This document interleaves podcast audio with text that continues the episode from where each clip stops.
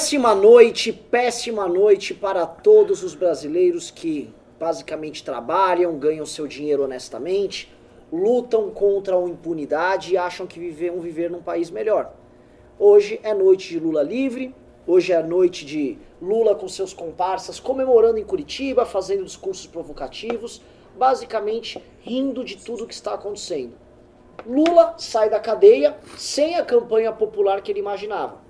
Talvez ele, com seus aliados, nos seus sonhos mais coloridos, imaginasse que basicamente o Brasil iria entrar numa grande campanha, convulsões sociais, o povo sairia de suas casas para lutar pelo Lula livre. Todos lutando, grandes manifestações, quebra-quebra, mas não aconteceu.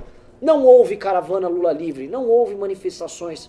Havia 20, 15, 10 pelegos na frente lá do, da, do cárcere, lá, na, lá em Curitiba, dando bom dia Lula, boa noite Lula. Era isso que havia, nada demais. O que restou para ele? A luta palaciana, a luta dentro dos tribunais, a luta dentro do Congresso. E foi através desta luta, desta luta pela impunidade, dessa luta que teve o beneplácito de Rosa Weber, que mudou misteriosamente seu entendimento, de Astófoli, que foi colocado lá no PT, lá pelo PT para isso. O beneplácito e o estranho silêncio, por que não dizer, do nosso presidente da República, que foi beneficiado por um acordão por esse Supremo corrupto e por esse Supremo leniente. Lula, sem povo nas ruas, mesmo dizendo que seu representante dos povos, venceu como um bom petista o faz. Venceu com acordo com os poderosos, acordo com outros partidos políticos, acordo com outras lideranças sujas e, através de uma decisão infame, está novamente colocando seus pés agora fora da cadeia para tentar colocar fogo no Brasil. É sob esse cenário triste que nós iniciamos esse plantão do MBL News. O MBL News será longo, vai durar bastante tempo. E que eu tô hoje aqui com Renato Batista e Alexandre Santos para comentar, tá? Antes de tudo, uh, aviso para vocês, vai rolar panelaço durante o durante o Jornal Nacional. Uh, será às nove e meia? Me confirma aí. Tá? Vai rolar um panelaço. E amanhã começa uma, as manifestações para termos novamente a prisão em segunda instância. Estaremos na Paulista amanhã, junto com Vem Pra Rua, ali entre a Paulista e a Pamplona, a partir das 16 horas, clamando para que o nosso Congresso, em especial a Câmara dos Deputados, leve à frente o tão famigerado, a tão famigerada PEC 410 que reinstitui a prisão em segunda instância. É uma luta correta, porque é uma luta feita dentro do parlamento. Senhor Renato Batista, o que você tem a dizer sobre Lulinha na rua? Cortou aqui para mim? Olá, pessoal. Que, que, que porcaria de dia, né, Alexandre? Porque. Dia. Pe pequeníssimo. É, é, realmente uma porcaria, assim, você é, tá ali, né? A gente tá assistindo aqui a Globo News, ver o Lula ali discursando, né? Com toda aquela trupe de gente suja, né? Que tá em volta dele, Lindbergh Farias, né? O cara que mais tinha processo uh, na história do Supremo Tribunal Federal, né, mais de 15 processos, condenado por improbidade administrativa, enfim. Uh, um outro corrupto, a Glaze Hoffman, né, que tá devendo mais do que sei lá o que, junto com o ex-marido dela, o Paulo Bernardo, que assaltaram né, os fundos de pensão dos funcionários públicos, enfim, toda aquela trupezinha do Lula lá e ele fazendo discursos como se tivesse virado inocente né? Porque há um tempo atrás ele havia dito que uh, uh, ele não quis né, progredir de regime, como ele poderia ir para o regime uh, semiaberto, ou seja, ele ia ficar em prisão domiciliar, disse que não sairia, que esperaria ele ser declarado eh, inocente, né? Que ele fosse inocentado, que ele ia sair de lá e, e apontar o dedo na cara do Sérgio Moro e bababá, bababá. Na verdade, não foi isso que aconteceu, né? Ele não quis progredir de regime justamente porque ele sabia que o Supremo Tribunal Federal, né, de maneira uh, muito esquisita, né? Alguns ministros ali acabam mudando de entendimento com o passar dos anos, né? Não é esquisita não, Renato. É, é putaria. Essa putaria, Renan Santos, acabam mudando de voto, então já naquela, já quando ele poderia progredir de regime, ele já uh, imaginava que o STF ia passar um belo de um pano para ele ali, acabar com a, com a condenação após uh, com a prisão após condenação em segunda instância, e que aí sim ele poderia sair. O importante é lembrar que apesar do Lula ter saído da cadeia, ele é um condenado em terceira instância, até, né, o que chamar terceira instância, no STJ ele já foi condenado. Então, assim, uh, ainda é possível, graças a Deus, né, que bom, chamar Lula de ladrão.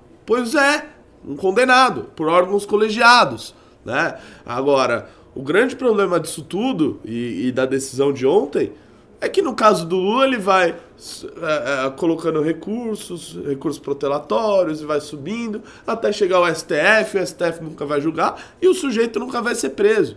E isso não só serve para o Lula, serve para diversos outros políticos que saíram e que sairão por causa dessa decisão do STF, Eduardo Azeredo, Eduardo Cunha, diversos outros presos na Lava Jato, empreiteiros, etc. Vai todo mundo sair. José Dirceu já pediu uh, habeas corpus.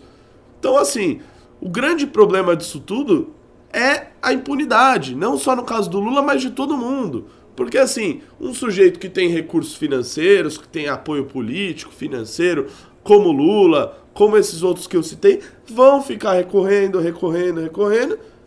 E aí? E nunca vão ter um julgamento, nunca vão ser condenados uh, em trânsito e julgado. E assim vão ficar livres. E esse é o nosso cenário aí, maravilhoso, entre muitas aspas, Alexandre. É, eu queria primeiro começar que eu tive o, a honra né, e o prazer de, de participar de lives aqui nesse estúdio históricas, que foram as lives é que justamente dos julgamentos do Lula, das condenações e depois a posteriori a prisão dele.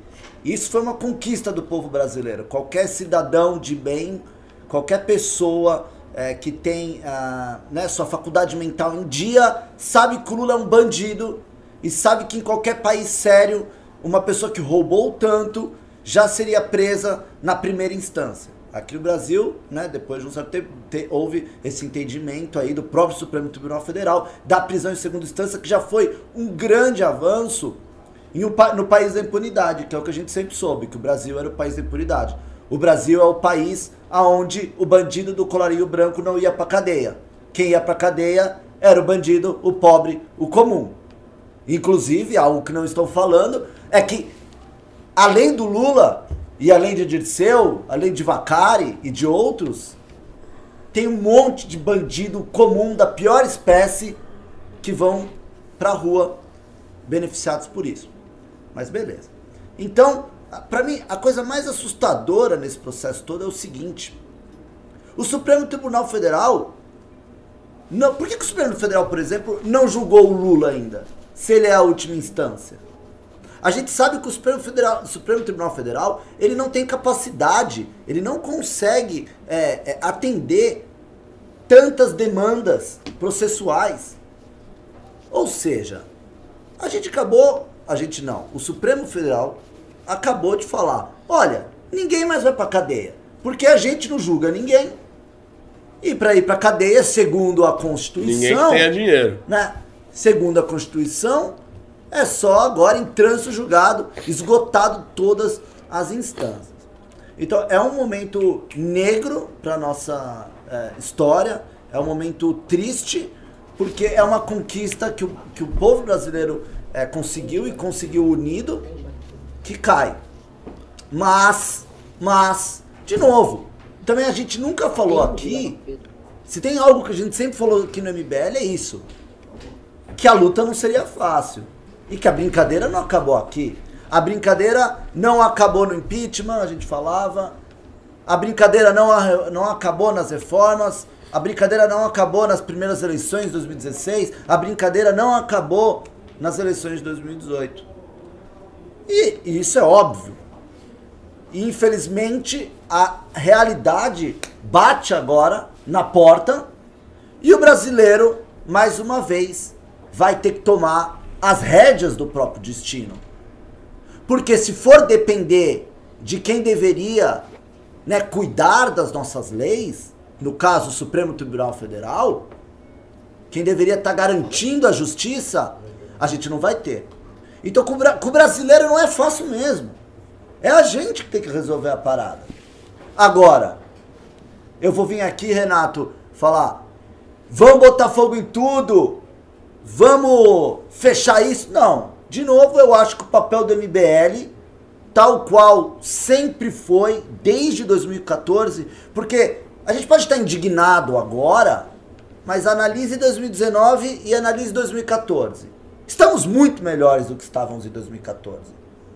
É uma guerra isso aqui. E numa guerra você tem vitórias e derrotas. Na guerra do Brasil contra o Paraguai, o Brasil teve derrotas gigantescas no, no confronto. Mas a gente ganhou a guerra. Então, assim, a gente não pode se abater por uma batalha que, que foi perdida no dia de hoje, quando na guerra a gente está numa melhor. Agora, a gente não pode deixar o inimigo avançar. Então eu acho que o papel do MBL e das pessoas é de botar o pé no chão e trabalhar da forma correta. O que, que é o trabalhar na forma correta? É defender uma alteração na lei. Porque se o STF, né, se parte do STF, também não vamos tratar o STF como um todo, como todo mundo ali errado, todo mundo tá ali defendendo bandido. Se parte do STF quer utilizar ali uma interpretação da lei e da Constituição, e a gente sabe que a nossa Constituição tem sim muitas falhas e falhas que permitem a impunidade, então a gente tem que ir lá, a gente tem que corrigir isso. E a correção é pelas vias institucionais. E eu acho que o MBL ele sempre defendeu isso desde 2014 e tem que continuar defendendo, mesmo, mesmo, Renan, que essa seja a tese derrotada. O MBL pode ser derrotado na tese das vias institucionais. Mas a gente vai defender isso até o fim. Porque é o que está no nosso DNA. Então eu acho que os nossos seguidores, as pessoas que esperam uma posição nossa, precisam entender que isso fique bem claro. O MBL vai pro pau. Mas vai pro pau dentro da lei e dentro das vias institucionais. Então amanhã a gente já está dando o primeiro sinal. A gente está aderindo à manifestação que é a manifestação do Vem Pra Rua. E estaremos amanhã na rua já lutando pela PEC 410 e também pela Lava Toga, porque tem que começar assim a ser investigado alguns ministros do Supremo Tribunal Federal. Pois é, o, pode ir, É, só, só nessa linha também, uh, que o Alexandre falou, que agora a gente, assim, não é todo dia que dá para vencer, beleza, perdemos, mas vamos olhar para frente e tentar dar um novo horizonte, um novo rumo. E justamente por isso que a gente acredita que agora é o momento de pressionar o parlamento, de pressionar o parlamento pela PEC 410 do Alex Manente, que está lá na uh, Câmara dos Deputados. Também tem outra PEC lá do senador Oriovisto no Senado nesse sentido, para garantir a prisão em segunda instância. O Kim hoje entrou com um projeto para mudar uh, uh, o Código de Processo Penal, que, segundo o entendimento da Rosa Weber, apenas por essa mudança daria, uh, uh, uh, daria razão para prisão em segunda instância, por outros projetos que venham a surgir que acabem com tantos recursos protelatórios. Enfim, temos que mudar esse sistema tosco que a gente tem de execução de pena, que é uma porcaria, né, que às vezes acaba dando razão uh, ah, para alguns ministros do Supremo Tribunal falar: ah, mas veja bem, a Constituição está assim, a gente tem que mudar. E a partir de agora temos que olhar para frente e brigar por essas mudanças que não serão fáceis e por isso nós precisamos pressionar o Congresso para que ele atenda à vontade do povo. Vou falar um negócio aqui para vocês, né? É, comentando que eu acho bem é, interessante. Para muita gente, né, essa eu vi muita gente falando coisas nada a ver na rede social. Né? O principal objetivo desse, dessa live aqui é para orientação. Eu vi gente, ah, os caminhoneiros precisam fazer alguma coisa, né? Gente, não vai ter caminhoneiro nenhum. Não vai ter. Para de achar que assim, caminhoneiro vai resolver teu problema. Não vai ter porque eles já conseguiram as coisas que eles queriam. Exato. E era isso. O caminhoneiro queria só o seguinte, ele queria o tabelamento do preço para ele. Parem de achar. Porque assim, tem uma galera, cara, você liga assim, lives com 11 mil pessoas 10 mil pessoas, os caras. Não, porque o comando. Meu irmão, não tem comando de caminhoneiro nenhum. Não tem. Não caiam em papo furado. Pelo amor de Deus. Segunda coisa. Tem gente também que fala, ah, perdi a esperança. Um cabo e um soldado. Um cabo. Hum, assim, meu irmão. Tem até parlamentar. Tem, tem pra, é, é, é, o tonto do, do Eduardo Bolsonaro. Vamos ser claros. Não, aquele fortão lá. O... Não, também tem o Daniel Silveira. Assim, tem uns caras que são moleque nunca, não ajudaram porra nenhuma na queda da Dilma, fizeram nada, ficavam só se promovendo em rede social, aí vem e quer fazer isso aí para dar uma lacrada no Twitter, e aí fazem com que as pessoas que deviam estar focadas no que é certo, não estivessem. Né? O foco é único e exclusivo em duas coisas. Um, nisso que o Renato falou, a PEC 410 e outros projetos que estão tramitando tanto na Câmara quanto no Senado, o que inclusive protocolou um hoje, tá? Porque por via da lei, por via legal, dentro do Congresso, você altera isso. E dois, a CPI da Lava Toga para tratar especificamente dessas questões do Supremo. Porque, veja só, o pessoal da esquerda fala muito aí do Vaza Jato. Ah, porque o Glenn tá com os materiais do Intercept, mostram que o Moro conversava com o Dallagnol. Meu irmão, o que já tem de fatos, fatos jurídicos, para você investigar lá no Senado via CPI sobre a atuação política de ministros do Supremo, não tá no gibi. Tem coisa pra caramba. E todo esse envolvimento político que eles têm mostra o seguinte: se tem alguém de esquerda falando, ai, mas acho que a Lava Jato era meio política. Meu irmão, o Supremo Tribunal Federal é a corte mais política, e não é política no bom termo político, é político no pior termo. É pior, pior acepção do termo. É uma corte politiqueira. É uma corte que defende impunidade. É uma corte que defende interesses de grupos políticos e financeiros determinados, nos quais fazem parte os próprios ministros do Supremo. Todo mundo sabe que o Gilmar é muito ligado ao bloco do PMDB e do PSDB. Todo mundo sabe que o Lewandowski é muito ligado ao bloco do PT. Todo mundo sabe disso. Isso é claro e nítido para todo mundo. Tem alguns, por exemplo, é o caso do Fux, é o caso do Barroso e tal, que foram indicados por petistas, mas que se tornaram depois independentes. E a gente pode até não concordar com a postura deles, mas ao menos a gente sabe, olha, eles agem de acordo com a visão de mundo deles ali. Né? O que tem, porém, é que ao menos um pouco mais da metade da corte, aqueles seis que votaram contra a prisão em segunda instância, eles agem de alguma maneira, em maior e menor grau, com interesses políticos. E esse é o, é o, grande problema que nós temos à disposição aqui. Então tem que levar à frente a CPI da Lava Toga. E sabe qual é a parte mais louca? A CPI da Lava Toga estava precisando só de dois votos. Chegou a precisar de um voto só para passar no Senado. Assinatura, desculpa, para passar no Senado. E não conseguia. Uma das assinaturas estava faltando, a gente sabe bem. Posso falar aqui, gente, ou não? Pode. Pode falar disso? Eu Pode. vou falar. É do Flávio Bolsonaro. O senhor Flávio Bolsonaro, se tivesse colocado a assinatura dele lá, tá? Porque ele não pode, a gente sabe que não pode, porque tá com o rabo sujo desse tamanho. Mas se tivesse a assinatura dele, tava lá a CPI rolando, ministro do Supremo tendo que se explicar. E eles não estavam tão faceiros, dando declaração como o Gilmar estava dando lá ontem, né? Não, esse Ministério Público é sujo. A gente sabe muito bem como é que funciona isso. E aí, calou a boca de todo mundo, botou-se uma milícia para não permitir que ninguém na direita falasse essa realidade. E estamos aqui hoje nessa situação. A gente tem que se libertar dessa situação.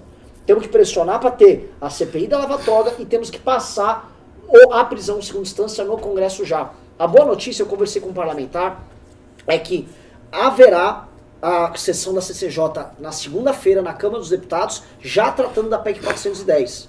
E aparentemente já temos maioria para passar. Só de estar tá vendo essa mobilização das pessoas, já tem maioria para passar aí. Eu vou perguntar aqui pro nosso querido Renatão.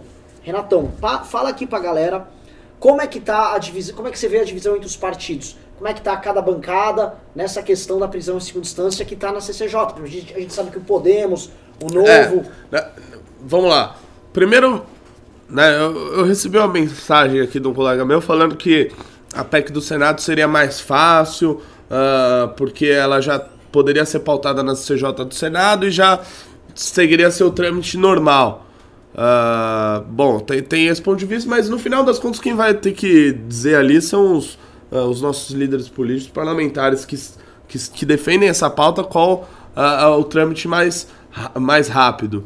Hoje também saiu uma notícia de que na Câmara dos Deputados, o Partido Novo, o Podemos e o Cidadania obstruiriam a pauta, passarão a obstruir a pauta já a partir da próxima semana, até que seja pautada prisão, a, a prisão após condenação em segunda instância.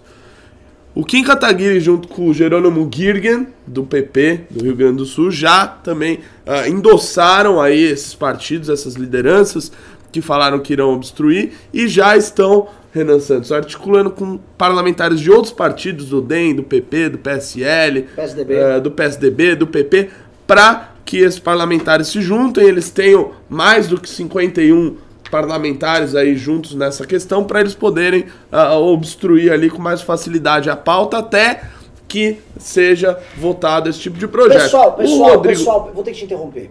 Por favor. Acabou de chegar, quem tá aqui no comentário vai ver. Acabou de chegar os robozinhos. Eles falam a mesma coisa, o robô. O robô chegou e falou o seguinte: o Peniel Agnus Igreja. Ir pra rua é tudo que o PT quer, criar o caos no Brasil. Aí embaixo outro robô. Ir pra rua é tudo que o PT quer, criar o caos no Brasil. Aí de novo ele, nada de ir pra rua, não seja usado pela esquerda.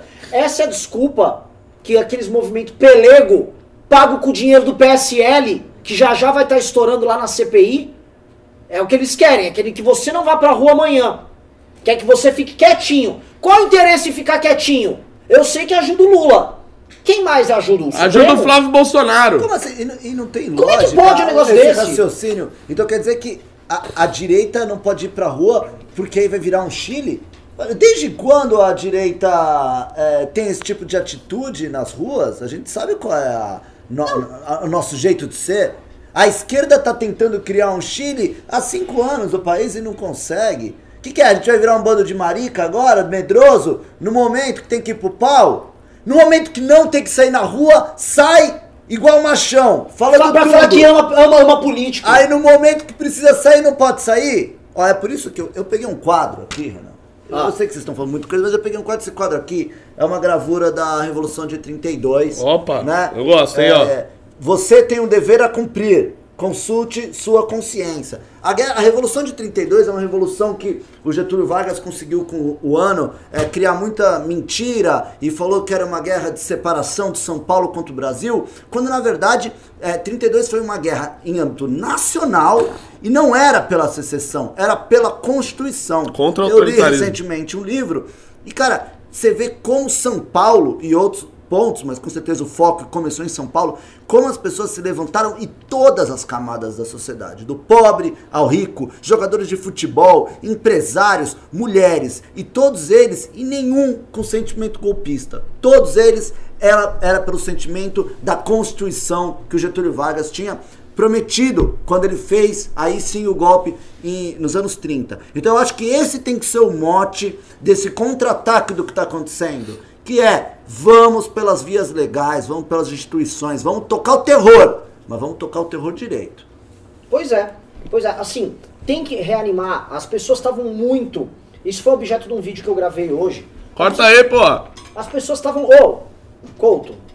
Corta aí, porra. estavam- as pessoas estavam muito relaxadas. Ah, não, eu elegi os. Eu elegi o Frota. Eu elegi a, a Carla Zambelli. Tá resolvido. Meu irmão, não tá resolvido. Para de cometer o erro clássico que o brasileiro comete, que é terceirizar a responsabilidade.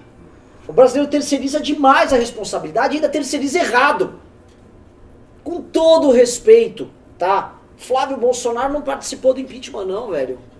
Tava lá com a rachadinha dele. Não terceirizem pra essa turma. É, quem tem que fazer. E assim, não terceiriza nem com o MBL. Seja você, vá pra rua. O MBL combinou assim: a gente vai pras manifestações amanhã, que foram convocadas inicialmente pelo Vem Pra Rua, sem caminhão de som. A gente vai ficar no chão, vamos estar lá com o tambor, vamos batucar, vamos fazer um barulho, pra mostrar o seguinte: povo no chão, povo no chão, povo no chão, todo mundo nosso no chão. A gente vai estar lá junto, vem pra rua no caminhão lá deles, lá na Pamplona, mas no chão, batucando, cantando, ajudando a levantar as pessoas, as pessoas lembrarem: nosso foco é estar aqui, não ficar nessa putaria que virou, tá? O, o Lula tá, assim, o Lula tá faceiro saindo da cadeia e o Supremo tá faceiro fazendo esse barulho, única e exclusivamente porque a direita virou cadelinha de político. O povo verde amarelo que derrubou o presidente, o povo verde amarelo que colocou o Lula na cadeia e que defendeu a operação contra a corrupção, a maior parte dele desmobilizou e saiu. Só ficou puxa-saco de político. E a gente não pode. Tem que vir o povo normal. A pessoa que não é puxa-saco de política. Porque a forma como ficou, ficou ridículo. A gente tem que remobilizar. É isso, é passo a passo. Né? É ir pra rua mesmo e deixar o recado. Porque o Lula, entendam, o Lula vai tentar politizar tudo. O Lula já armou uma turnê ao redor do Brasil. Vai viajar, vai ficar provocando o Bolsonaro, vai pro- provocar o Sérgio Moro. E tudo que o Bolsonaro e os filhos vão fazer é ficar provocando o Lula de volta. Porque os dois lados ganham com esse, com esse teatro. Essa briguinha ridícula, briga de comadre ali. Só que enquanto isso, o PT ganha força no discurso para sabotar a reforma, para atrapalhar o andamento da economia. Enquanto isso, todos os corruptos que foram presos pela Operação Lava Jato saem, eh, empresários retornam para os seus negócios. Sabe o que eu acho? Desculpa te interromper, Renan. Acontece, por exemplo, por que, que a Damares Alves, que é ministra, né, uma ministra do governo, ela postou, hoje é dia 8, hoje- ela postou hoje, né, dia 8, só que meia-noite, né, ou seja, ontem, né, de ontem pra hoje, ela tinha postado uma imagem, luto STF. Ah, a imagem foi apagada do Twitter dela. Por que que, Por- meni- por que que tá todo mundo tão Corta a câmera aí, meu! Ô, Couto, você tá em que mundo, meu? Pegando a lista. Ô, Couto, tá, mano, você tá operando o negócio aqui, vai. Eu não entendo porque que, né, é, tá o Lula agora na tela ali, eu não, eu não entendo porque que agora ministros, né, que estavam até se expressando de forma correta, eu, eu até acho, tava feliz que a Damares estava ali se, né, se expressando e dando sua opinião, e aí ela foi calada, né, meio, meio estranho isso. Saiu também no antagonista que o, Alex, o Bolsonaro pediu pro Felipe G. Martins, se- assessor dele, também ficar quietinho, todos os ministros ficarem quietos. Sim, Mas por quê? Existe ordem direta do Mas Bolsonaro. por quê? Assim, um presidente da República em condições normais de temperatura e pressão poderia dizer: ah, eu não vou interferir nisso. Mas a gente sabe muito bem que ele e os ministros dele vivem de ficar xingando os adversários no Twitter. Ué, É só isso que eles uma, uma fazem. pessoa que comenta um vídeo de um cara mijando no outro cara, ele comenta de tudo. É. Então, aquilo é absurdo, outras coisas não são.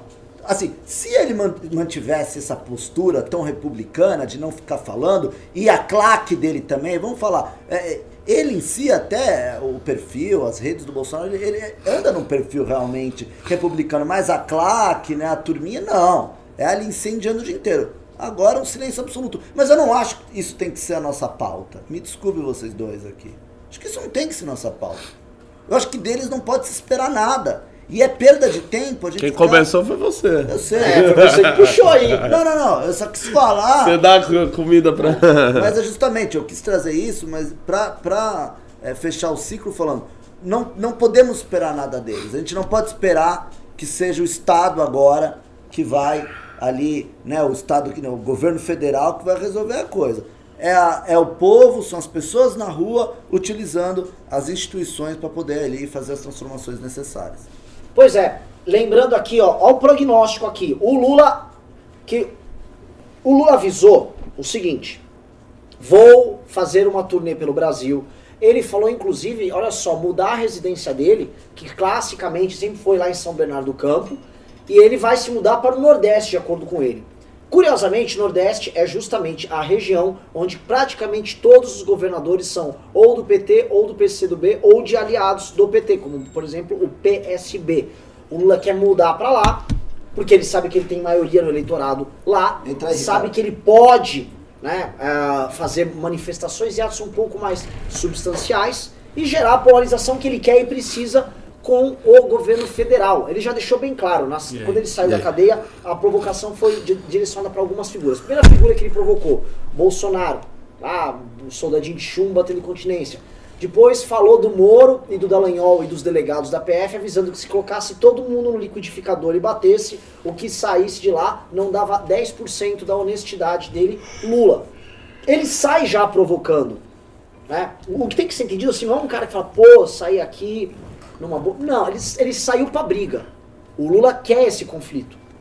Outros que estão saindo, como o Zé Dirceu, o Zé Dirceu é um cara que é a grande cabeça estratégica do PT. Me preocupa muito mais um Zé Dirceu solto do que um Lula solto. Do ponto de vista mais, vamos dizer assim, é, da- do campo da estratégia. O Lula é um símbolo. Mas o Dirceu É, solto não, não, é um não, símbolo não. com. Hã? A bancada aqui discorda, Eu discordo. Não, não, calma. tão- eu não estou menosprezando o Lula em nada. Até porque quem assistiu o discurso que o Lula deu ali é um homem plenamente lúcido, inteligente, que sabe exatamente o que está fazendo. O que eu tô falando é, o Zé Dirceu que está saindo junto é Ah, um é uma cara cabeça, é um para fazer estratégia. Outros que estão saindo, tá? É, é, Vacari tá saindo. Logo mais os do PMDB estão saindo. E logo mais os empresários estão saindo. Renato Duque já pediu agora a, a saída. Os empresários, os operadores, todo mundo que basicamente foi a âncora do, da Operação Lava Jato, né, os nomes centrais do Petrolão, os nomes centrais do esquema que destruiu o Brasil, estão indo para a rua. No momento que a Lava Jato desapareceu, e, e não deixa de ser estranho, né, pessoal? Quem está nos assistindo aqui, no momento que nós chegamos ao poder, ou seja, a direita chega ao poder, temos o Moro como ministro da Justiça, a Lava Jato some. É paradoxal. A Lava Jato desaparece. Lava Jato é desmontada, o COAF é desmontado, a Receita Federal é desmontada. Tudo é desmontado. Lava Jato tá fraca, tá quieta, tá em petição de miséria. Os principais nomes que a Lava Jato prendeu estão saindo na rua galudão, falando grosso.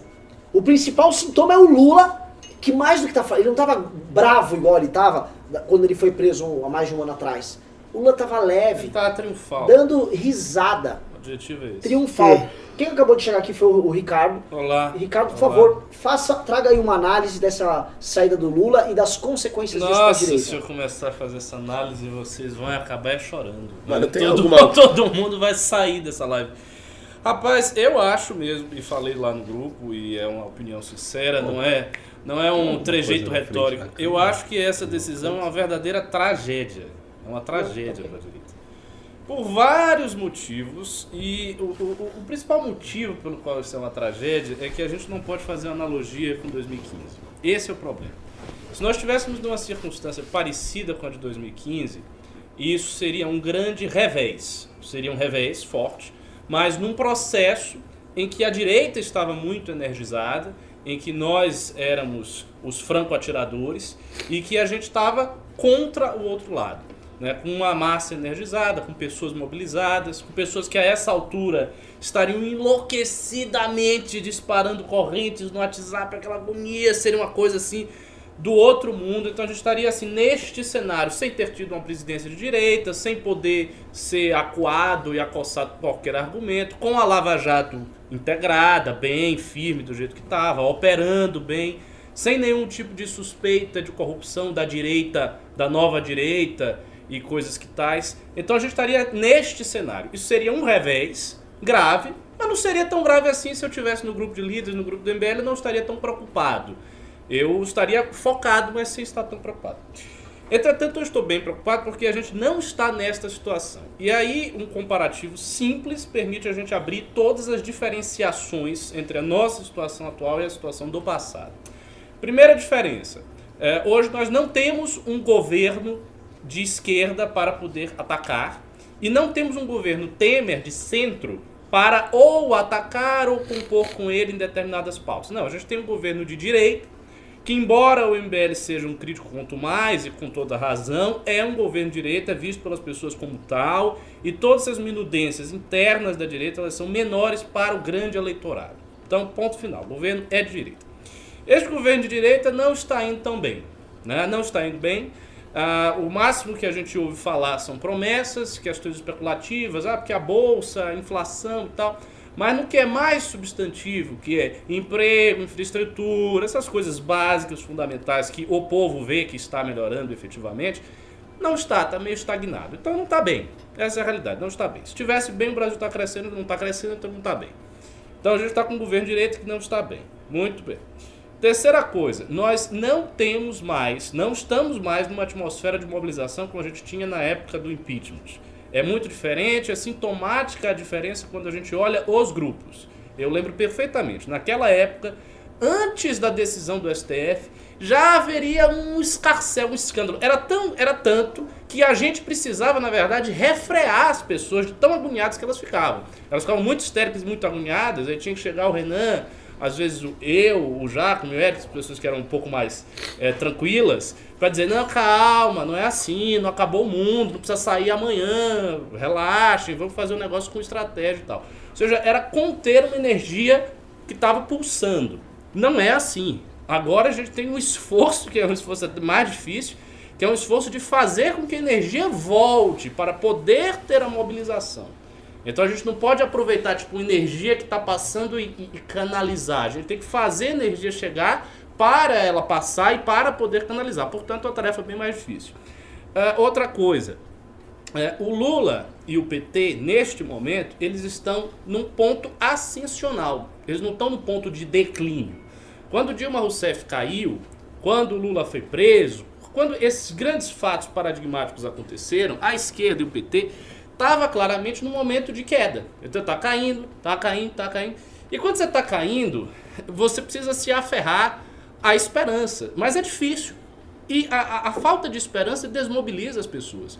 Então a esquerda sentiu na pele o que era a falta de esperança e a desmobilização na medida em que ela começava a sofrer revés após revés, perda após perda. Eu lembro, por exemplo, de um debate histórico entre o Kim Kataguiri e a Karina Vitral, que o Kim saiu com uma, um aplombe retórico formidável, porque a Karina disse que não ia ter golpe, que não ia ter alguma coisa, eu tenho, não, não me lembro o que foi. E eu sei que ele chegou e disse que ia passar porque a Uni não era relevante a Uni foi contra o impeachment. Teve impeachment. A Uni fez isso e teve isso. E ele foi elencando todas as vitórias da direita. E nos comentários, assim, havia esse, né, esse clamor, porque todo mundo estava vendo as vitórias Triunfalismo. Es, es, estampadas. E óbvio que a vitória deixa você energizado. A luta pela vitória deixa você energizado. Que foi o que aconteceu na época até a eleição do Bolsonaro, que foi a última vitória da direita. Acabou sendo uma vitória de pirro, mas, mas enfim foi, foi vista na época como uma vitória. Então as pessoas estavam todas energizadas, elas fizeram um esforço enorme para a campanha do Bolsonaro e conseguiram botar o Bolsonaro contra todas as expectativas da mídia, dos analistas políticos e todo mundo. E foram lá e botaram o homem. A partir desse momento, você pode observar, já não houve mais nenhuma grande vitória da direita. Foi o governo Bolsonaro, é, a direita se cindindo em duas, uma direita mais anti-bolsonarista e outra bolsonarista, as brigas, as discussões, as análises políticas tudo mais. É, o MBL conseguiu sobreviver bem nesse processo. Então, assim, ficou bem integrado, purificou o seu público e tal. Mas não houve mais de cá para até onde nós estamos nenhuma grande vitória da direita. O que houve foi o governo Bolsonaro se desenvolvendo, os comentários jornalísticos e estratégicos a respeito do governo Bolsonaro. Ora, diante disso, o que, que acontece? Agora nós temos uma grande vitória para a esquerda porque afinal de contas o seu maior líder, Luiz Inácio Lula da Silva, saiu da cadeia. Ele saiu, ele pode circular pelo Brasil, ele pode fazer milhões de coisas que ele queira, ele está livre, pode inclusive se casar, né, que ele anunciou o, o casamento com a mulher. Então a situação que nós estamos é bem ruim. A meu ver, o MBL está fazendo o que pode fazer, que é tentar remobilizar, isso é fundamental. A falta de mobilização obviamente traz por consequência imediato fortalecimento do outro lado, é lógico. Então, assim, a gente tem que mobilizar. É, vai ter esse ato no dia 9 da PEC, muito em cima, amanhã e tal, mas a gente vai fazer. Todos vocês que forem de São Paulo aqui, vocês têm que ir no ato, vão no ato, levem pessoas, convidem, olhem os, convi os eventos de Facebook, compartilhem e a gente vai no ato, vai fazer o ato.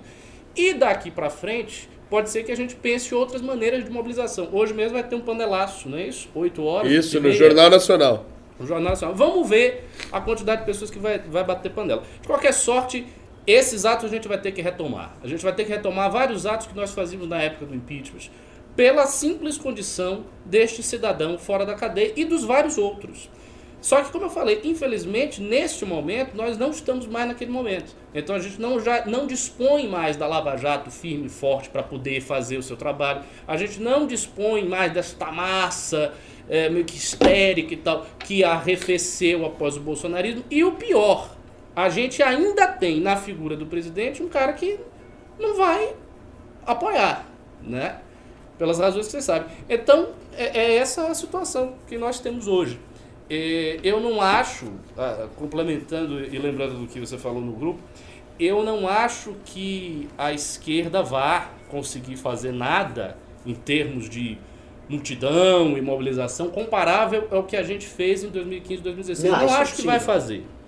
Impossível não é. Nunca nada é impossível. Tudo pode acontecer. Ah, não, nesse nada, caso aí é filho, nesse caso nada aí, é impossível. desculpa.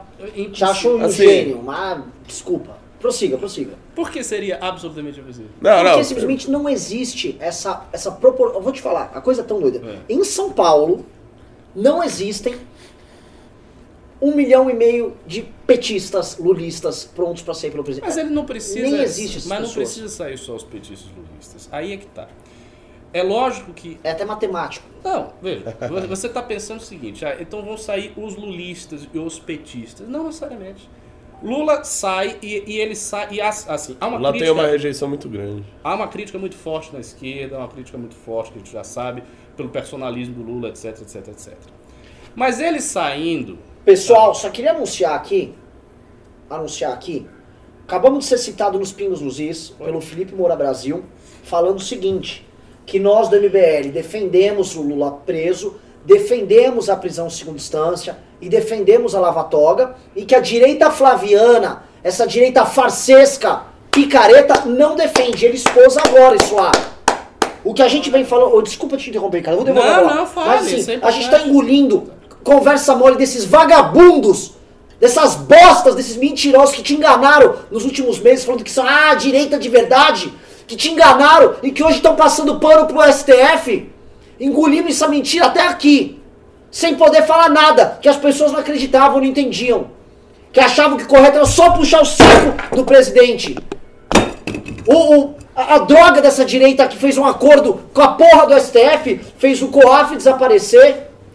COAF não serve mais pra nada. A Lava Jato Nada, acabou. A Lava Jato A acabou. Lava Jato acabou, caralho. Vocês estão vendo aí? Não tem Lava Jato mais. Não tem mais operação nenhuma rodando. Você não tem o COAF, você não tem a Receita mais operando. Não. A PF foi tolhida. Tá todo mundo quietinho. A Damares criticou o que aconteceu hoje e mandaram apagar. Bolsonaro mandou apagar. Aí quando a gente fala, não, vocês são implicante. Ai não, tá traidor. A porra do presidente traiu vocês, caralho. Que raiva! Aí precisa o Felipe Moura Brasil falar. Desculpa, Ricardo, passa a bola aí pra vocês. Pois é, então, é, falando lá do, do- do negócio do, do- Lula, você está imaginando, por exemplo, que as mobilizações elas serão necessariamente de lulistas, pessoas fiéis, petistas tal? Não, não, depende. Por exemplo, se você faz uma pauta maior, anti-bolsonarista, uma coisa assim, você agrega outra, outros setores da esquerda, você agrega pessoas que não estão satisfeitas com o governo, o número dessas pessoas pode aumentar. Então, assim, você tem mil maneiras de organizar a coisa. Mas, de fato, não acho que a esquerda vá fazer nada em termos numéricos que seja nem perto do que a direita fez naquela época. Mas ela também não precisa. Porque a direita precisava muito fazer uma aquelas manifestações colossais, porque como a direita não tinha nada, ela tinha um apoio popular mesmo, isso tinha que ser tão gigantesco que não tinha como evitar. Então tinha que ser tipo uma porrada tão monumental que a mídia, o parlamento, todo mundo ficasse assustado, assombrado e o impeachment pudesse correr como pauta, é, como pauta viável, como pauta politicamente viável. Então precisava ser uma coisa tão grande. assim. A esquerda não precisa de tanto. A gente pode observar uma coisa. O Haddad e o Bolsonaro, eles foram para o segundo turno. O Haddad perdeu, mas não perdeu com uma votação tão menor assim. Agora nós temos um cara, o Lula, que nas pesquisas, nas pesquisas com o próprio Bolsonaro, antes de ser preso, ele estava pontuando acima de Bolsonaro. Naquela época lá atrás. Eu me lembro perfeitamente disso. Isso aconteceu e não, e não era pesquisa fake. Ah, pes, ah, pesquisa é fake, tá? Porque às vezes a pessoa tem essa impressão, qualquer pesquisa que mostra o candidato de esquerda na frente é fake. Não, era pesquisa, tá pontuando e acabou. Então, assim, ele tem um- um- uma capacidade de juntar essas forças todas. Ele tá solto. E o fato dele estar solto não apenas permite ele ficar rodando pelo país, o que ele vai fazer, mas permite a ele justamente fazer o que ele fez hoje. Fazer o discurso triunfal e atacar os seus adversários. E aí a gente pode pensar, ah, mas isso é pouco. Não, isso não é pouco. Isso depende muito da qualidade do governo. Depende da qualidade do governo. Porque é, é, é fácil atacar o governo quando ele não é bom. O governo atual ele é médio, ele não é uma tragédia também. Mas ele pode piorar, a gente não sabe, não tem, não tem controle sobre isso.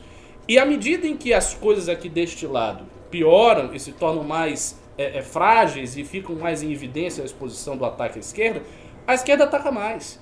E o Lula é uma figura para ele fazer esses ataques. Por exemplo, imagine outra coisa. Se o Lula resolve sentar com o Ciro, não acho também que vai acontecer, mas poderia acontecer. Se o Lula resolve sentar com o Ciro e fazer um acordo. Não, mas o seguinte acordo, vamos deixar as nossas diferenças eleitorais para a gente resolver daqui a dois anos, né? que é bastante tempo ainda tem para eleição presidencial. E agora nós vamos ser duas figuras que vão sair por aí falando do governo. Poderia fazer. Você não acha que tem uma possibilidade grande de outros atores políticos que querem disputar o que chamam de centro, Uhum. etc., de tentar isolar Lula e o Bolsonaro Gente, gente, gente, desculpa, e criar Renato. uma alternativa? Não tem essa possibilidade. Eu Não existe essa possibilidade, porque o Lula é um imã para a esquerda e o Bolsonaro é um imã para a direita. O Lula é um imã. Eu, eu converso com figuras da O esquerda. por Lula é, o Bolsonaro, calma. Não, Bolso- eu vou, eu vou chegar nisso. O Lula, eu vi um monte de gente. Ah, eu sou uma esquerda independente. Sou... É, é verdade. Obrigada hoje até. Ai, Lula livre, ai, que lindo. É, per- per- per- pergunta esse pessoal, É, pe- exa- pede o seguinte, eu quero que você tweete aqui dizendo que merda que esse bandido filho da puta saiu. É, Vai fazer? Ninguém. Vai, Ali é o seguinte, Lulinha saiu, esquerda toda tá batendo palma. Ah, Lula livre! Tá toda banando o rabo. Eu sei que a boa parte da esquerda, boa É, parte da toda, esquerda, toda. no Mas fundo- do PDT tem que fazer isso. Ninguém pode dizer, ah, a gente quer que o cara fique na cadeia. O cara não, a esquerda não pode dizer isso, porque dizer isso é subscrever o golpe. Dizer isso é dizer que os golpistas, ou seja, nós estamos certos, dizer que a Lava Jato está certa. dizer- A esquerda não pode fazer Agora isso. no campo da direita, foi tentado, e isso tem que ser dito, foi tentado fazer a mesma coisa. O Bolsonaro chegou no poder, eles financiaram movimentos de mentira, que não existem no mundo real, com grana pública. Tô aqui, assim, vai, vai sair como é que chega a dinheirinho desses movimentos de mentira que foram criados da direita de verdade pra fazer quem era brasileiro e lutava contra a corrupção virar puxa-saco de político. Virar cadela de político. Gritar Bolsonaro, eu te amo. Que vergonha. Acabaram com a mobilização das pessoas, porque as pessoas normais que saíram às ruas, basicamente, pra lutar contra a corrupção, vinham aqui e falavam: que porra é essa? Que porra é essa? Aí, a parte mais grave, foi feito, e a gente já vem denunciando essa porra desse acordão há um tempo, foi feito um desmonte da Operação Lava Jato. A gente precisa falar para todos vocês, foi feito um desmonte da Operação Lava Jato. Como foi feito o desmonte? Repito agora para vocês, eu descrevo para vocês. O COAF, a Receita Federal e a Polícia Federal, que foram três instrumentos fundamentais para você ter as investigações da Lava Jato, para você colher provas, foram e alvo de uma intervenção do governo federal, Presidente. do presidente da República, tá? do Bolsonaro. Mexeu no COAF, acabou o COAF, mexeu na Receita, mexeu na PF, por conta do filho. A decisão do Dias Toffoli sobre o filho dele, o Flávio, que é picareta, que é pilantra, afetou inúmeros outros Tudo, casos na Lava Jato. Você não consegue andar mais na Força Tarefa. Se você tinha um cara que era investigado na Força Tarefa da Lava Jato por uma informação que foi colhida pelo COAF, não podia mais investigar. Entendeu o que aconteceu?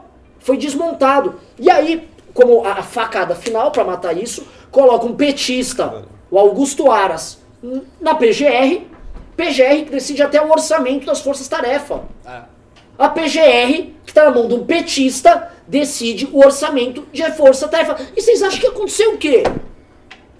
Te enganaram, meu irmão! Te fizeram de trouxa! E a gente avisando, outros avisando. Te fizeram de otário para falar, não, é o foro de São Paulo. Não, cuidado que na verdade há um esquema. Não há nada. Te enganaram. Sabe quando você vai na rodoviária e alguém te vende um bilhete premiado? Ó, ganhei na loteria, mas vou ter que ir embora pra minha cidade? Rolou isso, te enganaram. E agora a direita tá fraca mesmo e desmobilizada, porque vai ter que refa- refazer toda a lição de casa. Todinha. é, vai ter que fazer. Vai ter que voltar. Assim, Ah, amanhã, amanhã, Ricardo, só vou jogar pra vocês aí. Amanhã, vamos lá pra rua com tambor. Negócio bem old school, com fachona. Pra mostrar, ó, a luta só tá começando. Por conta desses vagabundos da direita flaviana, a gente retrocedeu cinco anos. Voltamos cinco anos atrás. Essa é a merda que nós estamos. Senhor Ricardo Almeida. Não, é isso mesmo. A gente retornou. O problema, como estou dizendo, é que a gente não retornou. Se a história pudesse ser repetida, seria uma coisa boa, porque a gente teria as mesmas condições de há cinco anos atrás. E o, o pronto é que nós não temos, porque nós não estamos cinco anos atrás. Mas claro, a gente vai fazer aquilo que, enfim, aquilo que é possível. Só voltando à questão do Lula, então, como eu dizia, existem muitas formas dele capitalizar a sua liberdade. Ele pode fazer comício, ele pode se articular politicamente, ele pode virar um grande comentarista da política nacional. Tem mil coisas que esse cara pode fazer. O fato é o seguinte: tudo o que ele fizer, tudo o que ele fizer, das coisas mais simples às mais complexas, será visto, sentido como uma humilhação para a direita e como uma vitória para a esquerda. E é isso o que interessa, porque é isso que é capaz de energizar o campo político. É quando você vê a vitória acontecendo. Quando você vê que o governo Bolsonaro não está bem e que o Lula está solto. E o cara que é esquerdista, ele fica alegre. Aí ele próprio começa a se mexer mais, ele começa a compartilhar as coisas tal, ele acha que está na resistência, que agora vai, que o governo vai cair, não sei o que. Ele decide, ah, vamos fazer uma manifestação, e vai fazer uma manifestação que não é tão grande assim, mas que já agitou a massa, e aí resolve fazer outra, aí o governo tem outro problema, aí vai. E daí a coisa vai nesse, nesta toada, nesse processo. De fato, para a gente tentar evitar isso, a gente tem que retornar né, aos fundamentos, né, retornar ao, ao básico e voltar a fazer o básico. Vai ter que voltar a fazer ato, vai ter que voltar a ter corrente de WhatsApp, evento de Facebook, essa, essas coisas todas que a gente sabe. E fazer isso independentemente do bolsonarismo. Porque o bolsonarismo vai vir, o bolsonarismo vai colar, às vezes o bolsonarismo vai sabotar, oh. vai ter várias circunstâncias, mas não importa, não importa yeah. muito. Não importa muito. Só lembrando da pergunta do, do Renato, quando ele falou: ah, não, se existe a possibilidade de chegar alguém de centro e isolar as duas opções. Eu, eu acho que existe até a, esta possibilidade. De tipo, vir um discurso mais fortalecido do centro, que na eleição passada foi um discurso fraquíssimo. Quem era o grande representante do discurso do centro era um cara velho que era também da velha política, que não soube fazer a sua campanha. Foi o Alckmin. O Alckmin partiu de 8%, chegou a 4% com o discurso de centro. Nem Lula, nem Bolsonaro, eu sou o centro, eu tenho responsabilidade, tal e tal. Não deu certo. Pode ser que depois do visível fracasso que nós vimos do governo Dilma, que é um governo do PT, um governo de esquerda, e de um governo Bolsonaro mais ou menos, que talvez acabe mal, depois dessas duas coisas, um discurso de centro responsável, com uma cara mais jovial, tem a força eleitoral, sim, de isolar os dois extremos. Como em regra era o caso. Em regra, o centro ganha. Né? Tem, isso é quase um adágio, um brocardo entre os marqueteiros e publicitários. Em regra, o centro político ganha, porque a tendência natural das pessoas é o seguinte: elas fazem o seguinte cálculo. Ah, eu, ah, eu, eu votaria em, em Fulano eu jamais votaria no Renan e talvez eu votasse no Renato. Então, este talvez pega de todas as alas e é por isso que o centro geralmente vem fortalecido ao longo da, da história. Não foi, não foi isso que aconteceu na última eleição. Nessa próxima eleição, dado que as condições são diferentes, pode ser que aconteça isso. Mas neste processo agora que a gente está vivenciando com a saída do, do Lula, eu não acho que isso seja possível. Porque a saída do Lula imediatamente polariza mais. Então a tendência agora é polarizar mais, porque ele vai polarizar com Bolsonaro, Bolsonaro vai polarizar com ele, a esquerda vai polarizar com a direita e a direita com a esquerda. Então, nesse mo momento em que a polarização aumenta, o centro tende a encurtar, porque as pessoas elas ficam mais é, nesse polo extremo e acabam contagiando as outras pessoas que não são tão é, extremadas assim, que estão mais ao centro, mas que terminam sendo puxadas, como se fosse uma força gravitacional que a pessoa fosse puxada. Então acho que nesse momento isso não vai acontecer. Pessoal, só, só voltando aqui, o pessoal quer saber, estão perguntando assim, o que, que vai ser feito, o que, que vai ser feito, o que, que vai ser feito. Pronto. Tá todo mundo querendo orientação, assim, eu tô Vamos surpreso dar? com o público aqui. Eu tô surpreso com o público, assim, já estamos com quase 1.200 pessoas e público subindo, e o público tentando entender o que que tá rolando. A gente vai explicar para vocês exatamente o que que tá rolando, já, o que está rolando já, já foi dado. É o que fazer, tá? Primeiro ponto, parece que já a, a, avisaram a gente aqui que o Renato Azevedo nos xingou. Disse que o MBL é um movimento reacionário e que só está querendo retornar às ruas para um regresso às suas origens, né? É o regresso à sua glória. É, Perdeu que, a glória, né? É, o que o Reinaldo está querendo. É, eu não consigo entender a cabeça do Reinaldo Azevedo, um cara que já foi muito amigo nosso. Porque é o seguinte, o Reinaldo criticava a prisão do Lula, dizendo que a prisão em segunda instância é inconstitucional, porque a nossa Constituição, a letra da lei diz Mas aí isso. Não quer tal. que mude a Constituição. Aí nós estamos defendendo agora, indo à rua, uma PEC Né? e outros projetos de lei que acabem com essa farra recursal, que fazem com que um cara que é condenado em primeira e segunda instância sempre tenha um embargo infringido. E eu não estou falando só tá, do nosso criminoso claro, do Lulão, estou falando do restante todo, não só da Operação Lava Jato. Né, a farra dos recursos que tem no Brasil. Ora, isso é inclusive, Reinaldo, é, é tornar o, o legislativo mais legítimo, que é uma pauta que você defende, né, Reinaldo? Pauta clássica. É. O Reinaldo sempre. Estamos, é, vamos dizer assim, trazendo luz ao nosso legislativo, fazendo a boa pressão política, é uma coisa que você sempre defendeu. Trazendo luz e outra. Nós estamos também tirando a energia das propostas autoritárias. Exato. Porque quando a gente mostra uma alternativa institucional, né, uma alternativa que passa pela mudança da Constituição, que passa pela criação de dispositivos legais via parlamento, obviamente a gente tira a energia da alternativa Sim. autoritária. Então você não Sim, fica sim. empurrando o o povo É contra é uma co- uma coisa boba isso que eu já ouvi outras pessoas além do Reinaldo falarem, né? Ah, mas o STF decidiu, eles estão lá querendo mudar. Mas é óbvio! Mas como assim? É uma emenda.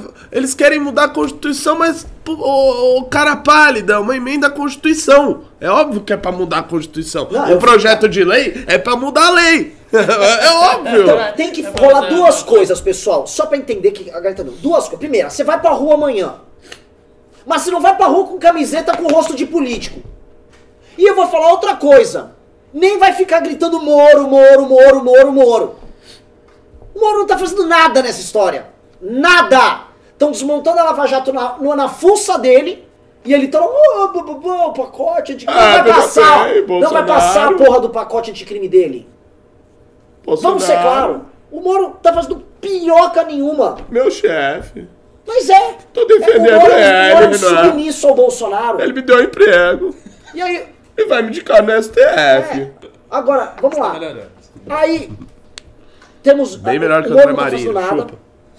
O Bolsonaro vai fazer. Então, saia na rua amanhã. Pra cobrar o quê? Ações no legislativo. Já tá. O Kim tá vindo aqui, vou ver se ele pode vir aqui pro estúdio, tá?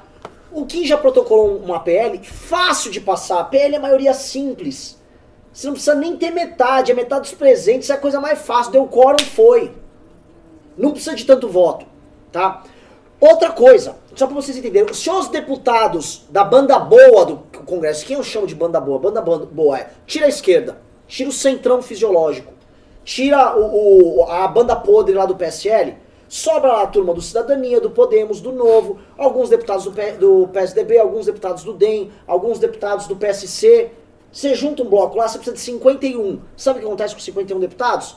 Você consegue obstruir a pauta, não anda nada na Câmara. Aliás, já houve um anúncio. Já houve um do anúncio. Novo Podemos e Cidadania que eles iam fazer isso. Aliás, só um comentário a respeito disso, breve. É muito interessante que isso tenha acon- acontecido, porque aí nós temos uma analogia de fato com o que é o seguinte. O impeachment ele conseguiu ser realizado porque a pressão popular era colossal, mas havia também da parte dos partidos, em especial do partido do PMDB, um interesse do impeachment. E o motivo do PMDB era óbvio, ele iria Ó. assumir o governo após a queda de Dilma Rousseff. Então havia um interesse do dos Felipe partidos. E isso foi e, por isso a gente conseguiu fazer essa articulação. Agora também existe um interesse. Qual é o interesse? O interesse é que estes três partidos, eles estão investindo Moura, tá? eleitoralmente em se classificarem como partidos anticorrupção. Partidos mais limpos, partidos mais sérios. Os três. O Podemos, o Cidadania e o Novo. Os três têm essa característica. O Novo no campo liberal puro, o Podemos num campo mais anticorrupção, mas sem ainda, eu creio, sem um alinhamento ideológico claro, nem liberal, nem É uma centro-direita, uma mais centro- antiga. Exato. E o Cidadania como centro-esquerda, mas os três tendo a característica de se classificarem como partidos anticorrupção. Então a gente consegue ter agora um interesse parlamentar somado talvez à pressão popular. Se a gente fizer uma pressão popular boa, forte o suficiente, com interesse parlamentar, esses instrumentos jurídicos podem passar. Temos o. Tem um vídeo aí? Tem. Pessoal, coloca aí o Felipe Moura Brasil no ar. E essa pauta da CPI da Lava Toga, defendida pelo movimento Brasil Livre, ela não Puta, foi defendida por uma ala dos bolsonaristas, que é, o pessoal chama, eu chamo também, de direita flaviana. Lembrando que o Flávio Bolsonaro fez pressão pela retirada de assinaturas dos demais senadores do PSL do pedido para a criação da CPI da Lava Toga, que investigaria o ministro Dias Toffoli, presidente do Supremo Tribunal Federal, por várias decisões, incluindo o inquérito ilegal, que ele diz que é baseado no regimento interno do Supremo. Quando você vai ver lá a, o regimento, ele não permite a abertura é, na hipótese que o Dias Toffoli está usando. Quer dizer, ele fala em é, infrações à lei penal na sede ou dependência do tribunal, seja no espaço físico do Supremo, e o Dias Toffoli abriu um inquérito para investigar supostas fake news, supostas ofensas, supostas ameaças. Então, Eduardo Bolsonaro fez campanha contra a CPI da Lava Toga, com postagens nas redes sociais, e vários outros militantes dessa ala é, tentaram esvaziar a CPI da Lava Toga e houve uma retirada de algumas assinaturas em cima da hora e o Dias Toffoli acabou não sendo investigado, não precisando se preocupar é, com o poder de polícia de uma comissão parlamentar de inquérito para explicar é, o inquérito ilegal, para explicar é, aquelas ilegalidades cometidas dentro do inquérito ilegal por decisão do Alexandre de Moraes, ministro que não foi sorteado, a relatoria foi determinada e tomou é, uma série de decisões, como a censura é, de dois veículos de comunicação, a suspensão de apurações que poderiam atingir ministros como Dias Toffoli e o Gilmar Mendes. Então houve sim uma campanha é, contra a CPI da Lava Toga por uma ala bolsonarista, não é toda, não é toda, não são todos os eleitores do Jair Bolsonaro, não, que foram contra a CPI da Lava Toga. É uma ala, porque sempre há uma tentativa de misturar e qualquer crítica que se faça a uma ala tenta se jogar para cima do governo inteiro, como se todo mundo quisesse derrubar. Não, as pessoas têm que assumir aquilo que elas fazem. Fizeram uma campanha contrária à CPI da Lava Toga, deixaram Dias Toffoli lá numa boa para poder dar esse voto de desempate, pautar a questão da prisão após condenação em segunda instância e resultar aí em toda essa soltura é, de bandidos. É, muito bem, então é, estou dizendo isso porque tem movimento lá na, na rua é, amanhã defendendo também a CPI da Lava Toga, que não é defendida por uma parte é, de bolsonaristas que podem querer também a prisão após condenação em segunda instância. Então há ali pautas que podem não ser comuns às pessoas que estarão nas ruas amanhã, nesse sábado, com cobertura especial da Jovem Pan em jp.com.br barra ao vivo. Dá pra gente continuar ou tá na hora do. Voltou? Voltou? Pois bem, pessoal, Felipe Moura Brasil deixou claro a contradição, tá? O que ele colocou aqui é o problema, o, o grande problema que a gente está enfrentando é esse. Havia uma direita independente que agora tem representação parlamentar. Houve uma fração dessa direita que elegeu o presidente da República. E essa que elegeu o presidente da República, por questões que envolvem o filho do presidente da República, tá matando a Lava Jato tá matando o combate à corrupção, abafa uma CPI como a Lava Toga, dá voz pro Toffoli, faz coraçãozinho na foto com o Toffoli, obtém liminar do Gilmar Mendes, vou repetir, obtém liminar do Gilmar Mendes para proteger o Flávio Bolsonaro. E hoje a direita não tem essa, essa força, porque tudo, as pessoas não entendem. O, o caboclo que tá lá no meio da rua, te entender. Bom, o presidente está a favor, mas e esse pessoal verde e amarelo? Não era todo mundo a mesma coisa? Dividiu, fracionou, enfraqueceu, ficaram atacando. Se utilizaram da máquina do Estado e da grana que o Estado dá para atacar as figuras da direita. Isso enfraqueceu a direita e quem ganha é STF, é Dias Toffoli, é Lula, é Vacari, é Dirceu. Vocês entenderam? Vocês entenderam o que fizeram com vocês? Não fizeram isso com o MBL. Dane-se, o MBL consegue se manter. O MBL tem um trabalho sólido, vai durar mais 20, 30, 40 anos. Agora, esta luta aqui deste ano foi afetada por essa putaria. E só há dois caminhos. Como eu disse, o projeto de lei e a PEC. E outro, a CPI Lavatoga. Você vai falar, não, mas por que precisa da CPI Lavatoga? Pressão. Porque o Supremo precisa estar sob pressão institucional. Não pressão de moleque, de vagabundo, que fica aí um cabo e um soldado. Aqui, meu irmão. Um cabo e um soldado. O cacete. É pressão institucional. Quem é o, o, a, o órgão do legislativo que, por excelência, fiscaliza o Supremo é o Senado. Os ministros supremos são sabatinados no Senado. Quando você vai ter um pedido de impeachment contra o ministro do Supremo, é no Senado que você protocola. Por isso que a CPI da, CPI da Lava Toga é no Senado. E veja só que interessante. Hoje, o Muda Senado, que é um bloco de, de senadores limpos, tem praticamente as assinaturas todas para fazer a CPI da Lava Toga, coisa que na Câmara não dá para fazer. Olha que, que loucura. No Senado dá. O Senado que na gestão anterior era pior, a composição do Senado anterior até dezembro era, era ruim. Hoje ela melhorou bastante. E é sabotada pela presidência da República com aquele bosta do Flávio Bolsonaro. Ricardo Almeida, por favor. Pois é, e, e além desta questão, eu gostei que você citou, passant, o fato de que Bolsonaro e o bolsonarismo tenham atacado e destruído reputações de líderes da direita é uma é, é péssimo para tudo que a gente está fazendo. Por uma razão muito simples. Quando os líderes da direita, as pessoas que, são porta-vozes e tal, elas têm a reputação destruída junto a uma quantidade de gente enorme, esta quantidade de pessoas começa a não ouvi-los, naturalmente. Então todo mundo que gosta de Bolsonaro, e a gente sabe que a ala bolsonarista é majoritária, essas pessoas começam a encarar tudo que o MBL e outros grupos dizem com suspeita, com suspicácia, com o pé atrás. Então a pessoa não vai ficar se mobilizando ao apelo do MBL, porque não confia no MBL. Claro, hoje a gente tem um público que está crescente, que confia muito que é próprio do movimento. Isso é um fato. Mas aquele grosso daquele público genérico de direita que o MBL atingia quando as cisões não chegavam a este ponto, esse público ele não vai mais ser mobilizado pelo MBL porque ele não confia no movimento. Então o que, que vai acontecer com esse público? Esse público vai ficar agitado, ouvindo discursos que não vão se realizar e que são discursos autoritários. Então é um público que vai ficar fazendo nada, compartilhando coisas de artigo 142, intervenção no STF, caminhoneiro. um soldado, caminhoneiro, e vai perder tempo nisto. Porque essas opções, além de serem antidemocráticas e obviamente contrárias ao que o MBL acredita, essas opções não vão também acontecer. Isso não, e não vai rolar. Isso não vai rolar. Eu acho muitíssimo improvável que qualquer coisa desse tipo aconteça. Então o que acontece? Você pega toda essa energia e dispersa. E você joga num ralo que não vai para lugar nenhum. Que era o que acontecia com os intervencionistas na época do impeachment. Não ia ter intervenção militar. Os intervencionistas se esguelavam nas manifestações e o exército jamais, jamais o exército indicou que iria intervir em lugar nenhum.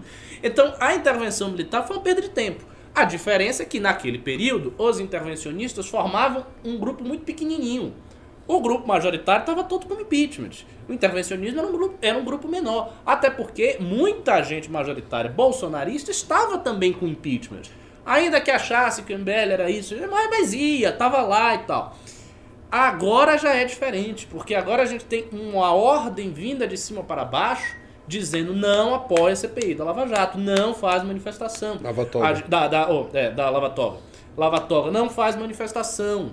Estas manifestações vão ajudar a esquerda. Este tipo de coisa que a gente vê nos vídeos dos formadores de opinião do bolsonarismo, eles, isso, esse tipo de coisa circula. Circulando, convence as pessoas. Daí tem uma energia menor. Então a gente vai amanhã para Paulista, mas nós vamos com um exércitozinho menorzinho que a gente pode até considerar que é uma vanguarda, é uma elite. Quer dizer, são as pessoas que têm a consciência de irem para uma manifestação, convocadas pelo MBL, confiando no movimento e indo para a manifestação sem pautas personalistas. E com uma pauta que hoje está em franca contradição com o discurso dos formadores de opinião, que é a CPI da Lava Toga. E de fato a CPI da Lava Toga é muito importante nesse ponto, e é até mais importante agora, do que até na época que foi levantada. Porque gera essa pressão, gera este incômodo no STF. Se não gerasse, se não gerasse, não teria sido pedido por parte do STF que abafasse a CPI da Lava Toga. Se fosse uma coisa inútil, inócua, como algumas pessoas dizem, não, a CPI da lavatória é algo inócuo, uma besteira, uma inutilidade, não tem objeto, tecnicamente não vai para lugar nenhum. Se fosse tão inócuo assim, o bolsonarismo estava falando disso. Porque seria conveniente para o bolsonarismo falar disso. Então, se houve da parte do STF a preocupação de estabelecer que não, se, que não seria falado nada a respeito da CPI da Lava Toga, que o bolsonarismo tinha que abafar isso, é porque não era tão inócuo assim. Ao menos como instrumento de pressão, ao menos como instrumento de pressão retórica, de, sabe, de indignação popular, a CPI da Lava Toga servia. Então, se servia naquela época, serve hoje também. Então, sim, a gente tem que ir para os atos com essas duas pautas instrumentos jurídicos para resolver a questão da prisão de segunda instância e CPI da Lava Toga. Renato, quer comentar alguma coisa? Não, não, não, não. Os pontos que o Ricardo levantou aqui, é fu- são fundamentais pra gente compreender essa, essa- A gente vai ter que renascer, tipo uma. É tipo aquele filme de zumbi que você cura o zumbi. A direita virou um zumbizão. Que está ah, podre andando. Mito, mito, mito. A gente parou de falar do que importa. Vamos lembrar que no começo do ano, os influenciadores da direita estavam falando de Golden Shower. Vamos lembrar que semana passada, os influenciadores da direita estavam discutindo a hipótese do AI-5 com Eduardo Bolsonaro. Vamos lembrar que há um mês atrás o senhor Olavo de Carvalho estava falando que não existe uma militância de direita. Temos todos que ser bolsonaristas. Então deixa eu entender, Olavo, o seu covarde escondido na Virgínia. Deixa eu entender. Se eu desinformar. Nesse instante, o que faz uma militância bolsonarista? Nada. Nada! Nada. Agora não faz nada. Nada. E, e não é Mas que não faz vou- nada por preguiça, não faz nada por princípio, não Por faz nada princípio. por doutrina. Tipo, não pode fazer nada. Não é para fazer nada. Isso aqui é mais absurdo. Então, no caso da militância bolsonarista em si, não é nem desmobilização.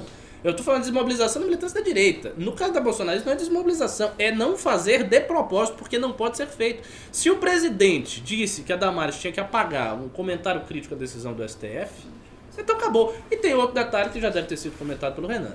Para o Bolsonaro, o Lula solto, gritando, fazendo escarcel e metendo o dedo na cara de todo mundo, é uma coisa boa. Porque surge essa polarização com o grande inimigo e tal. Ele acha, aliás, comentário paralelo. Ele acha que é uma coisa boa, porque não é. Ele acha que é. Ele tem a visão que ah, o Lula vai sair, então eu vou polarizar, eu vou crescer em cima. Porque ele está pressupondo, e muita gente pressupõe, que é você que cresce. Tipo, ah, o Lula vai sair, vai acontecer isso, e aí vai me beneficiar assim o assado. Às vezes não, meu filho. Às vezes beneficia o inimigo e você enfraquece.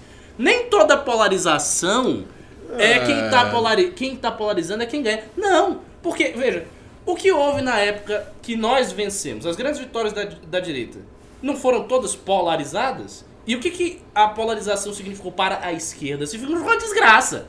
Para a esquerda, a polarização significou uma desgraça, porque ela não estava habituada a ter polarização, ela tinha a hegemonia, aí chegaram os malucos e começaram a empurrá-la para outro lado. Então, a polarização significa apenas que você tem uma tensão de forças. Não significa que essa tensão de forças seja favorável para os dois, depende. Se a tensão de forças puxa para o outro lado, atrapalha. É, é melhor não ter a polarização do que ter a polarização. Só é bom ter a polarização em dois casos. Se os dois se fortalecem e o centro morre, isso é uma É possibilidade. que o Bolsonaro já tá polarizando com a esquerda, né? Só faltava o, Mas aí que tá. porta-voz morto. Ele está polarizando, sempre polarizou e sempre vai continuar fazendo isso. O ponto é, não tinha uma figura forte da esquerda para atacá-lo à altura e unificar a esquerda e fazer um ataque mais efetivo. Então ele estava polarizando numa situação relativamente confortável. Ele é o presidente, ele tem a máquina do Estado na mão. O a principal porta-voz da esquerda era o Ciro, que teve 12%, teve quatro vezes menos. O Haddad é um poste, figura pouco expressiva. O PT sem a sua grande cabeça. Então, assim, ele estava polarizando numa situação confortável. As manifestações que houve contra o Bolsonaro foram manifestações por pauta. A maior de todas, que não foi tão grande assim, foi a manifestação que a esquerda fez pela questão da educação. Que rolou aqueles cortes, o contingenciamento e blá blá blá, blá que aliás já foi até resolvido pelo Abraham Weintraub. Então essa pauta também, ela desapareceu. De maneira que ele estava numa situação confortável para polarizar bem. Só que agora ele tem um cara que nas pesquisas estava pontuando melhor do que ele. Por exemplo, se o Lula ficar circulando, vai começar a sair umas pesquisas pelo Lula. Não que ele esteja elegível. Não sei se ele está elegível ou inelegível. Acho que ele, está tecnicamente inelegível. Ah, está inelegível, mas é aquelas coisas que o Supremo retorce. É isso que eu Não, ia dizer. não, vai, vai mudar a ficha muito. limpa. Isso é... Isso, depende e tal. Claro. Daqui a pouco vão sair umas pesquisas e vocês vão ver. O Lula vai estar perto do Bolsonaro Ou na frente, né? ou na frente. E aí isso aumenta mais o combustível do outro lado. Então, nesse caso, a polarização ela não se torna muito boa. Eu acho que a polarização hoje é melhor para a esquerda do que para a direita. Para a direita seria mais conveniente, a meu ver, que não tivesse polarização com a esquerda e que a gente pudesse ter tempo para sozinho, sem grandes polarizações, poder resolver os problemas e as contradições internas que nós temos. Para ter tempo de fazer isso. Agora a gente não vai ser, ter tanto tempo, porque agora a gente já tem uma outra frente de batalha. Por exemplo, a gente estava comentando que a gente ia focar na questão das candidaturas e tal, daquele projeto. Então, e isso ia ser o grande foco do MBL. Isso vai continuar sendo o grande foco do MBL, só que agora tem outras coisas para ser um foco. Então, sei lá, se daqui a 3, 4 meses tiver que fazer uma manifestação grande, se houver um outro fato e a gente tem que prestar atenção nisso, já é mais energia escoando para um outro lado. Então, eu, eu acho que a situação é ruim para o Bolsonaro. E- Mas ele acha que é boa, mas eu acho que é ruim para ele. Ele não está percebendo que é ruim. Eu também acho que não, assim, o, o- a coisa se torna complicada para ele a partir do momento que ele, Bolsonaro, que espera uma polarização, não vai poder polarizar como imagina, por diversas razões. A primeira delas é que o Lula saiu através de uma manobra do Supremo. O Lula, é repetindo pra vocês, o Lula saiu através de uma manobra do Supremo. Não foi assim, o povo na rua clamou e a Rosa Weber, ai, é isso, mudei. Não, foi uma manobra, manobrou, o Lula saiu. A manobra contou com o silêncio bem forte de todos os principais agentes da direita que estão no governo. As pessoas acreditaram nisso. Tem gente aqui no chat falando, não, o Bolsonaro tá com algum plano aí. Ele tá quieto, tá de... Tá nada! Tá nada, já livraram a porra do filho dele. O Bolsonaro tem muito problema para lidar. Em especial porque o Bolsonaro ainda tem que entregar resultados como presidente da República. Existe o exercício da gestão do mandato dele. Né? O Bolsonaro não pode comprar uma briga que envolva, por exemplo, combate à impunidade, porque isso envolve também partidos que muito provavelmente serão contra isso, como o DEM, do Rodrigo Maia, como o MDB, como o próprio PSDB, que majoritariamente querem manter esse cenário novo de Lula livre, de Eduardo Azeredo do PSDB solto, do Mensalão Tucano. Então o Bolsonaro não vai poder fazer enfrentamento. Ele poderia muito bem, ó, eu sou o presidente, não posso fazer, mas a, a- a direita que se mobilizou, que apoiou a Lava Jato, Isso. vocês o façam. Não, porque ele trabalhou para destruir essa direita. Porque ele e aquele bosta do Olavo de Carvalho, aquele velho vagabundo, trabalharam o tempo todo para destruir reputações, para tirar financiadores. A gente sabe muito bem, tem cara que manda doação aqui, o Alessandro Mônaco, que é perseguido. Atacaram o cara, porque o cara doa pro MBL. Gente de direita, a esquerda não fez isso com a gente. Por quê? Porque é uns bostas, e a gente tem que falar, são uns bostas, com um projeto de poder autoritário de bosta, ouvindo um guru de bosta, que é inteligente, mas é um sacana, filho da puta. E esses caras deixaram a gente nessa situação de merda. Né? Essa situação de merda tem nome e endereço. Porque o Supremo Tribunal Federal começou o ano acuado, com medos por essa Sim, bom lembrar. O Congresso começou todo mundo pianinho. É verdade. Quando eles viram- Pianinho mesmo, porque exatamente havia um temor, inclusive, que o, o Bolsonaro fizesse e acontecesse. Sim. Havia é, esse medo. Ah, o Bolsonaro vai dar um golpe, o Bolsonaro vai fazer acontecer, o Bo... cê, Vai cê jogar tinha... o povo lá. contra- Isso, contra o Congresso. De fato, o Congresso tinha essa coisa, achava que. Hoje não tem mais. Isso aí acabou, se dissipou por completo. Nem acho que era saudável o Congresso ter medo do presidente. O Congresso não tem que ter medo do presidente.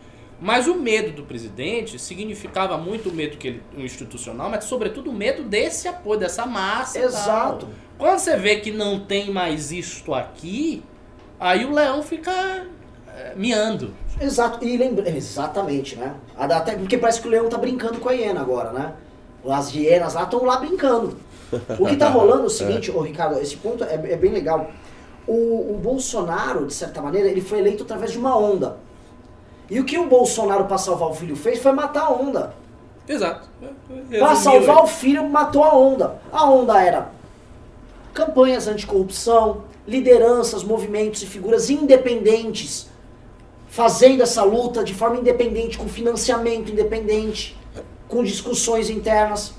Quando eles entraram lá, botaram um bando de autoritário que achavam que estavam fazendo uma revolução, e esses caras foram construir um projeto pra calar todo mundo. O que que rolou? Foram pegos com a boca na botija por causa da porra do Flávio, né? Que é corrupto. Eles não contavam. Quando viram. Porque olha só, você pega o dis- discurso do Bolsonaro no começo do ano, quando o Bolsonaro não compôs o ministério com o Centrão, ficou todo mundo, puta, o cara não tem rabo preso mesmo. O cara Sim. vai governar de uma maneira nova mesmo. Isso lá em janeiro. Eu lembro disso. Quando pintou e começou a acelerar as coisas do Flávio, aí todo mundo. hum, ele vai ter que sentar no colinho. Não à toa aquela manifestação, aquela malfadada manifestação do dia 26 que deu toda aquela discussão, nós denunciamos, ó, eles estão vindo para um enfrentamento com as instituições porque eles estavam no auge daquela treta. O Supremo querendo, vem, senta no colinho aí, ó, Bolsonaro, que o teu filho tá, tá, tá, com a- tá todo cagado aqui. É. Aí viu que a manifestação não deu em nada, uma manifestação autoritária que eles queriam assustar o Supremo, assustar Exato. o Congresso. Aí ele sentou no a- no dia seguinte. Alguém denunciou. Exato. O MBL denunciou essa merda que tava rolando. Aí ele sentou no colinho do Toffoli, bonitão, Toffoli, troll, sentou o Bolsonaro no colinho dele e iniciou-se esse, essa articulação, já que eles gostam de falar mal de essa articulação aí, que acabou com o COAF, que acabou com a Lava Jato, e que permitiu que o Supremo ficasse com calma, colocasse a bola no chão, e o Supremo com calma, colocando a bola no chão, fez o que fez hoje, ontem. né? Exatamente. O Supremo só tá tranquilo porque ele perdeu o medo do nosso lado. E não medo porque a gente ia fechar o Supremo. Nós não somos a favor dessas putarias. Somos republicanos. Muito republicanos. Só que a gente sabe que a pressão legítima existe. A gente sabe que o Supremo deve temer o Senado, assim como o presidente da República deve temer o Congresso. É do jogo, uma instituição vigia a outra. né? Então, quando a gente faz uma campanha pela Lava Toga e o próprio presidente da República e seus filhos fazem uma campanha contra para desmontar a Lava Toga, Campanha, aliás, que quando foi feita, foi feita com o apoio do bolsonarismo. Quan- Quando a campanha em si foi feita, foi feita com o apoio do bolsonarismo. Tanto que uma das coisas que o Nando Moura mais repete nos seus vídeos agora Ah, da indignados lavatório. é exatamente isso, da CPI da lavatória. Ele fala e repete isso milhões de vezes, porque ele foi um dos caras que tá lá gritando CPI da lavatória, CPI Não, porque ele foi um dos caras que estavam lá, isso aí, dia Isso. 26. Dia 26 é pelo. COAF, é pela Lavatório. O COAF foi pro espaço. Lavatório, a Previdência, o Bolsonaro meteu lá a emendinha lá pros policiais. Então tudo que era pra teoricamente ser defendido no dia 26 foi pra água abaixo. a gente E é por isso antes. que o Nando Moura se sente traído hoje. Nando Mas, Moura- quer saber, você tá ah, teve falando- gente que tava avisando. Você tá falando da, da Previdência, a Previdência é um negócio que vai acontecer lá pra diante. Então a pessoa pensa depois na aposentadoria. Mas a- o- os congelamentos que o Paulo Guedes colocou, eu fui ver porque teve um cara de esquerda que disse que os congelamentos do funcionalismo público eles estavam voltados pra base e deixavam os caras mais privilegiados. Eu achei que não era possível. Aí eu fui ver, conversei, o Ian mostrou. É, é isso mesmo. Então tá fora do, do- do congelamento.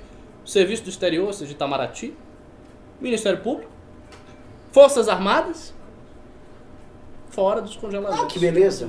Me parece uma estratégia muito popular. Pois é. Tudo E que o Lula isso que quer. o Lula falou. Tudo que o Lula quer é isso. E o discurso do Lula é, é tão, é tão E tá sacana, fora, né? O discurso do Lula é tão sacana.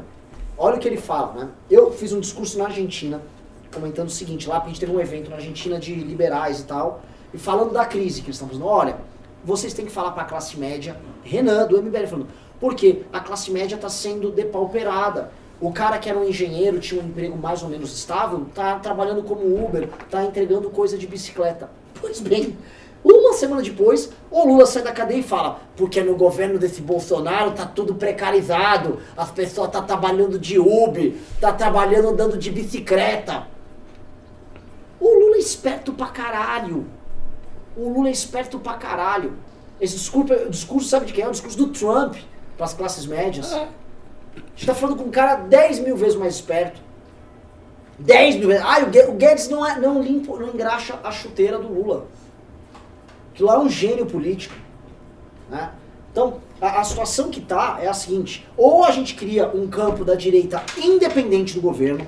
Ah, o governo tá com uma proposta legal, todo mundo apoia, porra, legal pra caralho. Coisa que já faz. O negócio da cidade. E essa lá. direita independente trabalha, faz o combate anticorrupção, porque é uma direita que não tem rabo preso. Ou ela fica submissa ao governo, e aí é o seguinte, Lula é solto e você não pode falar de lava-toga. É ou não é? Renatão, Ricardo, comentem isso, por favor. Eu, eu, eu vou dizer, não, não, concordo. Claro, tem que ter uma direita independente, mais que isso. A direita independente ela tem que ficar rapidamente maior do que a direita bolsonarista, que hoje não é. Então, o maior desafio é o seguinte: a direita independente já existe, ela já existe, mas ela é menor do que a direita bolsonarista. Então, na prática, quando você bota na balança, Mas, é- ela tem menos força. Sim. E, e, assim, o, o desafio é tornar essa direita Tem uma tendência de crescimento, Tem, uma vez não, que você vê que tendência. o número de influenciadores da direita independente Vai é muito maior do que o, o da direita bolsonarista, que aliás vem perdendo os influenciadores. perdendo os Hoje, por exemplo, eu vi até o Marquês de Rabicó, que é o, o outro youtuber do bolsonarismo lá, falando, ah, Bolsonaro, você tem que bater de frente e tal. Então, assim, até os que ainda estão lá já estão se sentindo desconfortáveis. Mas ele deve dizer que tem que bater de frente. É, não, não, claro, autoritária, claro, né? na linha Você tem que dele. bater de frente, Na ele linha é um dele. ditador. É, é, Lógico, exato, maravilhoso. exato. Não, e é um discurso muito fácil, né? É. Eu, eu- quem já O que, que estudou você resolve? Você tem todo o poder do mundo, então. É Quem- assim que eu, eu lembro que eu participava de assembleia na USP. Uma das coisas mais inúteis que você pode fazer na sua vida. Eu participava da assembleia na USP e na assembleia subia um rapaz, ele era do, parti, do POR, Partido Operário Revolucionário. Ah, conheço esse partido. Lá, grande na, POR. lá na Bahia tem. Tem POR também? Tem, sim. Então subiu o Conheço rapaz do também. POR e a gente tava. Eu falei, bom, eu era do movimento, meu movimento Resgate Arcadas. Vamos discutir política estudantil, vamos dis- discutir bandejão noturno, vamos ver se dá pra gastar menos com, com besteira que tinha ligado ao bandejão diurno e investir. Pautas estudantis. O cara virou e riu. Meu querido, eu queria passar aqui, é a sugestão do POR. Gostaria de passar aqui nessa Assembleia a seguinte resolução. Vamos acabar. Não, é preciso acabar com o capitalismo. Aí levantou uma gente. "É!" E aplaudiu o cara. Pra que, que servia aquilo? Pra nada. É igual o Marquês de Rabicó. Um gordinho de o merda. Vai acabar com o um capitalismo. bosta. Ir lá falar que vai, vai, fechar, o- vai fechar o Supremo. Não vai, ele tá te enganando. Ele vai fazer você acreditar que um, um áudio de um caminhoneiro, é sempre um áudio de um caminhoneiro. Chegou um áudio. Aí o caminhoneiro, é, porque estamos mobilizando aqui o plantão, o plantão de greve aqui da Zona 5, né? Estamos pronto. É bom se preparar esses vagabundos do Supremo, que a gente tá indo pra Brasília, são mais de 200 carretas. Aí a pessoa ouve e fala: Ah, meu Deus! Vai rolar. Não vai rolar! Não vai rolar! O caminhoneiro, como a gente disse, só queria, só queria comer a costela dele. lateral. Hã? Só queria comer a costela dele, entregar a carguinha dele, ter uma tabela de frete anticapitalista pra, pra, pra rodar. É isso que o caminhoneiro quer. Te enganaram, meu irmão. O Marquês de Rabicó, ou o Alan dos Santos vira lá. Não, o Alan dos Santos. é o Ai seguinte, 5, ai 5. Já é um AI-5, porque o Alan dos Santos prometeu, foi isso que ele escreveu, que se o STF tivesse a decisão que teve, o povo con- conclamaria o AI-5 e Bolsonaro teria que Não, ai, igual Foi isso que ele disse. Com o gengivão dele. Foi isso que O ele cara da, "Ah, ai 5. O povo quer ai 5. É? Ah, o povo. Mas é isso. Ah, vem aqui que eu tô no Uber, ó. Aí ele cai. de- O povo quer que o povo não quer AI-5. Imagina um AI-5 com o Bolsonaro. Tava todo mundo nosso preso. Tava todo a Jovem Pan fechada. Flipou o Brasil em cana, tomando porrada no pau de arara. E o Eduardo da Ustra vive. É isso, seus otários. Não, isso, isso aí O Nando Moura, vai vou falar aqui, eu não gosto do Nando Moura. Acho o Nando Moura hipócrita em muitas coisas, nos atacou com mentiras. Dito isso, Nando Moura tá sendo muito correto em bater nesses vagabundos. Muito, muito claro em bater nesses caras. Porque, ah, o MBL tá... Ouve o Nando Moura. Nando Moura, tá- ele encunhou o termo direita flaviana. Mandou muito bem. Ah, é ele que fez o termo. É. de- É, é um É, excelente, excelente termo, direita Essa flaviana. Essa direita flaviana. Seu Alan dos Santos. Na verdade é a direita bolsonariana. É a direita bolsonarista. É, né? é, Seu Alan é dos isso. Santos. Mas é sempre aquela coisa, tem que preservar o presidente.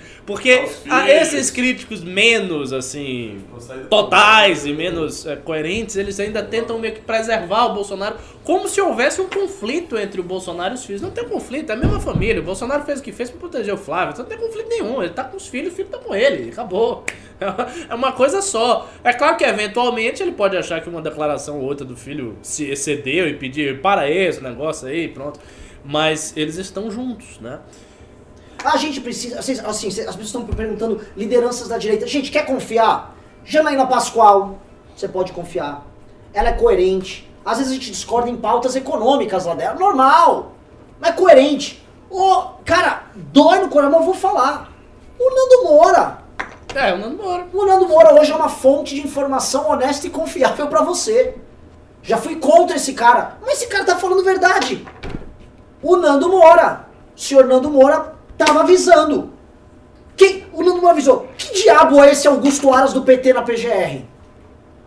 Hã? O Nando Moura avisou ali. Vou citar ele, Nando Moura. Coerente, pode confiar. Arthur Moledo Duval. É do MBL, é do MBL, e aí? Tá coerente também. Muitos do Partido Novo. Os principais deputados do Partido Novo. Todos claros, assertivos. O pessoal do Podemos. Eu vou citar o pessoal do Podemos, que tinha um partido que ninguém comenta aí. É o maior partido do Senado e podia estar fazendo o que todo mundo faz no Senado, que é pedir emenda, graninha do governo. O Podemos liderou o Muda Senado e a CPI da Lava Toga. Hoje, Álvaro Dias, um cara confiável, Regufe é um, um cara honesto, confiável, dá pra trabalhar com eles. Na Câmara, o pessoal do Cidadania, Daniel Coelho. Não vou citar o Kim, não vou citar tudo, que é óbvio que a gente já sabe. O pessoal do antagonista que tá louco agora cobrindo o que tá acontecendo. Ah, eles devem estar, porque o antagonista é lavajatista, tá, pra eles é, isso aí deve ser uma tragédia. Pode, o an- o antagonista vem sendo sério. Lula solto hoje. né? O antagonista pode confiar. Vem pra rua, apanhou pra caralho que nem a gente. Vem pra rua, sério. Essas, essas figuras Corote. que na, na, na hora que a, a precisa escolher um também. lado, escolher o lado da própria honestidade, honestidade intelectual, hoje nessa crise você pode confiar. Danilo Gentili tá apanhando que nem louco desse monte de vagabundo. Quantos outros? né? Em Agora- termos de influenciadores e grupos, a direita não bolsonarista, ela é bem, bem cheia, ela é maior. Ela tem mais gente, na verdade. E a cada dia que passa ela tá mais cheia, né, dos influenciadores. O- os influenciadores do bolsonarismo, eles estão perdendo muita qualidade, muita qualidade. Então, você tem assim alguns que, tipo o Flávio Morgenstern. O Flávio Morgenstern é um cara inteligente, que, que sabe ler, também ele, ele próprio perdeu, né? Mas é um cara inteligente. Tá? Bernardo Kister tem lá o, o trabalho dele, né? Mas você sai de sair, né? O Fiuza que deu uma, uma, uma O Fio- loucura. Fiuza. Mas eu digo assim, não é um idiota. Então você tem. Mas você sai de sair, meu filho, que tem de influenciador tragicômico, tosco, sabe? O cara não sabe nem falar direito. Pô, é um analfabeto. Já tá feio. Estamos aqui com Alan Egami. Mande teu recado, Alan. Ah, tamo todo fudido, né? Todo, todo mundo. Adorei recado. né? É isso, cara. recado brilhante. Você sai de manhã- tudo. Qual é o recado? Tô fudido. É, Você olha, você vê o discurso que o Lula fez, ali tá, tá pronta a coisa ali pra, pra dar merda.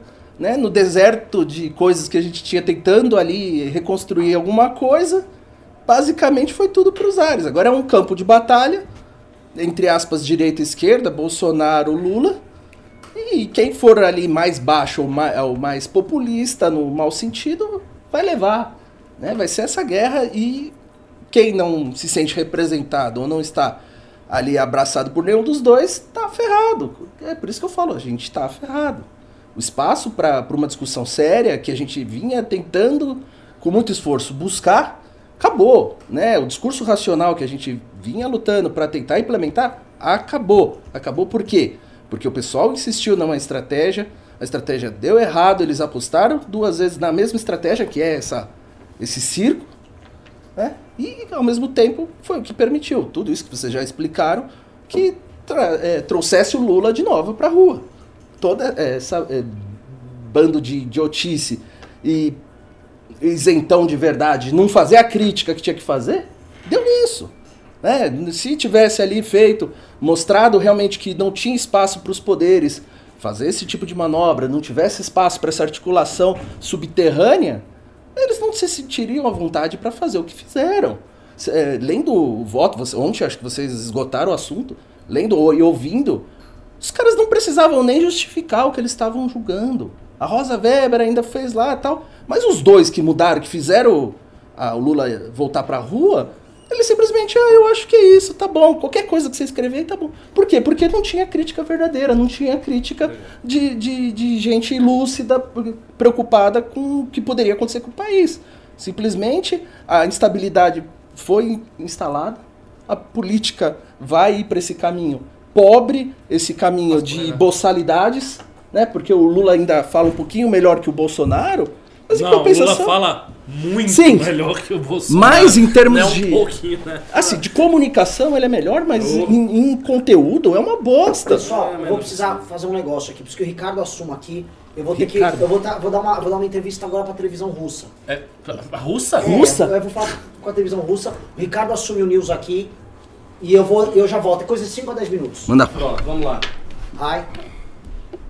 Aí, ó. Ele assumiu. Olha, Pavinato. eu já estou achando estranho porque o Renan está dando entrevista Então- para a televisão russa, só que falando inglês. Inglês, Então, tá estranho isso aí, algum espião O Putin que- não gosta disso. Ah, chegou o Pavinato, então não vou ficar aqui, que eu não sou rosto. O homem só show, né? A altura.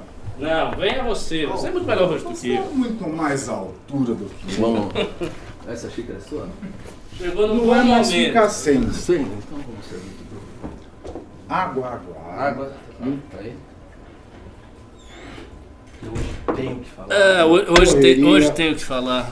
Hoje tá Chuva em São Paulo. aqui, Tamo até pra ajudar nessa Tem merda. Pra ajudar nessa merda toda, ainda chove em São Paulo, cara. Nós temos Chove, uns pimbas para. aqui, bora ler os pimbas. Bora, bora começar a ler pimba. Ó, vamos descendo aqui, Vai lá. chegar nos pimbas. Primeiro pimba que a gente recebeu do Matier, 5 reais. Será que esse porra solto não, não cria uma chance de unir a direita novamente? Afinal, nada une mais as pessoas que o inimigo em comum. Olha, eu concordo com a frase última que se disse que nada une mais as pessoas do que um inimigo em comum. Sem dúvida nenhuma é assim. O problema de a gente falar em união da direita é que a forma como o bolsonarismo está tendendo a combater a saída do Lula é uma forma que a gente não pode seguir. Porque os discursos e tweets, manifestações públicas dos influenciadores do bolsonarismo antes da decisão do STF eram todos no sentido autoritário. No sentido de, se esta decisão do STF for assim, então tem que ter um AI-5. Se essa decisão do STF for assim, então tem que fechar o STF. Se essa decisão for assim, então é necessário que o exército e o povo façam alguma coisa. Se ou seja, são condicionais que mostram como eles querem combater e não é como a gente quer combater. E aí qual é que é o grande drama, né? O drama que se impõe para a gente. Nós estamos nos esforçando para fazer essa mobilização de amanhã e talvez fazer novas mobilizações adiante, sempre no intuito de ter alguma saída jurídica, ou seja, instrumentos jurídicos capazes de alterar esse entendimento do STF, que é a PEC 410, que altera o texto constitucional, mas que é difícil de passar porque tem um coro da PEC, e o projeto PL do Kim. Esses são instrumentos que a gente quer enveredar por esse caminho e apoiá-los. O problema é que o, o bolsonarismo não vai apoiá-los. Então, não dá muito para unir. Tipo, você tem um inimigo em comum, mas as vias de solução são muito diversas. Na época do impeachment, o que havia era uma, co- era uma situação diferente. Porque você tinha os intervencionistas militares, que não estavam unidos ao MBL, mas eles eram bem minoritários. E a grande massa, inclusive bolsonarista, comprou o discurso do impeachment. O impeachment, sem dúvida nenhuma, foi assim, conseguiu essa unidade. Eu não sei se a PEC 410, ou se esse PL, ou se esses instrumentos vão conseguir é, ter aquela, a- a- aquela força simbólica que a palavra impeachment gerava nas pessoas de tal maneira a transcender, de tal maneira a superar os obstáculos artificiais que o bolsonarismo impõe. Porque se a gente conseguisse criar em torno da PEC um consenso de energia e tal, que as pessoas começassem a se guiar por isso aí, mesmo aqueles que gostam do Bolsonaro, mesmo aqueles que confiam muito no presidente, se eles começassem, não, mas tem que ser a PEC e tal, dava pra fazer mais ou menos o que você tá dizendo. Mas eu não acho difícil que isso vai acontecer a essa altura do campeonato. E o bolsonarismo reclama um protagonismo que é difícil dele Exato. articular isso daí. Mas, ao mesmo tempo, uh, é- é- foi importante você ter dito, porque ele trabalha com esse é, o simbolismo, a emoção, para alcançar a popularização do discurso.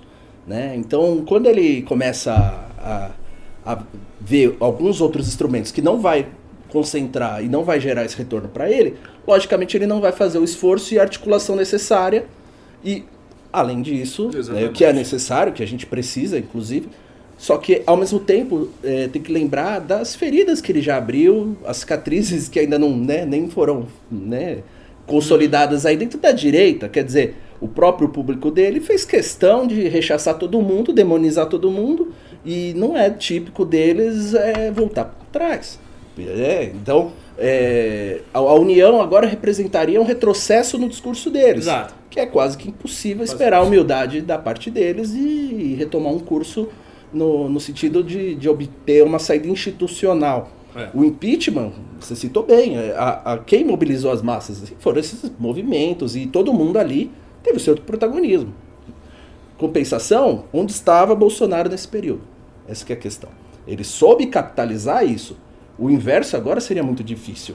Né? Ele agora abrir mão em detrimento das eh, da, da popularidade dele para outras pessoas. Isso é quase impossível para Vocês não acharam esquisito o Bolsonaro orientar os seus ministros ao governo não emitir opinião sobre o fim da prisão em segunda instância? Curioso. né? Não, não achei esquisito, porque eu parto da premissa, que é a mesma do Renan, e eu acho que a premissa óbvia, é que há um acordão entre os bolsonaristas, o STF É mais e o uma prova do Congresso, mas é mais um indício de que tem isso aí, entendeu? Porque por que seria, se não, se não fosse o caso do acordão, que Bolsonaro tivesse essa atitude? Não faria sentido nenhum. Na realidade, ele estaria aí propalando. E ainda tem um outro detalhe, que é o seguinte... É, ele pode achar, eu acho que ele pensa isso, ele pode julgar que a saída do Lula é boa para ele. Porque gera uma polarização, tem um grande inimigo que agora está circulando e pode novamente unificar a esquerda. Isso, e como ele cresceu na É polarização, um inimigo mais tangível que o. Foro O antagonismo, Paulo. né?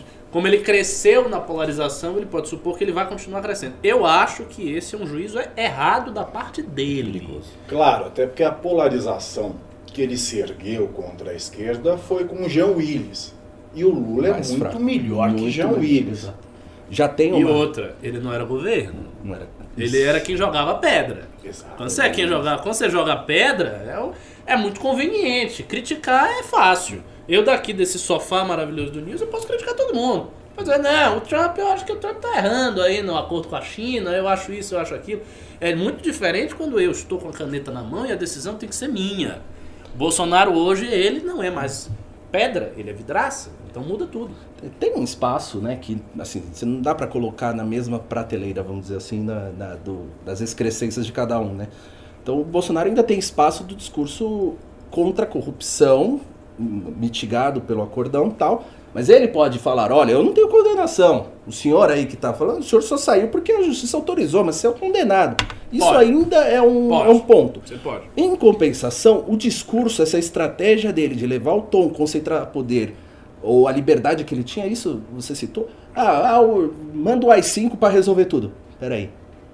É, a partir do momento que agora ele fala de uma forma mais autoritária, é, ele gera um bônus pro Lula automaticamente, porque o Lula vai vir com o discurso Ah, da E, democratização. outra, quando ele estava no período de crítica, ele estava simplesmente atacando o PT, atacando o governo Dilma, dizendo que o governo Dilma é uma merda. Agora não, agora ele precisa dar resultado. Agora é o seguinte, o PT já foi. E outra, as pessoas vão esquecendo. À medida que o tempo passa, isso, isso acontece e tem que acontecer, porque é da lei biológica da mente, da memória humana. À medida que as pessoas vão. que, que o tempo vai passando as pessoas vão esquecendo os problemas, não vai ficando com a mesma intensidade. Por exemplo, o pessoal mais velho. O pessoal mais velho viveu na época da hiperinflação de Sarney. Mas ninguém tem ódio a Sarney. Você vai conversar com o pessoa mais velho? Ela não vai, não, Sarney é um monstro. Você passou, já não tem mais essa sensibilidade, não tem mais essa intensidade, já foi, foi no outro tempo. Mesma coisa, as pessoas que participaram dos caras pintados para tirar Collor. Hoje a figura de Collor não, não levanta, não acende mais aqueles ódios, rancores que na época acendia. Então vai Tanto mudando. é que foi eleito. Exato. Isso, é Isso foi vai eleito. mudando. Então o PT tem a seu favor hoje o fator tempo. Já foi o governo de Dilma Rousseff. Daqui a três anos o governo de Dilma Rousseff será uma lembrança mais pálida. Tanto e essa máquina de, de publicidade e comunicação que é o PT e a esquerda, né?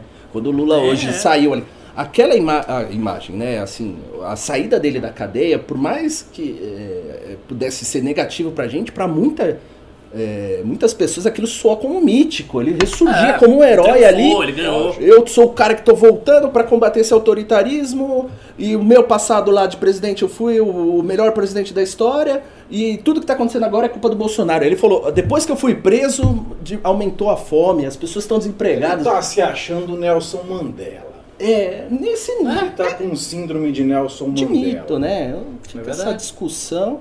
E é o perigo que o Bolsonaro tem de, de entrar nesse, nesse confronto, né? Total. Tem Tem mais mais querido? aí, querido? Temos mais pimbas. Matheus Bueno pimbou dois reais. Renan, deu tempo para o pessoal se organizar? Ele pimbou aqui enquanto o Renan ainda estava na live. E provavelmente está falando das manifestações O de Renan amanhã. saiu, mas acho que o Ricardo pode Não, responder. eu posso responder. Olha só. A organização de manifestação grande precisa, exige, obrigatoriamente, pelo menos um mês e meio, dois meses, três meses. É, é esse o parâmetro temporal. Nós não temos isso. E o VPR resolveu colocar no dia 3, depois mudou para o dia 9. Muito em cima. Não acho que foi a decisão mais acertada do mundo. Entretanto, a despeito da gente ter colocado a manifestação muito em cima, é, aqui já está organizado. Então a gente está organizado para o ato. Será um ato menor. Mas é importante que o ato não seja muito menor, que não seja ridiculamente menor. Então, por isso mesmo, é muito importante, é imprescindível que as pessoas de São Paulo vão, compareçam ao ato. Para que a gente saiba, vai ser um ato menor, mas que tenha um certo tamanho, um certo, uma certa envergadura que possa dizer, olha, tem um renascimento da mobilização da direita. Então as coisas estão sim organizadas aqui. É, o ato vai ser que horas? é, Ah, em São Paulo, 16 horas. na 16 Avenida Paulista. horas em São Paulo e em breve vai sair a lista de cidades que vai ter o ato. Se você está nos assistindo, você for de uma dessas cidades que estiver na lista, vá e convide as pessoas e, fa e faça aquele velho trabalho. Se você acompanhou o impeachment, se lembre, se não, ouça o que eu estou dizendo. Pega os eventos de Facebook, divulgue.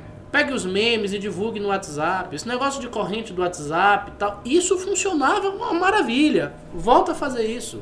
Porque aí fazendo isso, os atos vão ser maiores, mais, mais expressivos. Vá, vá, mas vá com civilidade Exato. e Sim. não caia em provocação.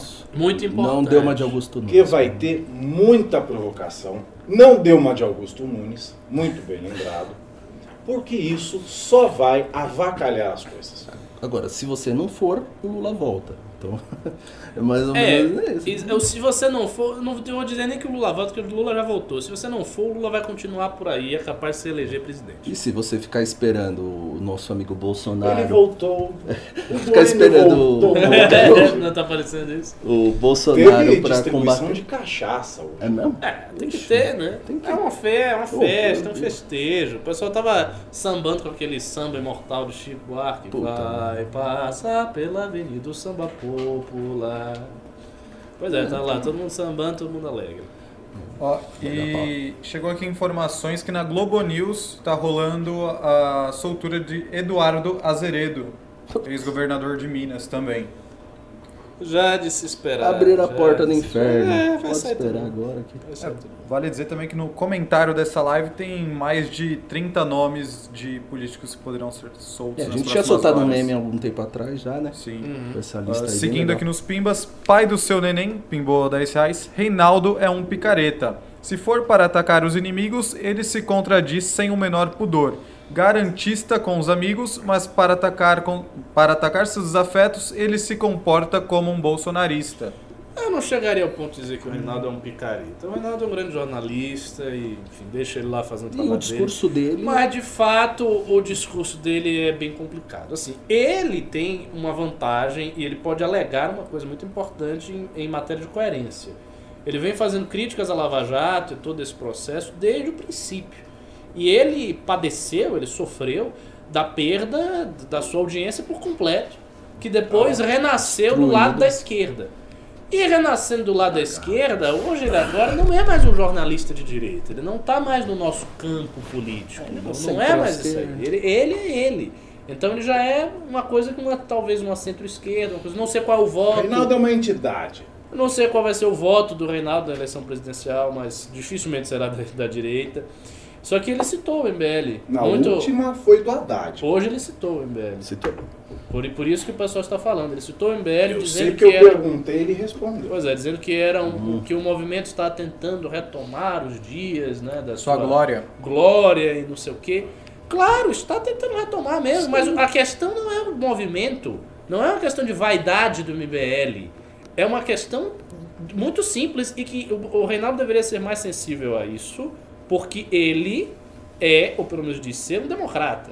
O que nós estamos fazendo é oferecer à indignação popular que está aí uma saída democrática para um problema cuja saída bolsonarista é antidemocrática.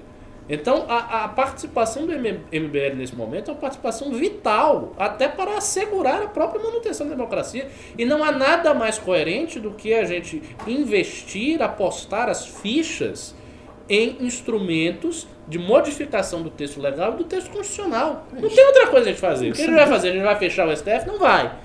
Não vai fazer nada? Que se- seria opção. Talvez o Reinaldo achasse que a nossa opção melhor seria não fazer nada. Como é que ele não vai fazer nada? Vai deixar esse pessoal todo sair, vai deixar o Lula sair, o Azeredo sair, todo mundo sair, vai deixar um sistema jurídico, como o Pavinato certa feita explicou muito bem, é um sistema neste aspecto muito garantista, mais garantista do que outros países cuja política criminal é mais dura, que já permitem a prisão em segunda instância. Quer dizer, você tem um Brasil, o Brasil, que é um país eivado de corrupção, não pode se dar o luxo, constitucionalmente, de colocar a prisão lá em trânsito julgado, tendo quatro, quatro instâncias na prática. Você tem duas instâncias, o STJ e o STF. Então o meio de resolver isso aí é o meio que o MBL está olhando.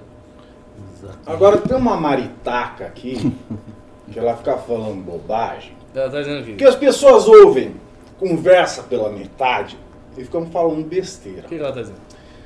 Querido, eu me posicionei a favor do julgamento de ontem porque a Constituição brasileira traz, no inciso 57 do artigo 5 a questão do fim da presunção de inocência, ou seja, a culpa só depois do trânsito em julgado.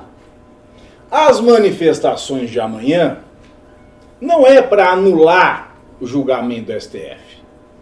As manifestações de amanhã são um acorda, um sacode do povo para os seus representantes, que não são os ministros do STF, mas os parlamentares, as pessoas que se sentam na Câmara dos Deputados e no Senado Federal, para que elas tomem uma atitude quanto o fim da presunção de inocência somente após o trânsito em julgado. É para forçar a passagem da PEC. E é também para acordar o nosso legislador para tomar medidas legais, não precisam ser PEC, podem ser projetos de lei, Puxa a faca aí. ó. não é? que O- diminuam recursos, que criem barreira para recursos. Então para de falar bobagem, Maritaca, e se não tá afim de assistir, cai fora, porra. Moleque chato pra Vamos caralho, montar- tá com montar falta de É, vamos montar um negócio aqui maior. né? Vamos montar, vamos montar.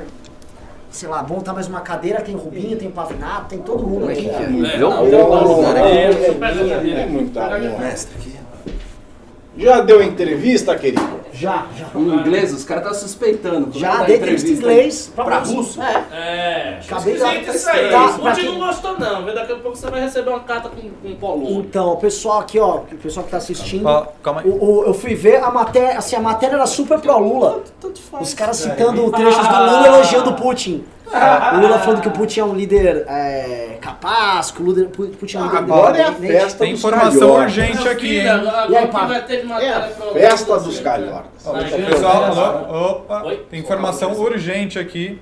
A primeira vara de Curitiba acaba de ordenar a soltura de José Dirceu. Ah, mas isso era Ah, esperado. tavam- Eu falo, abriu a porta do inferno. hein? Produção trocaram uma bateria aí, ó. Vamos lá, ô Rubinho, senta aí com a galera, junta todo mundo aí. Vamos lá, vamos lá, vamos lá, vamos lá, vamos lá, vamos lá. Hoje é plantão! Três advogados. Oi, gente, hein? É, mas pode juntar quatro, não. cinco, não vai botar o Lula de volta. Gente, o pessoal tá perguntando se o Renan baixo- baixinho ou o Pavinato é alto, são as duas coisas. O Não, Pavinato eu é- estou de salto. Ah, você tá de salto também? Estou de salto, estou de lobutã. Ah, pelo amor de Deus. Estamos aqui o seguinte, com o melhor. Com o melhor. Melhor. Que time? Mas só avisando, dei entrevista pra RTI, tá? Foi ao vivo agora, tá no YouTube. Quem quiser depois abre uma aba nova aí, RTI, vai me encontrar lá falando do Lula e tal. Puta entrevista engraçada, os caras citando frases do Lula elogiando o Putin.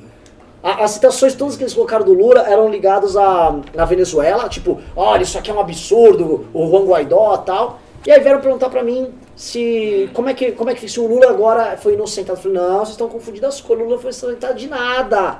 Mudou Vai ser. Mudou. Isso ainda é outra Vai coisa, ser. mas Lula não foi inocentado de nada, isso aqui é um entendimento do- da Suprema Corte. Mas vamos voltar aqui pra vaca fria, pessoal. Olha o cenário que tá dado aqui. O senhor Zé Dirceu, né? Porque não é só o Lula.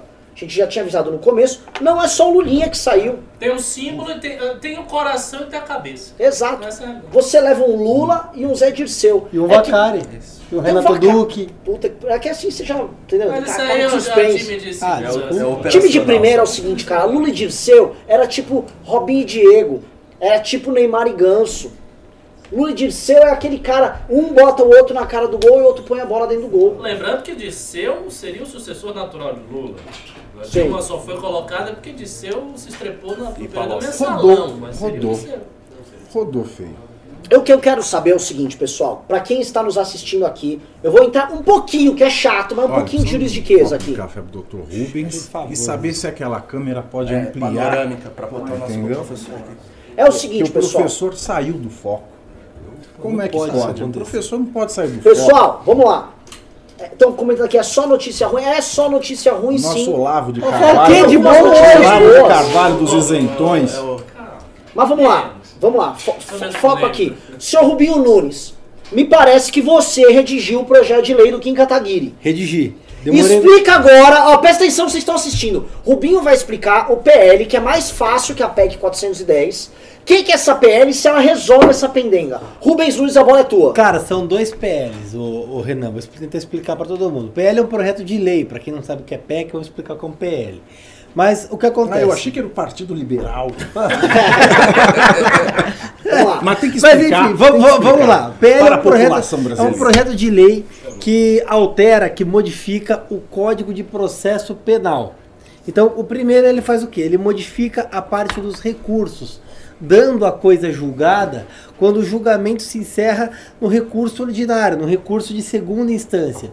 Então, o recurso extraordinário ou especial, que são direcionados ao STF, ao STJ, esses recursos eles passariam por esse PL a ter caráter rescisório, ou seja, eles atacam a sentença por alguma, alguma mácula constitucional, algum outro espécie de vício, é, são recursos especiais, não discutem a matéria. Por quê? Quando encerrada a discussão em segunda instância, o órgão colegiado recursal, o que acontece? Já tem a culpa formada. O sujeito já é culpado. Aquele fato típico ilícito, ou seja, a corrupção passiva, eh, o tráfico, enfim, aquela conduta criminal dele já é considerada que ele fez aquilo. Ele fez aquilo e só vai se discutir ali alguma questão constitucional, alguma vírgula. Então passa a ter caráter rescisório e aí a sentença passou a transitar em julgado, cria-se uma, uma margem para essa decisão. Eu não que- nada. Olha, eu vou explicar. Porra. Eu vou explicar o que Tá, eu já quer entender! Pô, O que o Rubinho disse O cara aqui? segue rescisório? Cara, eu tava escrevendo essa porra até agora. Meninos, deixa, eu desativar o modo O que o Rubinho quis dizer aqui é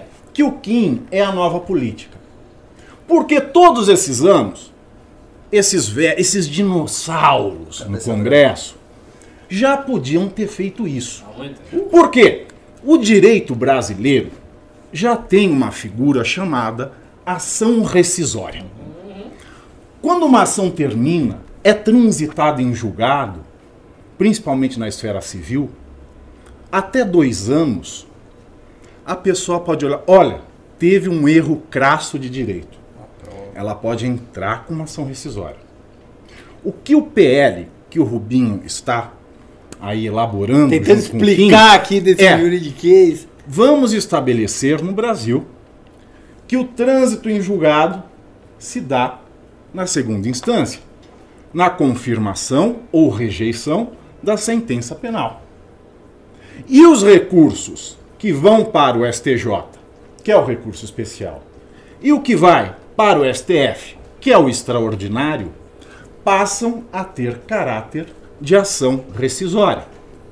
Com isso, nós respeitamos o inciso 57 do artigo 5 da Constituição, de que a presunção de inocência cessa, ou seja, a culpa surge a partir do trânsito em julgado.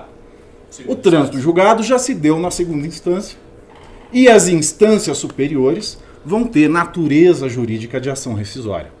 É uma medida muito interessante, não agride a garantia fundamental, a cláusula pétrea do artigo 5 inciso 57, é uma saída genial.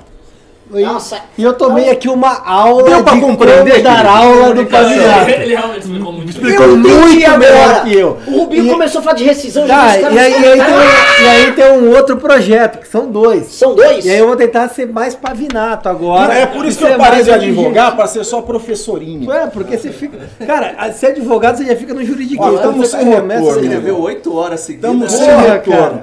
eu não me vejo, estamos sem retorno. Apagou a tela. Mas aí va- vamos lá, vai ser retorno. É, Russo. o que, que é o outro projeto, Renan? Sem retorno. Ó, O outro projeto ele é, ele é mais objetivo. A gente tem ali no rol de, de crimes, de, de coisas erradas que levam à prisão preventiva uma série de coisas, estupro, homicídio, etc, etc, etc.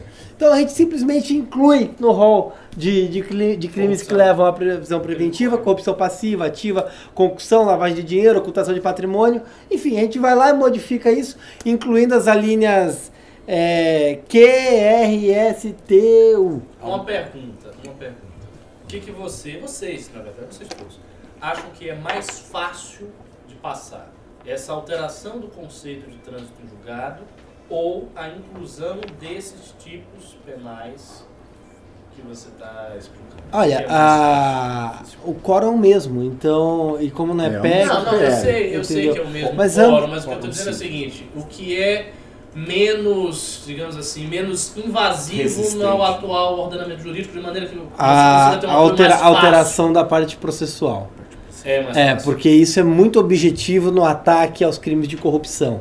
E como a gente está falando do Congresso Nacional, necessariamente a gente vai, a gente está falando de alguns entes que tenham interesse direto nessa conduta. Mas pelo apelo popular que está se dando, a gente viu hoje aí, por exemplo, que o Cidadania, o Podemos e o Novo já vão entrar em obstrução até que se até que seja votada a PEC.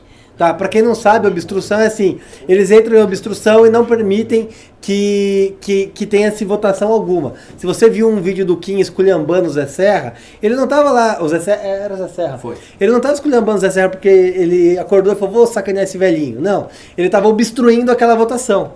Então, esses três partidos, mais outros pa- políticos de outros partidos, PP, DEM, enfim, outros tantos, vão entrar em obstrução. Então, o que acontece? Tá vendo uma... PP. O PP, por incrível PP. que pareça. Eu, eu, eu, eu olhei eu falei, não, eu olhei de novo e falei, porra. Mas é. Então, assim, como tá tendo esse apelo popular todo lá para ter essa obstrução, eu imagino que esses projetos do Kim, eles andem a, a passos rápidos. E já tá na CCJ a PEC 410, e que deve ser votado, tá? É, deve entrar na pauta dessa semana.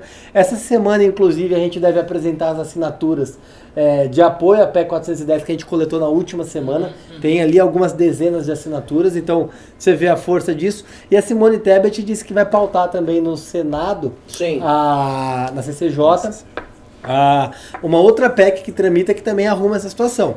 Você tem noção de quantos parlamentares já tem nesse processo de obstrução?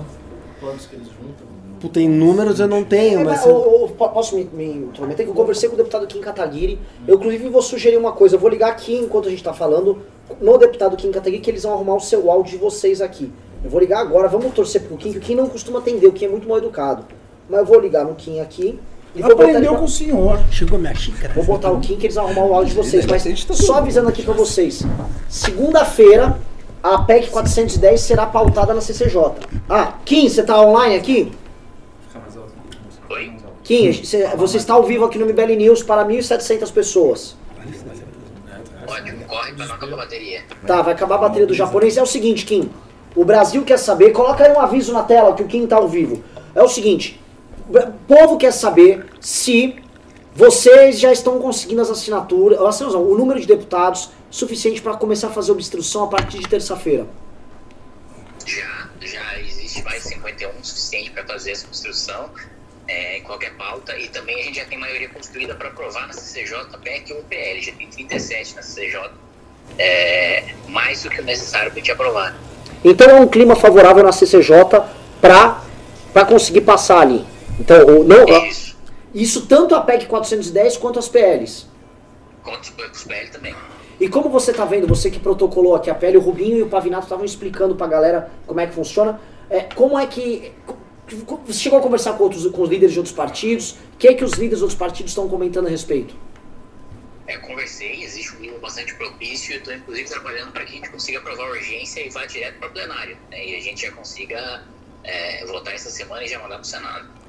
Ah, porque assim, a gente sabe muito bem que PEC, hoje, tendo um centrão como a gente tem, eu sei que é, constrangedor talvez para o deputado poder falar dessas coisas, porque você está agora articulando lá com diversos partidos, mas com o centrão que a gente tem, com os setores do próprio PSL que a gente tem, com o PT, com a esquerda tal, conseguir PEC não é lá tão fácil, eu imagino, né?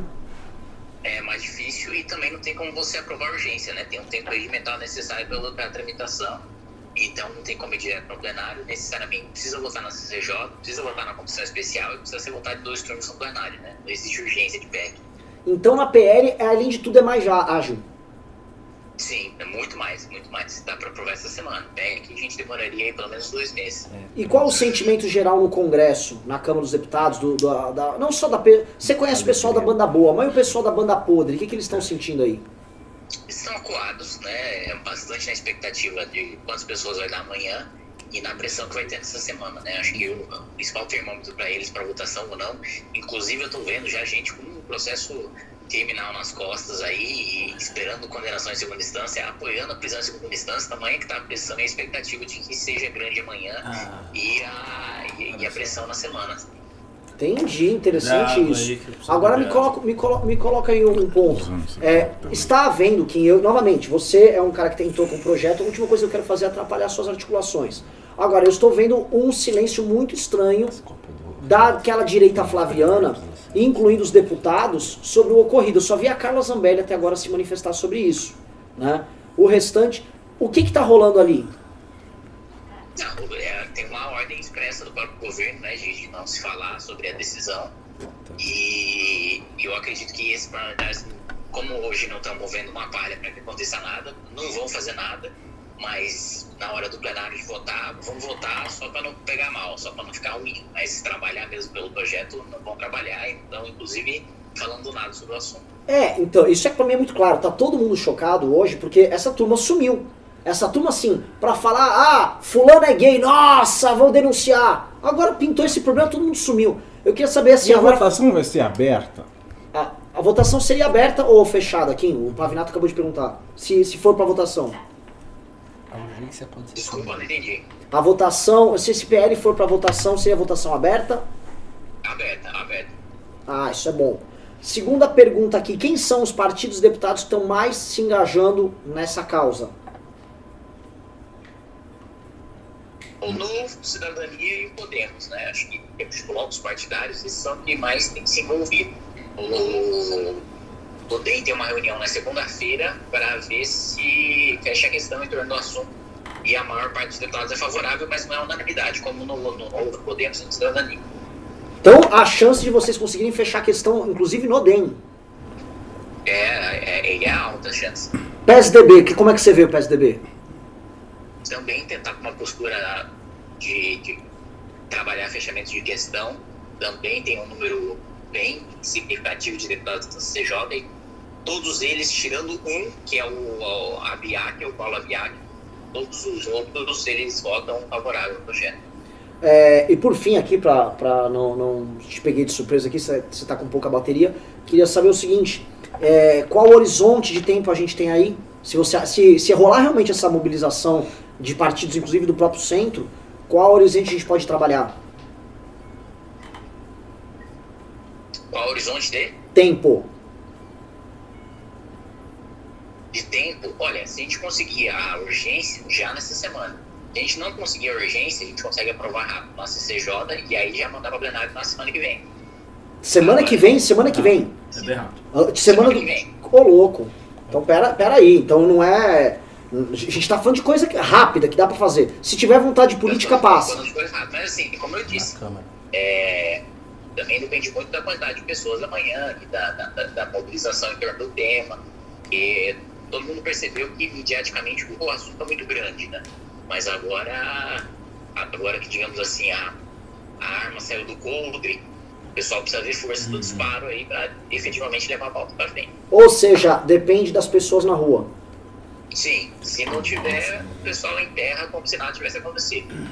Então manda um recado aqui pra galera que tá assistindo o MBL News.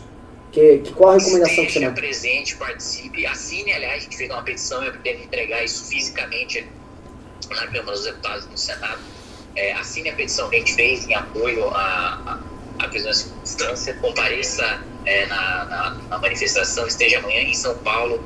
Quem for de São Paulo, a gente vai estar lá às 16 horas da manhã, caminhão do, Bem pra Rua. Então, todos que puderem participar, é fundamental para a aprovação do projeto. Sem isso, é como eu disse, vão fingir que nada aconteceu, enrolar, esperar o tempo esfriar, e aí esfriou, acabou. Não pode deixar esfriar e precisa ser um tiro forte e rápido já amanhã na manifestação, e pressionando durante a semana para pautar já na segunda-feira. Perfeito. Kim Kataguiri, te agradeço novamente, parabéns aí pela PL, parabéns pelo trabalho que você está fazendo no meio de um bando de farsantes que a gente tem lá no Congresso. É um alívio contar com um japonês jogador de Dota que, além de tudo, é um maluco ah, a favor da luta contra a corrupção. Te agradeço, um abraço aí, vamos voltar aqui pro programa. Muito obrigado, um abraço. Eu falo, isentão é a salvação. Um puto isentão, né? Isentão Esse é a japonês, vamos lembrar, esse mesmo Kim Kataguiri, deste mesmo gabinete que, que, que está, o Rubinho aqui vos fala, né, que lhes fala, este gabinete, este deputado, foram atacados sem o parar. que faz rachadinha com a gente, com o Ah, salário. o Vamos Rubinho que é alvo de ataques aqui. dessa escória imunda, dessa gentalha governista que passa pano pro Flávio Bolsonaro, pra essa escória que agora não tá ajudando nessa luta contra o Lula livre. Cadê essa turma? Cadê os machões? Senhor Rubinho, o Rubinho foi alvo, o Kim foi alvo de um ataque ontem do senhor Eduardo Bolsonaro. Ontem? Ontem. Ontem. Falou lá, ah, o Kim com a sua lei Kim vai ajudar o Foro de São Paulo com não sei o quê. Agora, onde, onde tá? Onde o- tá o- o esse bosta? Dudu? Qual, qual foi o projeto que ele apresentou? Qual que é, assim, é ensurdecedor o silêncio do presidente, que ficava até ontem falando, não, mas se, se não aceitar essa pataquada que eu tô fazendo, o PT volta. Agora soltaram o Lula. Voltou, tá na rua, tá solto, tá chegando aqui em São Bernardo. E o que, que ele fez? Não falou nada. O Eduardo fez um tweet. Um tweet. Não falou mais absolutamente nada. Não apresentou uma alternativa, não apresentou um projeto de lei, não discutiu uma proposta, não se manifestou em nada. O Lula vai pra vir em São Bernardo. Ele, ele vem pra São Deve Bernardo. vir para São. Bernardo. Pelo que eu vi, ele É, viria amanhã para São tá. Uma Bernardo. pergunta que o pessoal quer saber é o seguinte, tá? Eu tenho dois juristas aqui. E, não, na verdade tenho quatro, né? Vocês quatro são formados em direito. Eu, Eu sou também, mas não sei mais. Você nada. também, nós cinco. Eu, eu larguei a faculdade. então é quadrilha. Então, assim, Não, largou no último ano. Então aí, tá eu quero, eu quero que vocês coloquem aqui. Tem Mas, muita ó, gente ó, perguntando. Ó, quatro anos de USP é melhor que cinco de PUC que eu fiz. Não, não vem com essa, Vamos- não. Eu sou, eu sou um analfabeto jurídico. Eu quero, eu quero, quero saber de vocês. Vocês vão trazer aqui essa resposta que o pessoal está perguntando. Olha só, todo mundo quer saber, muita gente quer saber do Lula, do Dirceu, desses caras. Porque a lei, a lei retroage só a favor do réu. É. A gente passe, passa o PL aí do Kim. Né? Isso afeta em alguma medida as condenações dessas figuras? Vocês podem usar o caso do Lula para ilustrar, porque o Lula tem outras condenações a caminho. Ah, Ou isso- não? Não, isso é parte de direito processual.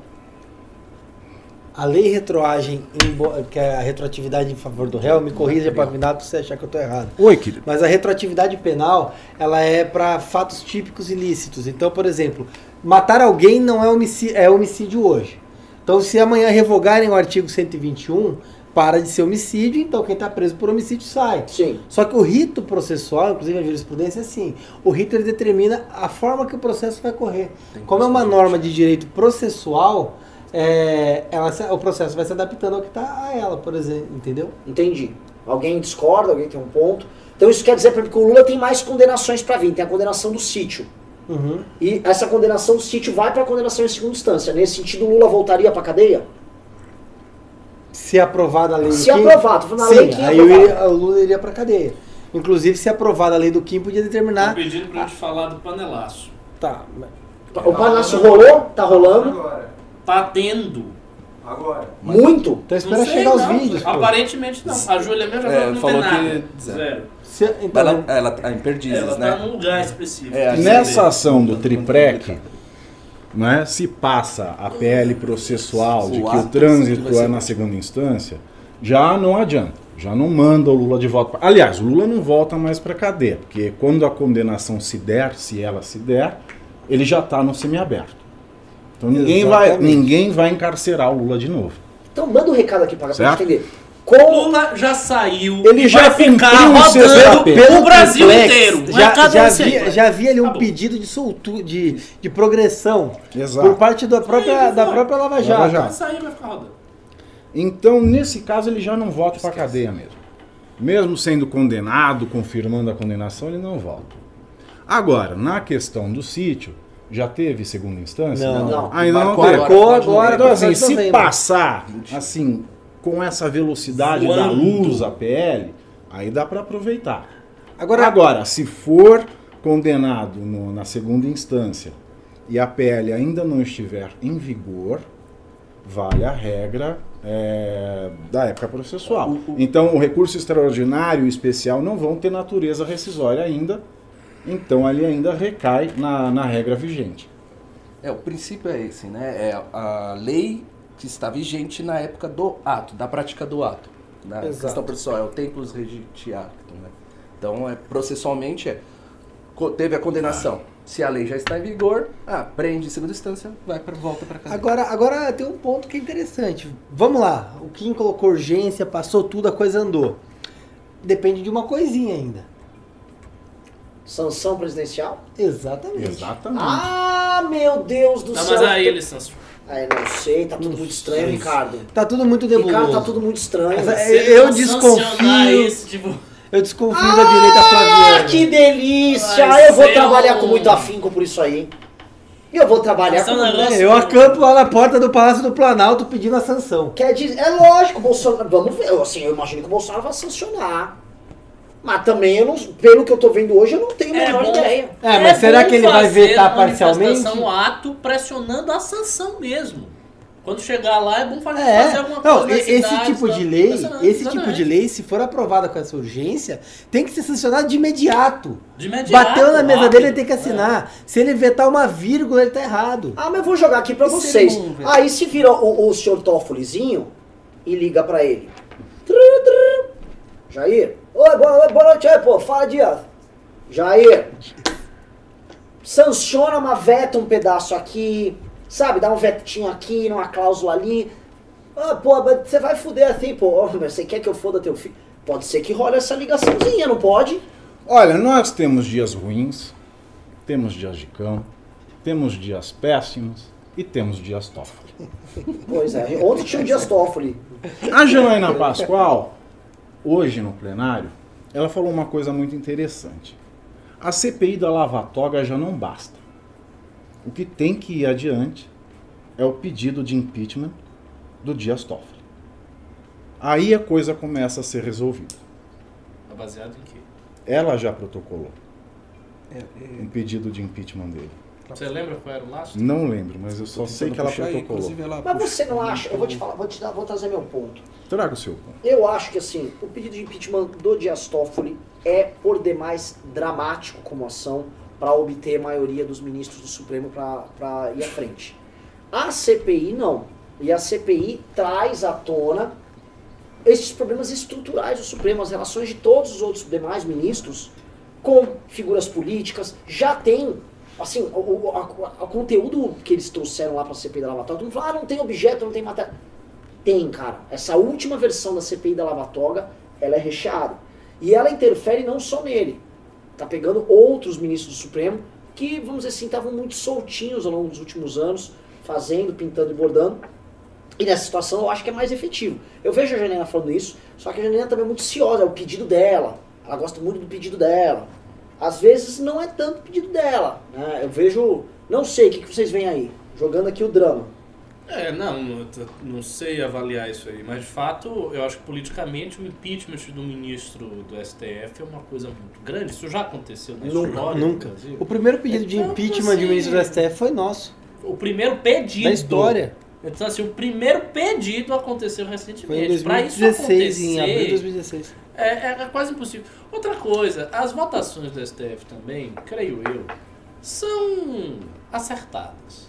Os ministros sabem o que um ou outro vai votar. Então já sabe, mas antes deles darem votos, eu Mas- acredito, eles sabem mais ou menos o que, que vai dar. Não é um negócio que o cara vai no escuro e acabou. Um, um senador me seja assim. confidenciou recentemente que Hum. ele começa a ver a iminência de um, de um impeachment de ministro do STF. Sério? Que ele começa a ver a surgir a, a possibilidade. Não diz que vai acontecer nem quem vai ser, mas que começa a se materializar isso. E não é um senador bobão, nada, um sujeito influente. Por que ele acha que isso começa a se materializar? Pela por, raiva que por conta da, da- do clamor popular contra o Porque STF, tá da, da oxigenação que está dada na casa, seja no Senado, seja na Câmara dos Deputados, e do poder das mídias de pressão sobre os senadores.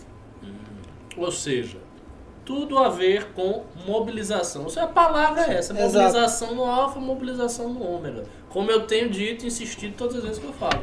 O que a direita tem é mobilização. Se ela não tiver mobilização, não tem mais nada.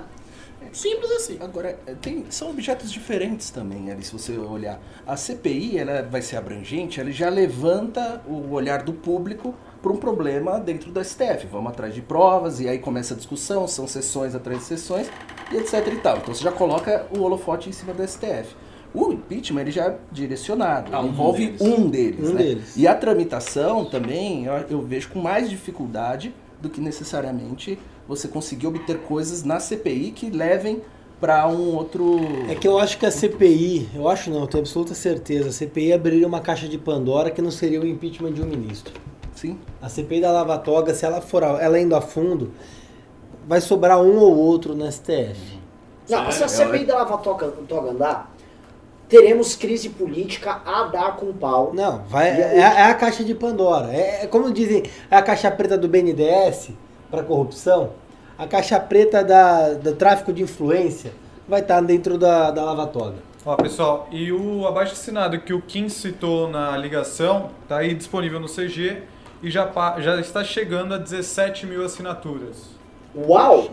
É isso Poucas aí. horas o, link, ar, o link tá aí, ó, na, no CG. Acabamos de subir já tem 10 quase 17 mil assinaturas. Não, não, eu, eu, eu tô vendo todo mundo no RT. Precisa pegar o link aí, gente, disparar no WhatsApp, mandar pros amigos pra esse negócio rodar. Isso tem que sair da internet pro zap pra galera ficar assinando. Porque foi um insight que o time lá, lá do Kim teve lá em Brasília. Ontem o Pavinato também antecipou isso aqui. Gente, dá pra trabalhar via PL.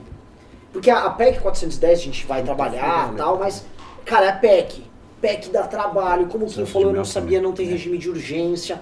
PEC é um. PEC é. da- PEC É, eu, pra ontem eu mudar gravei a um vídeo.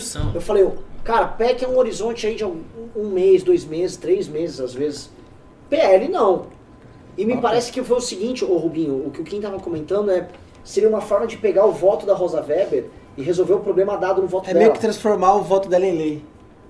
Sim, a grosso modo. Ela, deu- ela deu uma dica ali, falou, ó, é isso aqui por isso aqui.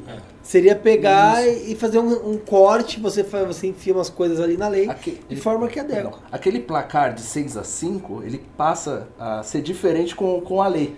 Né? Ele Porque, viraria um assim, 6 a o- 5 falou, O. Celso, o Toffoli disse que também não vê problema da lei ordinária dispor sobre isso daí, e a Rosa. Então você tem pelo menos um voto ali para virar para 6 a 5 Exatamente. pela constitucionalidade o pessoal está perguntando no chat, o link está na tela, mbl.org.br barra segunda instância já. Está na tela. Então, mbl.org.br barra segunda instância já, você assina o abaixo assinado, já cai direto lá no link, e aí essa petição vai ser levada lá pro Congresso, certo? Exatamente. Pô, já ser- tá com 17 vai pessoas ser, de uma hora. vai ser apresentada junto com a com o projeto de lei. O projeto vai ser protocolado, acho que na segunda-feira. Eu fiz ele em regime de urgência hoje.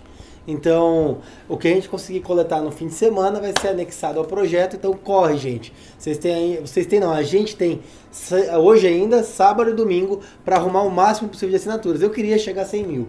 Eu lembro que se fazia muito esses abaixos assinados na época do impeachment. A gente tinha no Change e tal. Foi feito É. um que deu um aqui- milhão, um gigante. Esse aqui tá no change.org. Pronto. E, mas não deixa, assim, Ricardo, é sintomático. Isso tudo tá acontecendo é como se fosse um retorno aos velhos tempos. Certo? Porque, É, né? vou colocar, quem tá assistindo o News, eu ia falar isso, porque a gente começou essa, essa live mais de uma hora antes do News. Essa live tá há bastante tempo no ar, estamos com quase, tava, chegou a bater 1.800, estamos com 1.700 pessoas agora no ar, tá? E nessa live aqui, é, a gente, eu avisei no começo, tá? E vale repetir, nós esquecemos da nossa própria história. Nós esquecemos o que nós devíamos fazer. A gente entregou pro Bolsonaro, não tô falando da gente, MBL, tá? O povo entregou pro Bolsonaro, até com certa razão, a, a responsabilidade, tipo, bota esse doido lá, ele chamou o Moro, vai, acabou o problema da corrupção no Brasil, acabou a bandidagem, E não é bem assim por diversas razões. Já não daria certo se o Bolsonaro tivesse de boa fé fazendo isso. Se tivesse, ó, vou daqui, eu vou cuidar, não daria. Precisaria de apoio do Congresso, precisaria de apoio da sociedade, setores da imprensa, das redes sociais, precisaria. Mas ele nem isso está. E esse é o ponto que eu trabalho, o problema que eu estou dizendo para vocês. A gente ficou esse ano vendo a família Bolsonaro com os seus próceres em rede social, o senhor Olavo de Carvalho, criando movimentos biônicos de mentira, sem história, cuja função social é puxar o saco do Bolsonaro, é movimento Brasil conservador, é movimento conservador, é um bando de com grana, uma grana que a gente vai descobrir logo mais de onde vem essa grana, né? Esses caras aguardem com grana, grana na agulha, puxando o saco do presidente. Toma, puxa saco do presidente, puxa saco do Olavo tal. E transformou as manifestações que eram independentes das pessoas em manifestações estatais. A gente virou a turma da mortadela. Você tinha manifestação no, em Belém do Pará, a gente tem que falar aqui. Belém do Pará, quem pagava o caminhão de som era o delegado Eder Mauro do PSD do partido do Kassab, que é dono do PSL lá no Pará. Estatizaram a manifestação em Belém. Na Bahia, estatizaram com a Daiane Pimentel, que é aliada do ACM Neto, e que hoje faz parte do PSL traidor. Ou seja, a Daiane Pimentel enganou a turma na Bahia, Bahia, assim como em Belém o delegado Eder Mauro enganou, assim como em São Paulo, esse monte de movimento ligado ao Eduardo Bolsonaro enganou as pessoas. Enganaram, então, assim, ó, quem vai na rua de verde e amarelo não vai contra a corrupção, não vai contra nenhuma pauta. A pauta é o Bolsonaro. E aí transformaram uma coisa independente numa pelegagem. Aí, direita destruída, mobilizações destruídas, e aí resta pra nós o quê? Recomeçar. O bom e velho recomeço de cada um. Começar de Tem um novo. detalhe aí no que você falou que é interessante e que abre uma perspectiva insuspeita. É o seguinte: a CPI da Lava Toga ela prejudica diretamente o Flávio. E parte do PSL está puto com o Flávio, com o Bolsonaro, e quer que o Flávio se lenhe.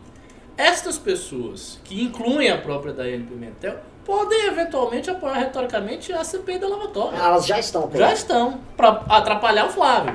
É. Então, funciona de um jeito interessante, que é o seguinte: os oportunistas, que não são ideologicamente muito vinculados à direita, nunca foram, mas que levantaram, estão, paradoxalmente, sustentando uma bandeira de direita que não pode ser sustentada pelos bolsonaristas e pelos olavetes entre os deputados do PSL, porque essa bandeira prejudica diretamente o Flávio.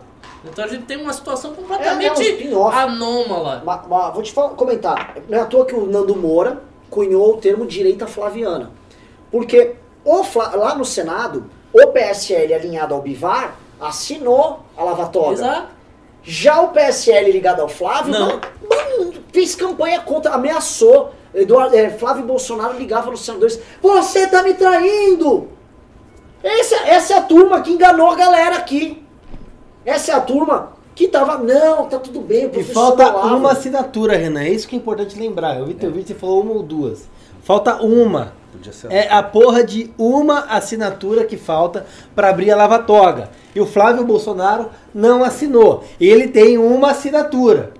É, ou seja, ele. Ele não resolveria assinou essa porra. problema, Não tá? existe a lava-toga porque o Flávio disse, ah, mas tem outros tantos. Tá bom. É. Mas você votou no Flávio para combater a corrupção. Você votou no Flávio porque ele era Bolsonaro, porque ele é filho do mito, porque ele ia lá e ia resolver os problemas do Senado. Falta a assinatura dele. O senador do MBL, o Girão, fez o quê? Tá capitaneando o movimento. Tá correndo. Ele falou pra mim, você foi Rubinho. Falta uma e eu não consigo. Falta uma. Então, assim, se você acha que tem que abrir a caixa preta, tem que investigar essa corte de que se tornou um balcão de negócios, tem que cobrar o senhor Flávio Bolsonaro. Vamos fazer o seguinte: o Flávio, o, o Flávio não vai assinar. Procura saber do Girão qual é o senador que esteja na situação mais bamba e a gente constrói uma campanha especificamente na cabeça desse cara. Porque se, se ideia. faltar um, e se tiver um que tá mais ou menos, se toda a pressão se concentrar na cabeça do cidadão, ele pode virar. Virando, resolve isso aí. É, Exatamente. É- Essa é uma ideia a ser realizada. é perfeito. É um. Perfeito, essa é é literalmente um, Ricardo. Então, Agora, esse um já existiu. ver. Já chegou a ser dois ou três que estavam mais. intencionados a mais. O Eduardo com o Jair Bolsonaro, com o senhor Onyx Lorenzoni da Casa Civil, ligaram e fizeram mudar de ideia. Aí você tem muitas armas. Você chega pra um senador desse e fala, eu tenho emenda. Ok, ok, Entendeu? ok. Mas assim, na época do impeachment e tal, também as o Lula negociou várias coisas que a Dilma ia fazer, que não ia fazer e tal, o pessoal não acreditou. Vê entre esses, talvez, que já estiveram, o cara que é mais frágil, a gente faz uma campanha, vê com o VPR, vê com um bocado de gente, faz uma campanha diretamente contra o cara, vê o qual é a o base eleitoral é dele e tudo. Se for uma coisa relativamente forte, sendo uma pessoa só, é capaz de virar o voto. E virou o, o voto, no caso, a assinatura. Virou a assinatura, resolveu. Resolveu esse problema. E o momento agora é O ideal. momento é agora. A insatisfação agora está latente. Exato, a decisão tá foi começando a ontem. se mexer e tal. Exatamente. Outra, eu queria saber o seguinte. Elegibilidade do Lula, como é que fica? Pra mim é a É, mesma o- coisa. Até O agora, eu tenho uma- limpa eu continua. posso- Então, mas eu o quero voto propor um ontem debate. Só abrir um parênteses aqui pra vocês, rapidinho. O pessoal no chat lembrou. O nome, se já te der um nome agora, é a Maria do Carmo do DEM, a senadora Maria Car- do Carmo do DEM da Bahia, que, vo- que assinou a lavatoga e foi demovida correndo. Tem um- Mas ela é originalmente favorável, você conhece ela. Mas tem um Maria do fator que Carmo? Não, não conheço. Ô, tá amarrado aí. Que o Maria do DEM. Carmo? Do DEM, Bahia. Vamos, vamos levantar, eu passo para vocês. Mas ó, eu tenho um ponto aqui nessa questão da, da, da ficha limpa. O, prece... O que, que levou a base dessa decisão? O ponto do trânsito em julgado. É, eu falei isso há três meses atrás. Então, assim, o ponto do trânsito em julgado é o quê? Se você não vai limitar um direito, ou seja, a liberdade da pessoa, sem que ela tenha, a sentença tenha transitado em julgado. Então, o trânsito em julgado se tornou absoluto, inclusive para o cumprimento da pena. A partir do momento que a STF entendeu que só a, a, a, a eficácia de punitiva Ela daquela é de, conduta. Licença, desculpa, só um- Ela é de Sergipe. Sergipe. Sergipe. Eu não conhecia, não tem Isso, ela foi a deputada-. A partir do momento que as STF Ó, ó, pera um pouquinho. Ó, ó, ah, meu Deus, Deus, fiz merda. Seguinte, me mandaram já vídeo de panelaço. Já e rolou, rolou, já mandaram Mas de panelaço. E é o seguinte, teve Vamos panelaço rolando com o lista xingando de volta. Sim. Então tá um clima, clima, clima de guerra no ar aqui. Bom. Maria do Carmo de Sergipe, do DEM, ela foi alvo de uma ligação do Arthur. O Arthur gravou um vídeo ligando pra ela, ligou pra ela, conversou com ela, falou: por que, que você não tá votando? Tentou virar o voto. É importante lembrar isso porque o Arthur foi pro Congresso. Essa semana esteve com o Rubinho, Ah. captando assinaturas de senadores para a própria. Não, Exatamente. desculpa, pra carta pro Toffoli. Gastou só de sapato o dia inteiro ali. Mas antes ficou- de, en- antes de voltar pra ficha limpa, tem esse fator DEM aí, que é muito estranho. E o Davi Alcolumbre pode ser esse, a justificativa para ela voltar atrás. Ele tá muito à vontade, ele tá fazendo muito o que o Renan tem mandado, e ele pode ser esse fator de influência que tá impedindo e, e barrando essa CPI. Mas existem de outros partidos. Sim, mas O ele é o presidente, Rogério, por né? exemplo. Ele é o presidente ali Ele não assinou, Marco Rogério? Ixi. PSD. Então, a Ah, não, Marco Rogério é presidência... DEM. Dem. É DEM? Então, mas o, o Alcolumbre é o presidente. E ele tem ali um papel ali dentro da coisa e ele está muito à vontade.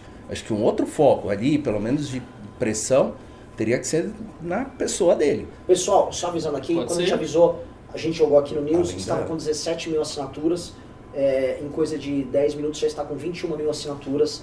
Danilo Gentili acabou de Tá compartilhar também. hein? Já tá em quase Sensacional. 23. É, agora vai Já depois. foi para quase 23. Tem que Mas, ó, aí agora- tem que Renan, vamos, vamos voltar para a Esse ficha é limpa, que isso aqui é treta. Vamos lá, vamos lá. Porque assim, ó, é a bem formação, os- a eficácia da, da punição para aquele crime é dado pelo trânsito julgado.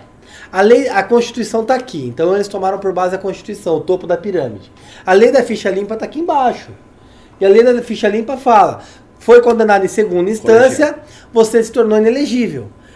Partindo do pressuposto que o sujeito não tem culpa ainda formada, portanto ele não pode ser preso, ele também não pode ter cerceado o direito civil de concorrer a uma eleição. Logo, e eu não duvido que, que o STF tenha esse entendimento, que esses magistrados tenham esse entendimento, há uma possibilidade muito grande, na minha opinião, de que se estenda os efeitos dessa decisão para além da ficha limpa e que o Lula, Zé Dirceu, Todos essa porra toda elegíveis. possa ser candidatos por conta dessa decisão. Você é se da alguém E discordar, você que acompanha o News há dois meses atrás, antes do STF retomar o julgamento, já sabia disso. Pavinato a gente já trouxe isso. O, o risco existe. No Brasil, né? Brasil E pode o que é ter. mais engraçado, quem vai pedir A inconstitucionalidade da ficha limpa Vai ser quem foi assina. quem sancionou. É que foi na Dilma, né? mas- É isso que é incrível nesse país.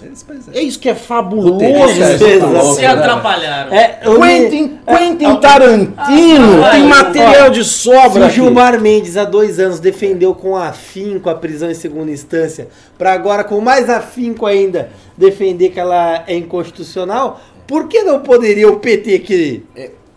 fazer a mesma coisa? Não é? Exatamente. Mas nesse, nesse caso da ficha limpa, pelo menos o clima do, do, do STF não era nesse sentido. Porque o Toffoli ele levantou no voto dele essa questão e o Marco Aurélio desesperadamente falando: olha, eu fui presidente e foi para fins eleitorais. E a culpabilidade do artigo 50, do inciso 57 não se aplica para o criminal. Ele foi o relator. Ele era o presidente, né? Presidente. É. Eu sei que ele deu. é, a posição dele foi em defesa da ficha limpa, com a constitucionalidade, e essa matéria é discutida na ação de declaração de constitucionalidade, inclusive.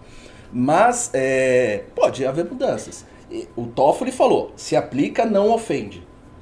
O, o Marco Aurélio sustentava para fins eleitorais. Hoje, pelo menos até o momento, tem dois votinhos que aprovou a, a prisão, mas que no passado Poderia então dar sustentaram. 7 a 4 É, Pela ineligibilidade. é isso. E a Mas mesmo assim, constitucionalidade. mesmo assim, Mais susto ele pode- poderia concorrer pendurado numa liminar.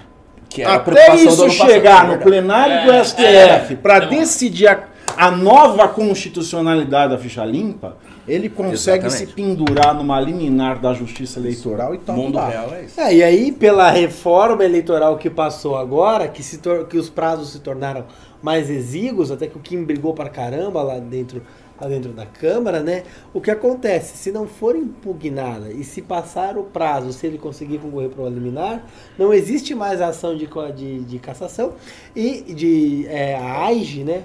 E aí o que acontece? Necessariamente ele concorreu, ganhou a eleição, O tá empossado, tem voto. papum, ganhou. Bom, a gente, a gente vai ver bem. E aí, pra tirar ele é outro A golpe. gente não não, não. É outro golpe.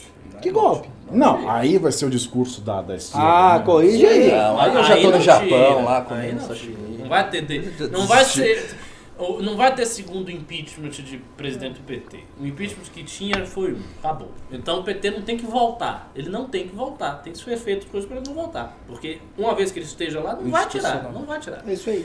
E a gente vai ver, porque eu tenho realmente a impressão que em breve vão sair pesquisas. Porque aí começa a especulação, ver, ah, será que ele tem voto, não sei o quê. Aí daí dá pra mensurar o perigo. Por exemplo. Com ele solto, se- mês que vem tem uma o- pesquisa do Lula Mês que vem. Rubinho, semana que vem tem pesquisa. E lá já deve estar sendo coletada hoje. Exato. Semana passada, gente. Exato. Batemos 25 mil assinaturas. O, Ha- o Haddad, é uma coisa interessante, o Haddad estava pontuando sempre abaixo nas pesquisas. Muito abaixo. Muito abaixo. Então que tem que ver, por exemplo, se o Lula vai pontuar na mesma coisa que o Haddad ou se ele vai pontuar expressivamente acima. Se ele pontuar expressivamente acima, mesmo que ele esteja abaixo dos outros, já é um risco. Porque aí você já tem uma figura que está pontuando expressivamente acima do principal nome do PT. O PT volta a ter um grande nome. Porque essa, aliás, é uma das razões do estrangulamento do PT. Com o Lula na cadeia, o PT não tinha um grande nome. Tinha que ficar improvisando, botar, ah, bota alguém aí, mas não, não tinha, sabe? Não Quantos tinha aquela anos o figura. Lula tem, hein? 74. Não tinha aquela figura de. Não, dá pra Tá concorrer, dá pra concorrer, dá pra concorrer. Ele pode concorrer velho. Cara, Então- é eu mas- conta aqui. Eu acho que devia valer tipo a PEC da Bengala. Você não pode ser presidente depois dos 75. Mas você não pode ser ministro. Chega. Você não pode ser chefe do poder judiciário. Você tá Tem com que- 80 anos. Olha que maravilha, não pode ser presidente depois dos 75. Eu acho que eu vou propor Isso uma PEC. solucionaria o problema do Brasil. Isso é uma É solução criativa. Você ainda Tá pode, bom? é, vamos Você não pode, PEC. você não pode ser né? ministro. É. Você não pode ser chefe de um poder. E o poder judiciário é tão poder, é tão poder quanto o, Você pode, o o poder escolher o presidente executivo. senil. Agora, Então- é uma restrição que no pacto acho que não tem hipótese no São José da Costa Rica, ele não. Esse fator. É, pode, se pra, pra in- idade mínima, Né? né, tem idade máxima, idade talvez fosse máxima um fala. Por exemplo, eu não posso ser presidente, eu sou novinho. Ou então larga, tem que largar lá o juiz da 35, Suprema Corte até morrer. Tem que ser igual aos Estados Unidos. United States. Isso. Ah, mas eu Tá, acho que no caso da. Suprema Corte, o, o ponto é não ser vitalício. Acho que não, não é só o limite da idade, é não ser vitalício. O presidente não tá vitalício, porque é um cargo eletivo. Então, aí a, a a proteção analogia é enfraquece. A proteção é diferente, exatamente. E não, Então, mo- sai a proteção de- do perigo da vitaliciedade de um cara que vai ter 90 anos, vai ter 100, 200 anos ali dentro. Então, não sei, mas é uma solução. É uma Pensa, coisa pro Rubens estudar. pensável. Eu gostei da ideia. Eu gosto bastante da ideia. Tem É, pimba, né? Tem pimba e calma que assim, vamos, não vamos entrar ainda no pimba. Tá? Vocês vão estender mais o programa? Temos pimbas. Eu não sou favorável a ideia. Acho que é o seguinte, a gente tem muito trabalho para amanhã. Link É, na então, descrição. Amanhã tem, amanhã tem faixa tela? para fazer. E lembrando que estaremos na Paulista com a Pamplona, o MBL vai estar na rua. Chão, tá? Porque é o seguinte, é um recomeço, é um recomeço até para MBL. A gente vai estar amanhã no chão com a galera. Chegou a hora de recorde. Entendeu? Vamos estar lá. Deixa, vem, vem pra rua, convoca a manifestação, deixa o caminhãozão bonitão, Olha, do, vem pra rua, a gente vai estar lá perto dele, tum, tum, tum, tum, batucando, conversando com as pessoas, cantando. Vamos estar fazendo isso, até porque há, um pouquinho, até tem uma previsão de chuva. E eu gosto de ficar na chuva, fazer parte do chuva, rolê, que é uma- a parte mais gostosa. Então a gente vai estar na rua com vocês amanhã. Entendeu? Vamos mesmo, todo mundo. Chamamos de galera do MBL do ABC, de Osasco, Que horas, Renan? É 4 horas da 16 tarde horas. Na Pamplona com a Paulista, no caminhão do Vem Pra Rua. Pô, Vamos gente, tá ó, lá. troca o chopinho do fim de tarde, de sábado, pra ir lá com a gente. É por um país bem importante, né, Renan? Você tá Sim. Vale dizer que outras cidades estão disponíveis na página do MBL. Página, Instagram, redes, por aí. Porém lá. A pessoa mandou pergunta aí? Mandou sim. Bo- Bora ler os pimbas? Continua aqui, ó. O pai do seu neném mandou 5 reais. Essa foi pra você, Renan. Calma aí. Que saiu aqui. Renan, você tem insider information sobre os Mavis? Gostei, da, gostei das suas promessas que logo as coisas vão vir à tona. Vai vir, a- fica tranquilo. Teve muito movimento que foi criado de mentira pra supostamente substituir o MBL, né? Com graninha do senhor, que o senhor Eduardo Ô, Renan, segura a informação. Segura. Ó, ó. Eu tava com o velho do velho, agora tá tarde. Então Ah. vai ter. O- só lembrando que o outro áudio continua aberto, viu? Tá, vamos lá. Uh, Matheus Bueno virou membro do MBL. Parabéns, show. Valeu, Matheus. Uh, Anderley Pastrello mandou 5 reais. Lula livre é coisa boa para Jair Bolsonaro? Espera Lula ir no Nordeste e falar que Jair Bolsonaro quer acabar com as cidadezinhas lá. Vou só. O Ricardo levantou um ponto. O fato do Lula estar na rua não significa que isso vai bombar pro Bolsonaro. O Bolsonaro tem uma série de problemas para lidar. E tem mais um ponto que ele levantou agora.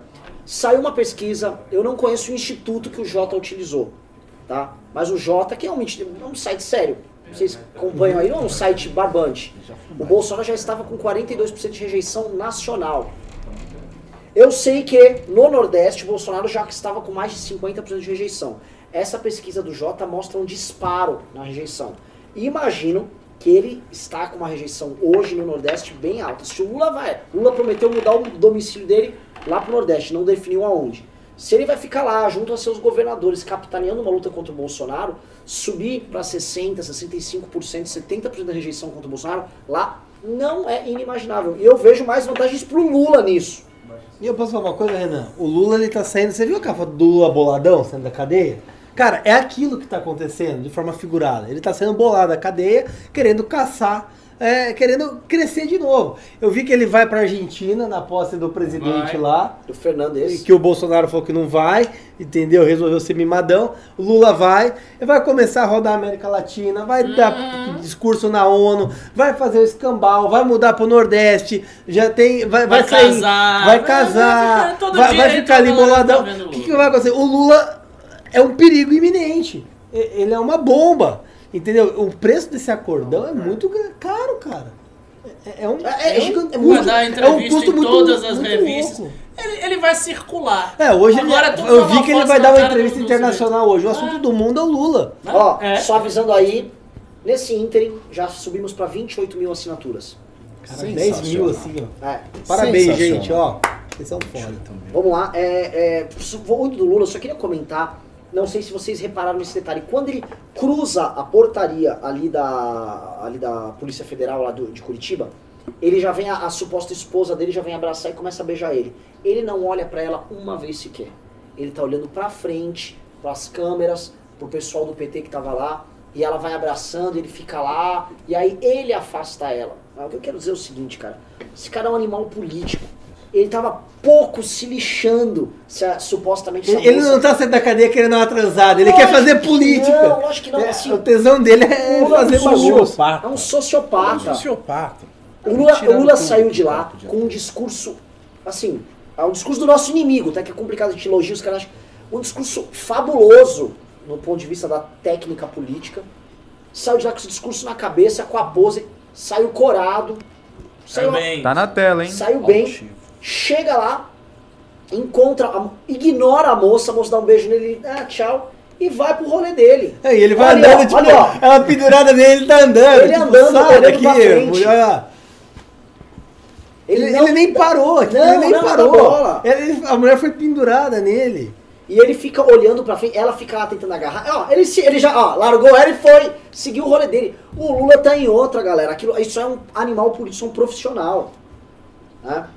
Vamos lá, próximo Pimba. Próximo Pimba é do Under. Não, já foi do Underlay. MC Jesus mandou 18,90. Agora que temos Bolsonaro versus Lula e não há, outro, não há outro brasileiro mais forte que eles, quem devemos importar pra cá e tornar cidadão brasileiro honorário? Ah, cara, eu não sei dizer pra você. Eu tô com a cabeça no, no Lula. Ah, próximo Pimba, Enzo Menezes mandou 10 reais. Soltaram o Lula e parece que soltaram os, pe- os petistas também. Tá cheio de Lula Minion no chat. Tava com saudades deles. No, no cha- no nosso chat? Sim. Isso. No nosso chat tem Lula Minion? Sim. É o pessoal do Lula Livre Que aqui, ó. Lula delícia! 2022. Que delícia, eu tô feliz. Me- melhor É, o Lula Minion, que é nosso adversário clássico, Não, é melhor. do que o Bolsonaro, que eu... que- É melhor, mas você, você veja como esse negócio, né? Deixou esse pessoal ousado. Ousado, assim, audacioso. Porque antes, sem. Sumiram. Não via ninguém, sumia. A gente tava até achando estranho que esse cara não atacava o MBL, esse cara não tava quieto, não sei. Aí sai o sujeito, já começa a aparecer o cara. Ah, tá vendo? Vocês vão perder, vocês aí, se fuderam, a direita toca. já era. É. Ó, calma aí que teve um pimbaço aqui do Alessander. Peço até desculpa que nem tinha visto. Opa! Mandou Amazing! cenzão. Quem vai pra rua amanhã, 16 horas? Paulista com a Pamplona. 15 e 16 de novembro, Congresso do MBL. Amazing. Amazing. Mônaco. É isso aí, amanhã, Alessander. 16 horas, Paulista com a Pamplona. Estamos com 1.800 pessoas de novo aqui. Vamos lá. Bora continuar aqui nos pimbas. Bateu 30 mil. Porra. Opa, é isso aí. Ah, lá, lá MM Júnior mandou tá 10. no tom, né? Criança Esperança. né? Mandou 10 reais. Como fica a questão da constitucionalidade tanto da PEC quanto da alteração do 283 do CPP, face à vedação imposta pelo artigo 60 da Constitu- Constituição Federal? A abolição dos direitos garantistas individuais. Perdão, isso foi uma pergunta. Cláusula Petra mesmo? É, a cláusula Petra. É cláusula pétrea, mas veja só, a, sem sentença penal, sem sentença condenatória, transitada em julgado. Quando a gente determina o momento do trânsito, Exato. É, o, o, o princípio da inocência ele não é prejudicado nesse caso, ele só é redefinido temporalmente. Então, antes era todos os recursos, a proposta da PL e da PEC é a partir da decisão de segunda instância. Vai continuar, o Estado tem a obrigação de provar que o, o réu é culpado, vai ter que produzir as provas, vai ter que produ- é, seguir o rito eh, legal, mas o que vai diferenciar é até que ponto é o suficiente para a pessoa ser presa. podia revogar a Constituição. Próximo né? Podia. Ia, ser uma mara... Ia resolver Ia- muito problema. coisa. É, resolve na, na espada. Quantas Só- cláusulas pétreas tem Olha a Constituição Rubinho americana? Agora, agora os haters vão jogar que o Rubinho pediu pra revogar a Pra Constituição revogar, e é, pediu é, AI-5. É, E pediu exato. AI-5. Aí né? cinco. Tomar cuidado com as coisas É, aí falam cinco na Tem lomba um- de quem fala cinco- Tem um povo com É, falta AI-5 de pegando piroca pau, que é. assiste a gente É, aqui os caras faz pedem AI-5 quando tá no poder, né? Bora Isso seguir, é ó. Eu quero AI-5 quando eu tô Opa. no poder. É. Aí. Bora seguir. Felipe Lourenço é um novo membro. Porra, valeu, Carluxo. Bom momento de show. você se agregar ao MBL. Renan? Bora seguir, bora seguir. É. Shirley Sati Fávaro mandou 10 reais. Parabéns pela coerência de sempre. Tamo junto. Valeu, Ah, mas Shirley. nós pagamos o preço da coerência. Ah, tá mandando. Agradeço você. Mas é o seguinte, nós As pessoas dizem o maior instrumento de mobilização dos brasileiros dos últimos cinco anos chama-se Movimento Brasil Livre. Foi. A gente se matou pelo impeachment da Dilma. Tem um filme aí, tem um livro. Cadê meu livro? Cadê o livro? Cadê o livro? Tentaram destruir o MBL. Esse bando de bosta, esse bando de Zé Cu, puxa-saco do Bolsonaro, esse bando de virgem do cacete. Tentaram destruir a gente só porque a gente é coerente. Só porque a gente não fica aplaudindo política. Aí tá aí, o Bolsonaro lambendo o rabo do Dias Toffoli. Obrigado. Tá aqui o livro, ó. Deixa eu ver, Renan. Eu não peguei. Como um o grupo de desajustados derrubou a presidente. É isso aí. Valeu pelo Pimba. Próximo Pimba, Anderley Pastrello mandou 10 reais. Jair Bolsonaro é um bufão. Politicamente fraco, conseguiu a façanha de sozinho dividir aliados de causa e desfazer todo o esforço mobiliza- mobilizador, moralizador realizado. Entrará para a história como uma piada ao lado de Jânio. Meu irmão, eu torço pra isso não acontecer. O Bolsonaro é o seguinte, cara, a gente vai ter que carregar esse governo ladeira acima, com o Lula solto, a gente É. tem que ir passando reforma, e é o seguinte, trocar ele por um outro melhor na próxima, É. pra não ficar mais à mercê de maluco. Mas não vamos abandonar essa droga desse cara no meio do caminho, e vai ter que ir lá, vai lá, vamos passar a reforma dele enquanto ele fica falando de Golden Shower, enquanto ele tenta não deixar a porra do filho dele ser preso, enquanto outro filho dele fala de AI-5, enquanto o retardado Lavo de Carvalho fica tentando dar golpe de Estado. É isso, vamos ter que carregar esse idiota ladeira acima. Você resumiu tudo.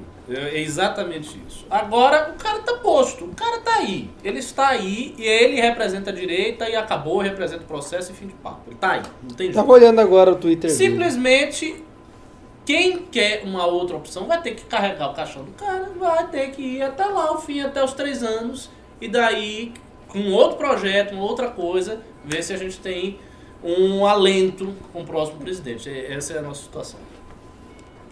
Só vou interromper a leitura dos Pimbas para dizer uma notícia aqui que saiu no MBL News. Condenado a 267 anos de prisão, Sérgio Cabral também pede soltura. Ah, que beleza! Olha lá, o Cabral, hein? É o seguinte, né? Tá fácil. O que eu gosto do Cabral é o seguinte, eu falei isso agora pra TV russa, né? Aí eu falei assim, não, mas os adeptos do PT alegam que o, o Lula foi preso sem provas, né? Eu falei assim, muito engraçado. Eu falei, gozado que esses adeptos do PT, eles não falam deste mesmo procedimento político da Lava Jato com relação aos casos do PMDB que estão presos Exato. né? Aí ele não foi, ali a Lava Jato é válida. Ali a Lava Jato é beleza, né? Porque tirou um adversário político ali. Foi, era um aliado, um aliado também adversário. Derrubou. Cunha, que foi adversário político, foi preso de forma muito justa. Né? Sérgio Cabral é um bandido, um, acho que é o bandido mais escroto. Porque o Lula é um bandido político. Né? Sérgio Cabral é um bandido, bandido. É um bandido, literalmente, ralé. Matador, É um bandido. exato, é um Pessoa ladrãozinho vagabundo. né? Sérgio Cabral é um cara que tava tão louco recebendo comissão de propina que ele aceitou ganhar uma academia.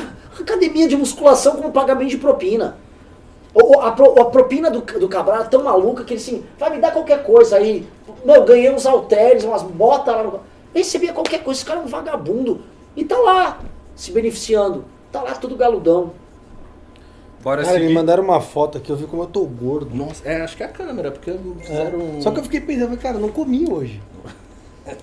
Lá. Todos agora, os né? dias, né? Gustavo Pereira mandou 10 reais. Como convencer na prática a classe média? Já que Lula tem a lábia para tocar na ferida, classe pois média. sabemos que estão com muita dificuldade financeira. Tenho certeza que usarão isso. Felizmente a classe média ainda está na luta anticorrupção e está majoritariamente indo com o Bolsonaro, eu acredito, e que, que não está nessa classe média também está com o novo e tal. A classe média não é o problema. O problema é o seguinte: o Lula tem os votos lá do Nordeste, ele tem votos de classe mais baixa em vários lugares. Ele tem isso aí, ele tinha. Se ele aumenta um pouquinho, aí ele chega e cola no Bolsonaro. Se for ele pro Bolsonaro. É claro, isso é uma projeção. Daqui a três anos pode ser tudo diferente. Mas essa é uma possibilidade. Próximo Pimba.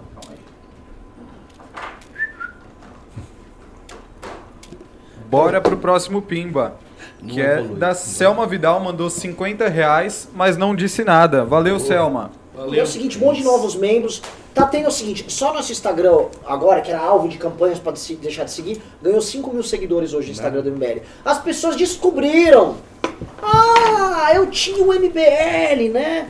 Ou aquele movimento. Deu merda, né? Deu Porra, merda, né? Quer dizer que, por exemplo, o, o Douglas Garcia com o seu seu grupo de gabinetados, gracinha, Douglas gracinha, Garcia, não vai resolver. Ele não vai resolver a questão do Lula, ele não vai pra rua! O grupo de funsas bolados. Nem ele, nem os fazer nada. 22 assessores. E o Luciano Hang? Cadê esses heróis? Cara, eu tô, tava esperando o vídeo do Luciano Hang. com a Cadê os heróis? É 17! Flávio, Flávio assim da Lava Toga, é Cadê 17. esse correndo, bando de argumentar. vagabundo?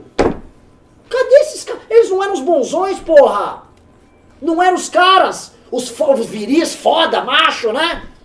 Muito, muito má, grita! Olavo, Olavo! Subiu o que, que, que aconteceu? 12 mil no Face. O que aconteceu? Que eu não sei o que aconteceu, eu tô, eu tô confuso. Me ajuda. Cara, eu acho que eles estão embaixo da cama com uma coberta em cima da cabeça, chorando em posição fetal. O mais simbólico é que os caçadores de comunista conseguiram em sete meses ou dez meses ter o maior símbolo da esquerda socialista da rua. Só avisando aqui Parabéns. 34 mil assinaturas. Ele tem Mas porra, eu- e 12 mil no Facebook. Pô, foi uma Mas nisso eu, canelada! eu vou discordar de você, Rubinho. Eu não acho que esse pessoal ligado ao bolsonarismo esteja nessa tristeza abismal. Não, eu acho que eles fazem o seguinte cálculo: a polarização é boa, é boa para o presidente, o Lula vai sair, o campo político do Bolsonaro vai melhorar. Eu acho que eles estão fazendo este juízo. Não acho que a galera tá Dois com dois pra eles dá oito. Tá incomodado. Só vou dar uma notícia nova também, é o seguinte, aqui é trabalho, né? Na hora do pau, vocês vão contar com quem é bom, vocês não vão contar com o pilantra. Kim Kataguiri acaba de anunciar que declarou apoio ao projeto dele, tá? O Sindifisco Nacional, FENAPF, Federação Nacional das Polícias Federais, a NPR, Associação Nacional dos Procuradores da República, o FENAPRF, que eu não consigo ler o nome aqui, o COBRAPOL, a ABRAPOL e a AME Brasil, todas policiais federais, procuradores da República, auditores da Receita apoiam o projeto dele pela prisão em segunda Ou instância. seja, é aquele campo da Lava Jato se reorganizando Ex- todo em torno desse projeto, em torno da gente. Porque enquanto estavam lá tirando o COAF, trocando delegado da PF, fazendo esse Ah, cambal que levou Lula a sair, a gente tava trabalhando. Chegou na hora que deu a merda, eles foram pro Twitter, foram pra casa, foram pra praia, a gente foi fazer o quê? Fazer projeto de lei. Sabe o que eles foram fazer, meu irmão? Eles foram pegar os funcionários do gabinete lotado deles, muitos desses já com a denúncia de rachadinha, e foram curtir a porra da vida deles, que é o que esse bando de gabinete de Flávio Bolsonaro fazia. Mamava com a nossa grana. Aí, aí esses bando filhos- de mamador, esses filho da filhos de puta. uma puta que ficaram falando, mas você botando a minha foto, você trabalha, eu trabalho mesmo. O que, que eu fiz hoje o dia inteiro? Estudei, fui ler o Código de Processo Penal, achar uma alternativa pra fazer projeto de lei. Tá aí. Presta atenção, ó, Felizmente pra agora vocês todo mundo se Estão organizou. vendo aí, ó? Você Presta vai atenção. essa casa. Não, eu tô puto. Eu tô puto porque eu tô com essa merda engasgada. Eu tô com essa merda engasgada desde aquele dia 26, que a gente falou, não vou puxar saco pra esses bostas! E aí, é, MBL traidor! O Rubinho, que fica sendo alvo de ataque desses filhos da puta, foi ele que redigiu hoje esse projeto de lei aqui que a galera tá assinando. Saiu de lá, veio pra São Paulo e dar entrevista e fala que fulano fala com o Beltrano. E a gente tem que ouvir, traidor da pátria, vai se fuder! Caralho. Vagabundo. Eu, eu não consigo falar mais depois do Renan. Ele é- o Renan é meu procurador. Alguém traz um Rivotril? Cara, mas é, o Pavinato, o Renan tá Bull, certo, cara. ver. Só, só o Renan Não, sabe o que é concordo, é da verdade. É verdade. verdade. A gente vai comer e ficar. Pimba, pimba, pimba, traidor, comunista. Cara, eu não aguentava filho da puta. ninguém faz nada. botando a Maze no meu Twitter, cara. Vamos lá, pro próximo Pimba, vamos lá. Vamos lá. antes de seguir, Não, só tem S, imbecil, imbecil. S Fontel, novo membro. Bem-vindo, valeu. Ah, seguindo aqui, Frecessor Moron, STF soltando Lula, Dirceu e vários outros petistas. Cunha e Cabral não serão soltos. E o Lula, que era preso Não. político. Façam memes sobre isso. Ah, o, o Dirceu vai pra tua cidade. Vai vizinho, vai Vinhedo. pedir Teu açúcar vizinho. pro Dirceu. Vai Vinhedo? semana. Vai, vai pra Vinhedo. O MBL de lá, se tiver alguém assistindo aí, ó, bota um outdoors ou o cara na cidade, fica a dica aí. Pô, podia. Isso, isso é uma boa ideia. Dá um dinheiro pra botar um outdoor lá. Vou, vou mandar uma mensagem lá, acho que é o Thiago Dunder que, co que Ah, coordenava pra fazer alguma coisa. boa ideia. Próximo Pimba é do Um Dia Sem Tão de Longe no Blink-182 é um dia em vão, mandou dois reais. Essa PEC 410 não mexe com cláusula pétrea? PEC 410 não mexe com cláusula pétrea? Pavinato? Mexe, mexe. Mas precisa ver do jeito que mexe. É, é, como é que tá o texto da, da PEC 410, Rubinho? Cara, o texto da PEC 410, o texto da PEC 410 é muito objetivo. O- a- é, permite a prisão após sentença coordenatória. Mas ela muda o conceito de trânsito em julgado? Não. Então, provavelmente, no meu ponto de vista, Mas a PEC A 410, PEC- mas calma, a PEC 410 está tramitando.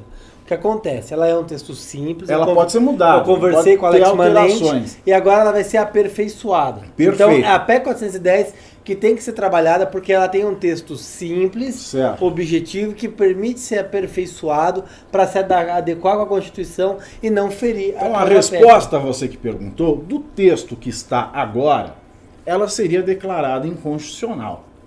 Porque ela só fala de prender em segunda instância, mas não muda o conceito de trânsito em julgado. Agora, como ela está em curso, as pessoas podem aperfeiçoar o texto antes de ir para a votação e trabalhar com o que precisa ser trabalhado, que é colocar o trânsito em julgado a partir da segunda instância e dar natureza de ação rescisória aos recursos extraordinário e especial. Aí a chance de ser declarado inconstitucional é mínima. Não vou falar que é zero, não vai, porque esse país nem o passado é certo né? Mas sim, a chance é mínima de ser inconstitucional. Então ela vai ser aperfeiçoada. Obrigado, Rodrigo. É isso. Badmaster BH, novo membro. Valeu, Badmaster. Bem-vindo. Também tô vendo como as pessoas estão chegando no MBL, né? A gente não me lembra de um news recente de ter tanto novo Não, tá membro. gostoso. Todo mundo tá indo. Não, descobri o seguinte, cara, a gente trabalha, meu irmão. A gente é um movimento, a gente nunca traiu nossos ideais nesses cinco anos. Nunca fizemos acordão com filho da puta nenhum. É isso. Ó, Renan, vou, vou fazer propaganda então. Vale, vale propaganda. vai não, lê tudo Congresso aí. 1516 em São Paulo, congresso.mbl.org.br. Então eu vou ser claro, tá? No Congresso, você vai debater com a gente o que fazer como estratégia contra o Lula solto. O nosso Congresso vai tratar disso e você pode ir lá conversar com a gente, decidir. Vai rolar quase assembleia lá. Compra o ingresso e vai. Aí você fala, ah, por que, que eu não vou de graça? Porque, meu irmão, não existe almoço grátis, tá? Então vai lá porque custou caro pra pegar o WTC e a gente não usa dinheiro do fundo partidário. E o Jorge Soros parou de mandar dinheiro Parou, pra gente. O WTC é gigante, custa caro. Ó, próximo pimba é do Fricesson Moron de novo. E mandou 5 reais. Micropimba pela Masterclass do Pavinato. Vou sair desse MBL News um mestre do direito. Muito obrigado. Isso aí. Obrigado. Fazemos o que podemos. O Pavinato ele devia dar aulas de como dar aulas. Eu Isso. seria o primeiro a me Isso é inscrever ótimo. na, na turma dele. Ótimo. Bondade, bondade. É isso aí, o próximo pimba é do Fabrício Jardim, mandou 5 reais. A ideia de transformar recursos extraordinários em ações rescisórias remete a um projeto do ex-ministro César Peluso. Excelente saída, parabéns. Na época teve. Obrigado, não- não- muito obrigado. Ele ressalvou o entendimento dele, perdeu. Mas é uma alternativa boa, é cirúrgica ali pro problema que a gente tem. Ah, é isso aí, o próximo pimba é do Fricesson Moron de novo, mandou mais 5 reais. O PT trabalhou tanto, tanto, tanto pelo Lula livre, mas no fim essa foi mais uma conquista de acordão firmado pelo governo Bozo. Hashtag chupapetistas. Caralho, mano, o Minion pode falar, viu, xadrez 4D? Os caras achavam que eles iam soltar o Lula. É, a gente nós- soltou. A Nós gente soltou ele. Soltamos no xadrez 4D pra ele ir pra rua e aí o Bolsonaro polarizar e demonstrar que é muito mais mito que ele. Caralho! Ouviram de pira. É isso. Cara, é foda, cara. É Bolsonaro é um homem de bom coração. Por um áudio besta Ele quer ver o adversário pôr um na rua. Sim. Que grande homem. que Se não mito. tiver direitos autorais, pode, Rubinho. Vamos lá, próximo pimba. Ah,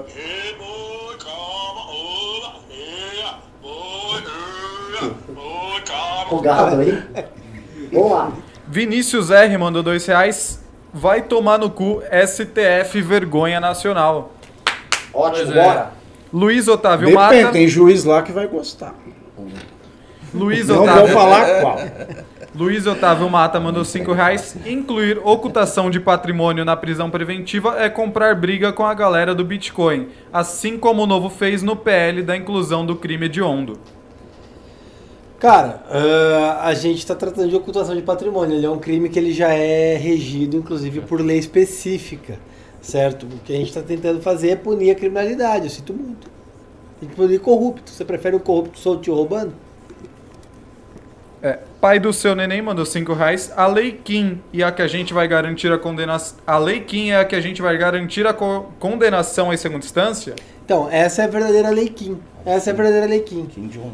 Porque, é, inclusive, eu vou, vou me estender aqui, que o, o Duduzinho, o- esse bolado meio inútil aí, ele fez um tweet essa semana falando da Lei Kim, que era fake news e tal. A maior fake news é ele falar que a Lei Kim é lei de fake news. Afinal de contas, a- a- o que eles chamam de Lei Kim nada mais é do que uma lei que o próprio Jair Bolsonaro votou enquanto deputado, votou favorável, que simplesmente aquela pessoa que vai até a delegacia faz uma denúncia sabidamente mentirosa contra um candidato em período eleitoral, ele vai sofrer uma pena de 2 a 8 anos, que é a denunciação caluniosa. E aí, se ele tem um assessor, por exemplo, em conluio, que sabe que é mentira e compartilha sabendo que é mentira, aí ele responde. A pessoa de boa fé não responde nada. Esse sujeito Eduardo Bolsonaro é um merda. Se soubesse pelo menos ler, não falaria uma bosta dessa. Não, Ele só pode- sabe ver filme do Frota. Mas o, ele- o que me espanta é que é formado em direito e policial federal. Aí já não sei, ontem ele estava defendendo a legítima defesa da honra. É, ele usou mal. Se fosse em 1940, né? Vai lá. Matei minha mulher, Não, é- me é- traiu, ele defendi a minha a- honra. Nesse caso, a retorção imediata e injúria real, que eram os conceitos apropriados. Mas tudo bem. Próximo Mas Pimba, vamos só lá. o, o do, da, da Lei Kim, um comentário.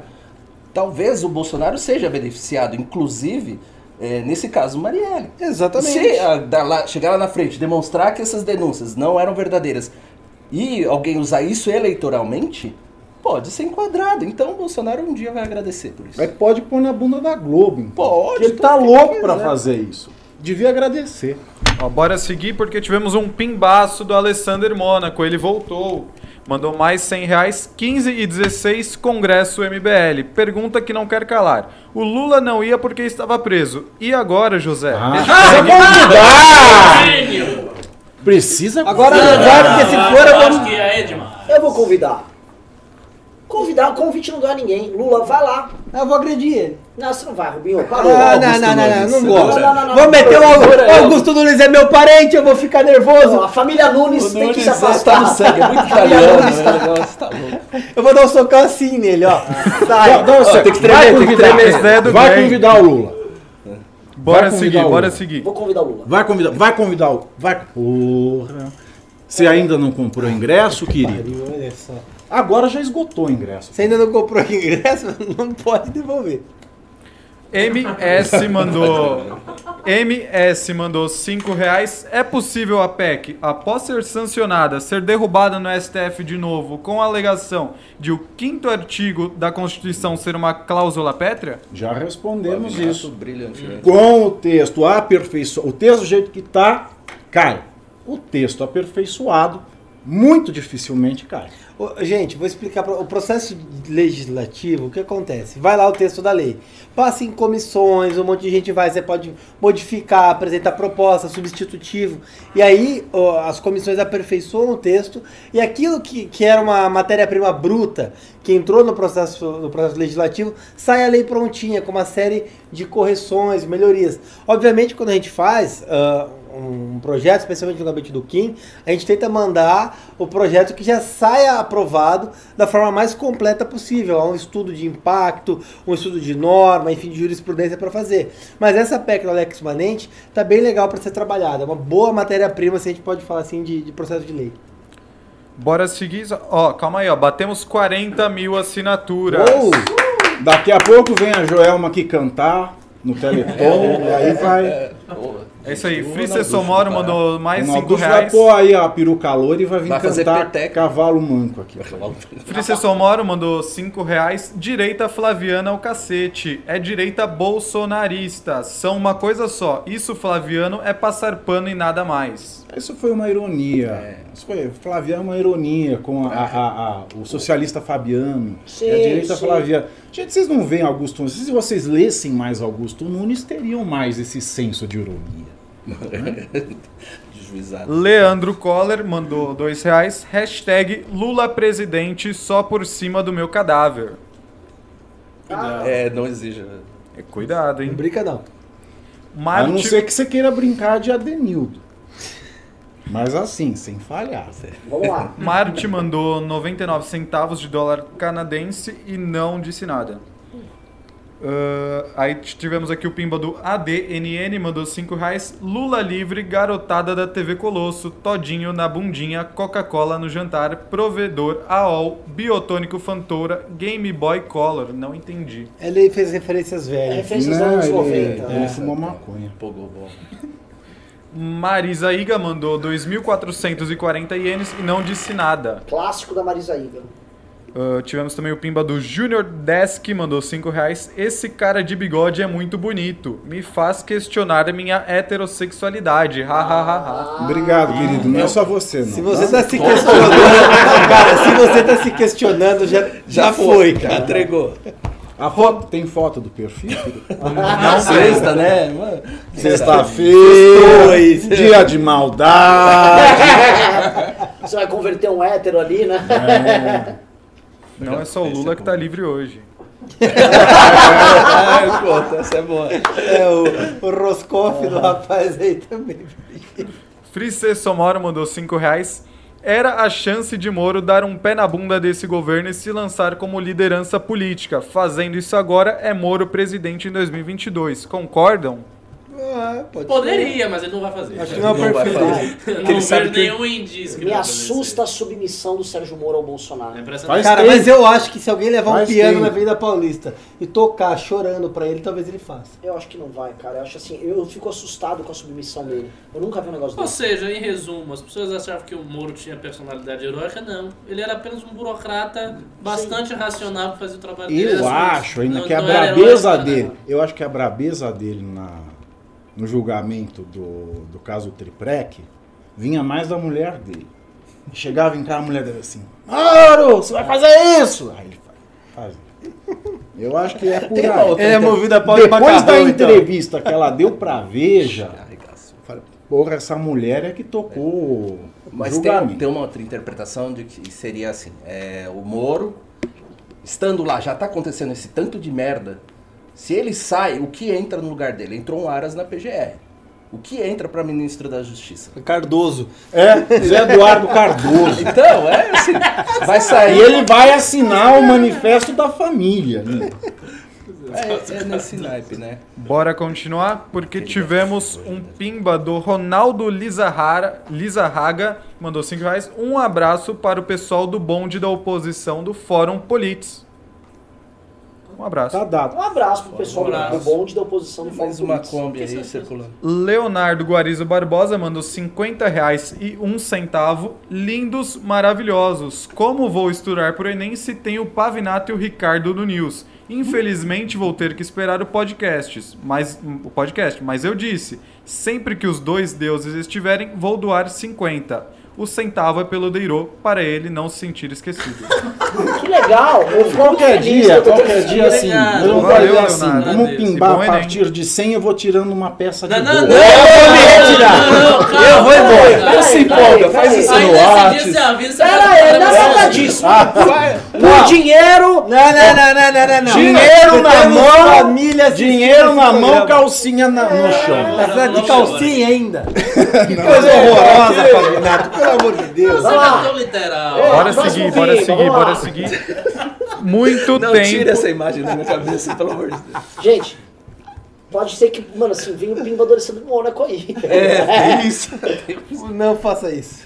Ó, tivemos aqui um pimba do Rodrigo Araújo, mandou dois reais. Muito tempo que você não aparece aqui, Rubinho. Achou o Fusion? Achei nada, levaram embora, deve estar no Paraguai. já. Engraçado, tá uma onda de assalto do MBL terrível esse ano, né? É mesmo, o negócio Mas tá eu tenho, eu tenho ficado pouco aqui porque eu tô trabalhando em Brasília. Ao contrário do que falam, eu tô lá toda semana. Muita coisa pra fazer. O gabinete do Kim funciona de segunda a sexta. Não é brincadeira não. Então, infelizmente, eu não consigo estar sempre. Mas às vezes eu gravo uns vídeos ali. Aparece no Face da MBL. Se inscreve lá no Rubinho Nunes da MBL no YouTube também. Você faz o seguinte, como o Kim precisa vir mais para São Paulo, que ele tá vindo pouco, você fala para ele trabalhar menos no gabinete e vir para cá e vocês todos trabalham menos. Resolve. Você tem um plano, hein? Diz, olha, Kim, você precisa ir pra, Cara, pra o ver as Kim, o bases. Kim- o Kim é o Kim é maluco. Ele trabalha absolutamente muito. Ele, ele é workaholic, é de madrugada. Ele, ele manda pra mim no domingo, Rubinho, faz um PL, não sei o que lá. Tipo, ele não para, ele não tem vida, ele. Aí, é aí louco. vem um vagabundo chamado Mino Carta que faz uma matéria falando Não, que o menino não o que- trabalha. De verdade, Como é eu, é? eu, eu, Ah, eu, ridículo. eu achava, eu É, achava que eu, é, eu achava que eu era um cara assim, Era meio workaholic. O Kim tá disparado. Ele, ele inclusive precisava diminuir o ritmo. Não, o Kim é doente. Ele é louco. É doente. Ele, ele é é louco. doente, ele é é doente louco. porque Ele eu, só pensa nisso. eu vou criticar o Kim aqui, hein? Eu vou criticar, falar, ó, é um erro. Eu também acho. Não se pode Não ter tem tanta... tempo pra nada. Não, o Não, Kim, o. Kim ele tem 83 relatorias. Já foi pro 83. 83. Ele quer o que? Ele quer entrar no Guinness. E toda semana aumenta. Quantas relatorias tem o, o, o Eduardo.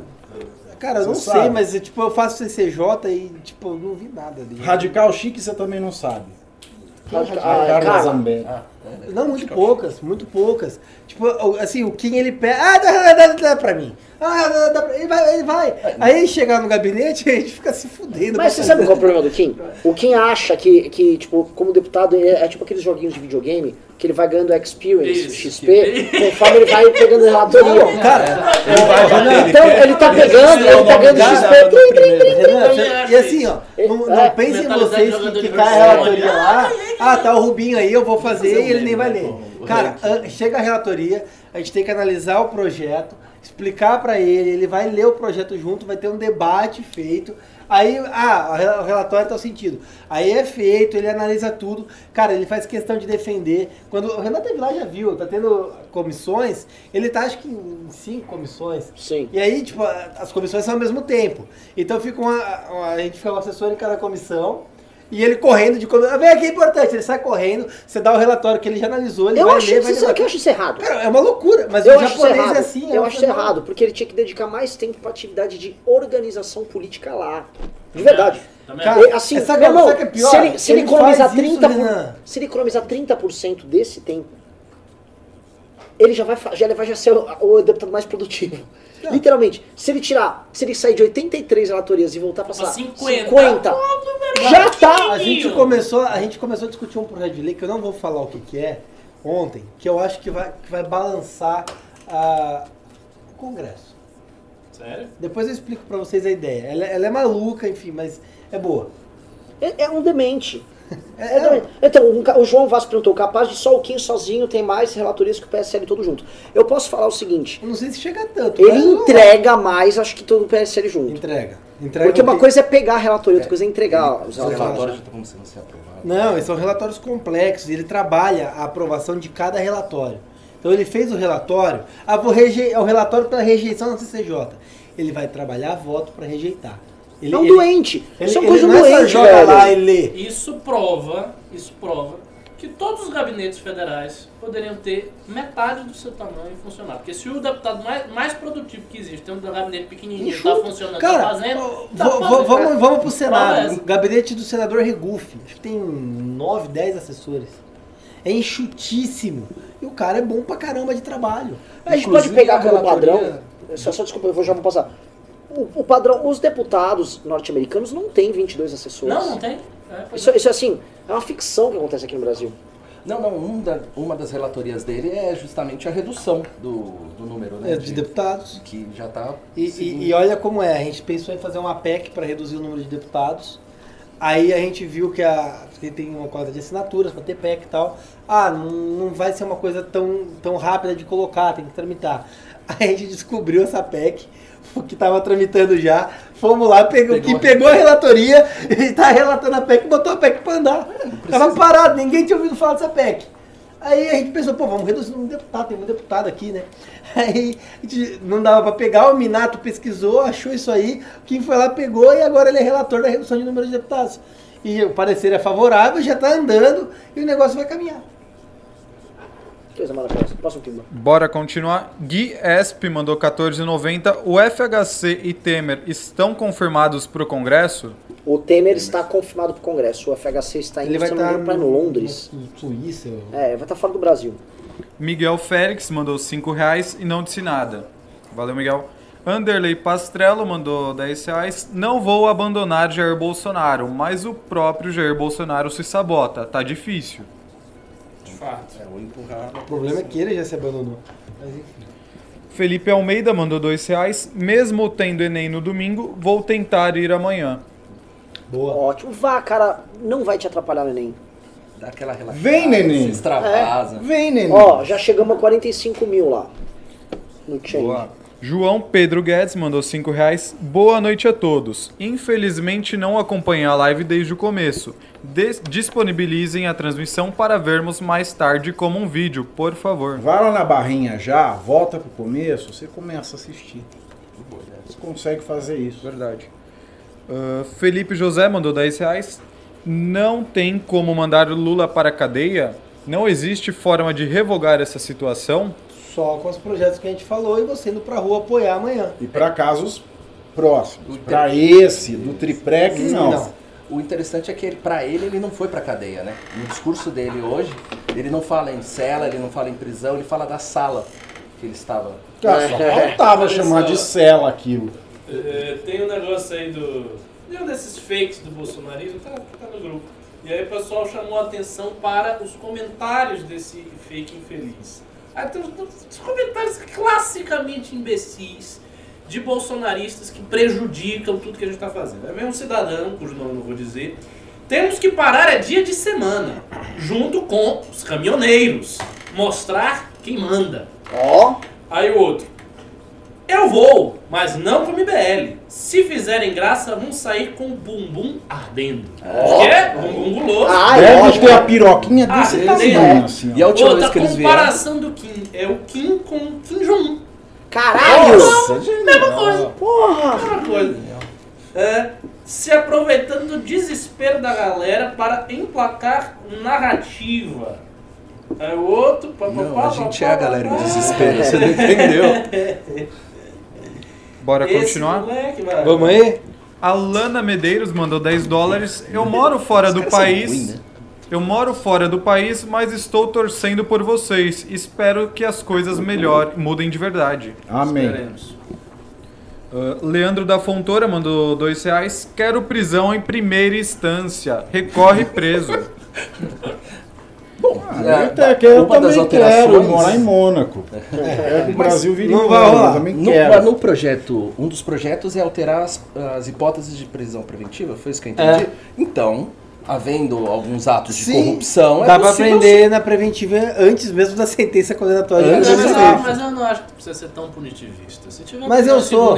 Eu quero vagabundo na cadeia. Ah, não, primeira Você instância é um, não. você é um bolsominion. Renan, prisão é, preventiva, Renan. Preventiva pode, mas já pode agora. Já pode, já pode, sem mesmo ação. Ah, então, sem tá ação já pode. Que eu tô falando que no projeto que a gente apresentou é prisão preventiva para crime com colarinho branco. Tá, então corrupção passiva gera prisão em primeira Ah, instância eu, quero meu duplo grau. Só isso. Tá, eu quero. Você quer, ba... Você quer va- bala nele, Eu quero ver Tindolelê, nheco, nheco, chique, chique, Cara, eu, balanço. eu Próximo vagabundo pimba aí. fuder. Não existem mais Nix, mandou 5 reais. Seria um movimento do STF para aumentar a luta contra a corrupção por insurgência popular que estava amornando? Nossa, xadrez 28D. Xadrez Esse 5D. É. Uau!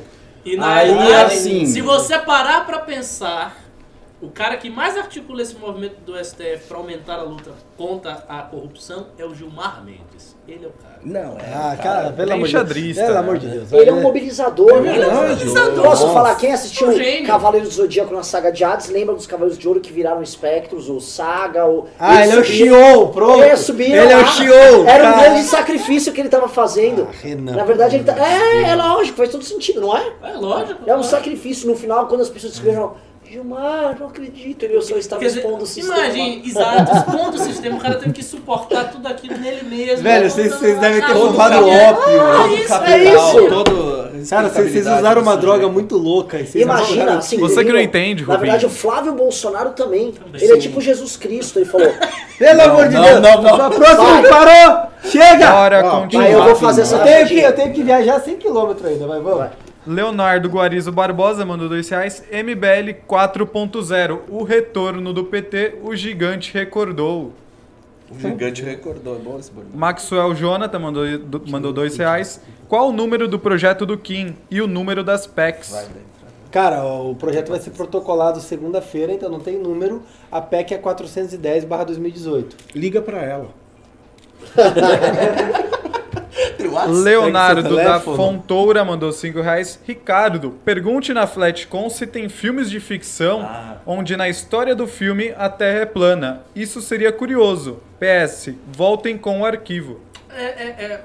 Com arquivo? Do programa. Do programa. Ah, sim. É, eu, eu, eu, tô afim. é dia 10, né? Eu, É, ainda, domingo. eu ainda não me inscrevi nesse negócio. Eu tô me agoniado que eu tenho que fazer uma apresentação que, que eu tô fazendo. Se eu Você fizer amanhã vai, hein? rápido. Não, se- não Cara, seria- isso, isso é prioridade. Eu quero Se fizer rapidinho entregando, eu vou sim na, Mas na Cara, seria um é? filme maravilhoso. Eles saem numa expedição pela Terra plana assim, eles vão passando por Imagina o desafios Kubrick e barcos e fazendo tal. filme com a Aí chega no final, eles caem e acabou. Já tem endereço? É, eu vou procurar. Não tem endereço Eles não ainda, em querem questões, o lugar, eu não sei, eu vou questões de segurança. Vai que é do lado de baixo da terra. Não, porque sei. aí vai ter uma mensagem telepática da professora Bárbara, da Débora Barbosa dizendo o endereço. Vai chegar na minha mente. É lugar. Não, lembrando, Ricardo, que por questões de segurança só, só vão enviar o endereço 24 horas antes do evento. Ufa! Ufa. Calma aí, hein, pessoal. A Terra plana vai continuar salva. É.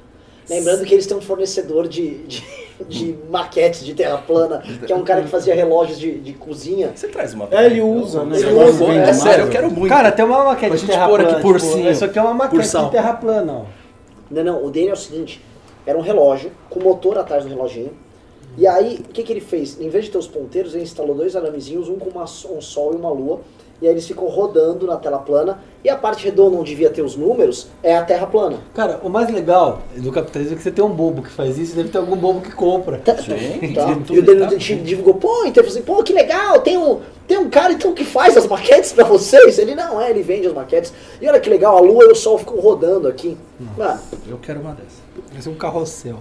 Uh, Seba Dutra mandou 5 reais. Super bancada hoje na live. Palmas. Valeu. No sofá tá aguentando. Palmas Tocantins. Nossa. Tivemos um membro novo, Vander Schutz Nutlin. Seja bem-vindo. Pai do seu Denem mandou mais 2 reais. Hashtag Leikin. Leikin, Leikin eles. É Valeu. isso aí. Elber Ramos mandou cinquentão em Pimbaço. As PECs 410 2018, 410 2000, 411 2018 e 5 2019, que são para a mesma coisa, não são inconstitucionais. Senador Or, Orio, Oriovisto disse nos pingos antes nos pingos antes de ontem que Toffoli assegurou isso. Parece que é porque o artigo 5º, inciso 57, fala que ninguém será culpado, não fala em preso. Sou engenheiro, não sei muito.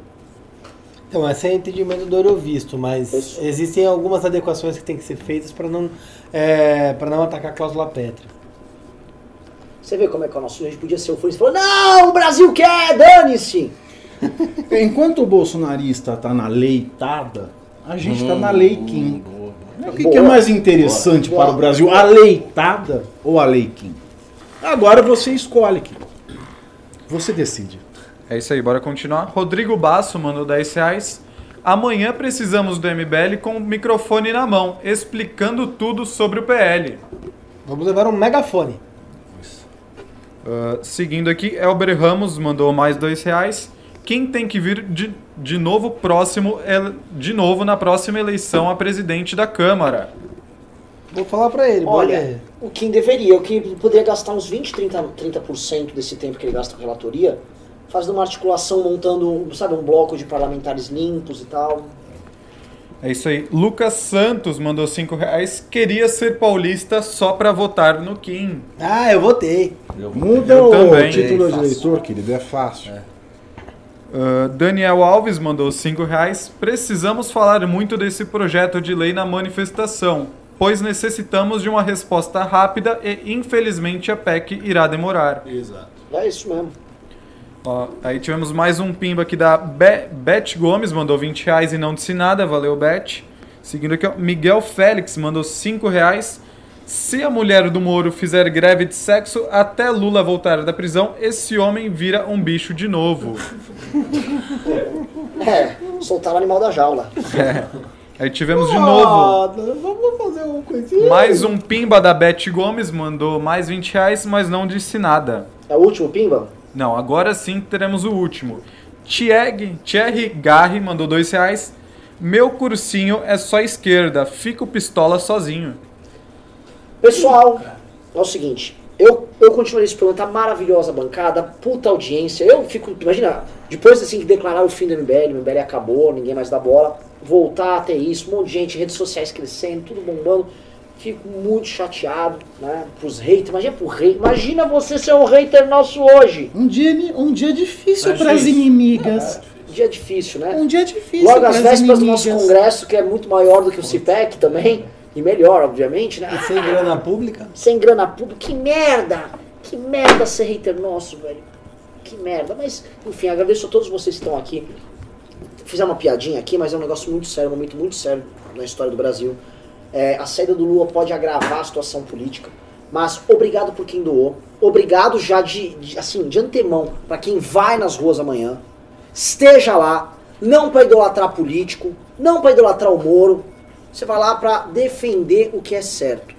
É isso. Há caminho, há solução dentro da Constituição, há solução por via institucional. Só depende de você, cara. Não é do MBL. A gente faz brincadeira. MBL é só um instrumento que você tem à disposição. Você pode jogar ele no lixo se você quiser. Mas depende de você. Se você quiser ir lá fazer sua parte, chamar seus amigos, vai rolar. Se não, como quem disse aqui, como nós falamos, tá? Lula vai ficar livre, leve e solto, todo mundo vai ficar no climão da impunidade e talvez muitos brasileiros desistam desta pátria amada. Só- ó, é tivemos mais um aqui- pimba aqui. Bora só ler o último de novo? Nando L. Santos mandou 5 reais. Pessoal que solicita prisão em primeira instância esqueceu do, calo- do caso do Gentili. Decisão do juiz é muito. é- de- decisão do juiz só é muito perigoso. Não, prisão não em segunda instância isso, já. Isso foi loucura, o Rubinho tava Ó, brincando. E um do Ulisses Júnior. Pimbaço aqui, ó. O tempo está fazendo justiça a Balbinos e toda a bancada que foi massacrada. Ah, o tempo é o senhor da razão. Eu, olha. O tempo passa. Ah, eu não vou querer me estender aqui, mas ó, nossos amigos se lembram o quanto nós apanhamos e eu era, tipo, muito chatinho. Eu falava assim: "Va- vai- esse jogo vai virar. O Ricardo acho que vai lembrar. Esse jogo vai virar. Eu nem vi o jogo virando, só via porrada vindo. Porrada com blá blá blá. Uma hora ia virar porque é o seguinte: quando você tem razão, uma hora a verdade Tipo o prevalece. Palmeiras, ficou lá, caiu pra Série B e agora tá benzão. Conhecereis a verdade. E a verdade Thierry libertará. sem manifestação em Santos. Acompanha lá na página, Thierry. A gente ainda tá organizando tudo. Bom, gente, eu queria agradecer a todo mundo. É um prazer inenarrável estar aqui com vocês. Eu tava- 50 mil assinaturas. Aê, porra! Confesso que eu tava, eu tava com saudade de estar aqui no News. Me faz falta estar aqui, mas um grande abraço a todo mundo. Você que é de São Paulo, das imediações, te vejo amanhã, 4 da tarde na Paulista. Esteja lá. É isso. Acessem as redes do MBL Você porque falar, a cada momento novidades. Não, vou falar. O que eu vou dizer é o seguinte: a mensagem é. Tudo o que a direita, tudo que esse campo liberal conservador conseguiu foi através de mobilização. Esse foi o fator fundamental. O MBL ficou grande por causa disso, Bolsonaro se elegeu por causa disso, o Lula foi preso por causa disso, a Dilma caiu por causa disso, tudo que foi feito foi por causa disso. Então é nisso aí que nós temos a raiz, nisso aí que nós temos o alicerce. Por isso é fundamental que você vá mesmo para Paulista amanhã, 16 horas. Eu estarei lá, todo mundo estará lá. E se precisar mobilizar mais e por outra coisa e fazer outro ato, esteja à disposição, porque esta batalha não vai terminar agora. Ah, bom, é o que eu falei, nós estamos fodidos, mas nada é tão ruim que não possa piorar. Então se você tá puto da vida, você quer fazer alguma coisa, acompanhe a gente amanhã. Vai ser do caralho, vai ter toda a energia que já houve em outras manifestações aí anteriores. E hoje acho que eu vou ficar bêbado ouvindo Winds of Change. Lembrando, nada, você lembrando não, a pensando na queda do Muro de Adoro Berlim. Faz amanhã 30 anos queda do Muro de Berlim. Com o Michael Mike Schenker lá tocando. A fase final do Scorpion. Tudo bem. É isso aí. Menos leitada, mais leiquim. Isentão, salvação dessa nação. Valeu, gente. Boa noite e sob o sempre vigilante olhar de Alessandro Mônaco, declaramos por encerrado esse programa. Cara, assisti o show do Scorpion foi uma merda. Uhul! E pior que ele tá. Ele tá. Eles estão numa fase. deprimente. É isso aí, por hoje é só. Valeu, Danilo Campos, dois reais. Obrigado, MBL. É isso aí. Acompanhe na página no Instagram.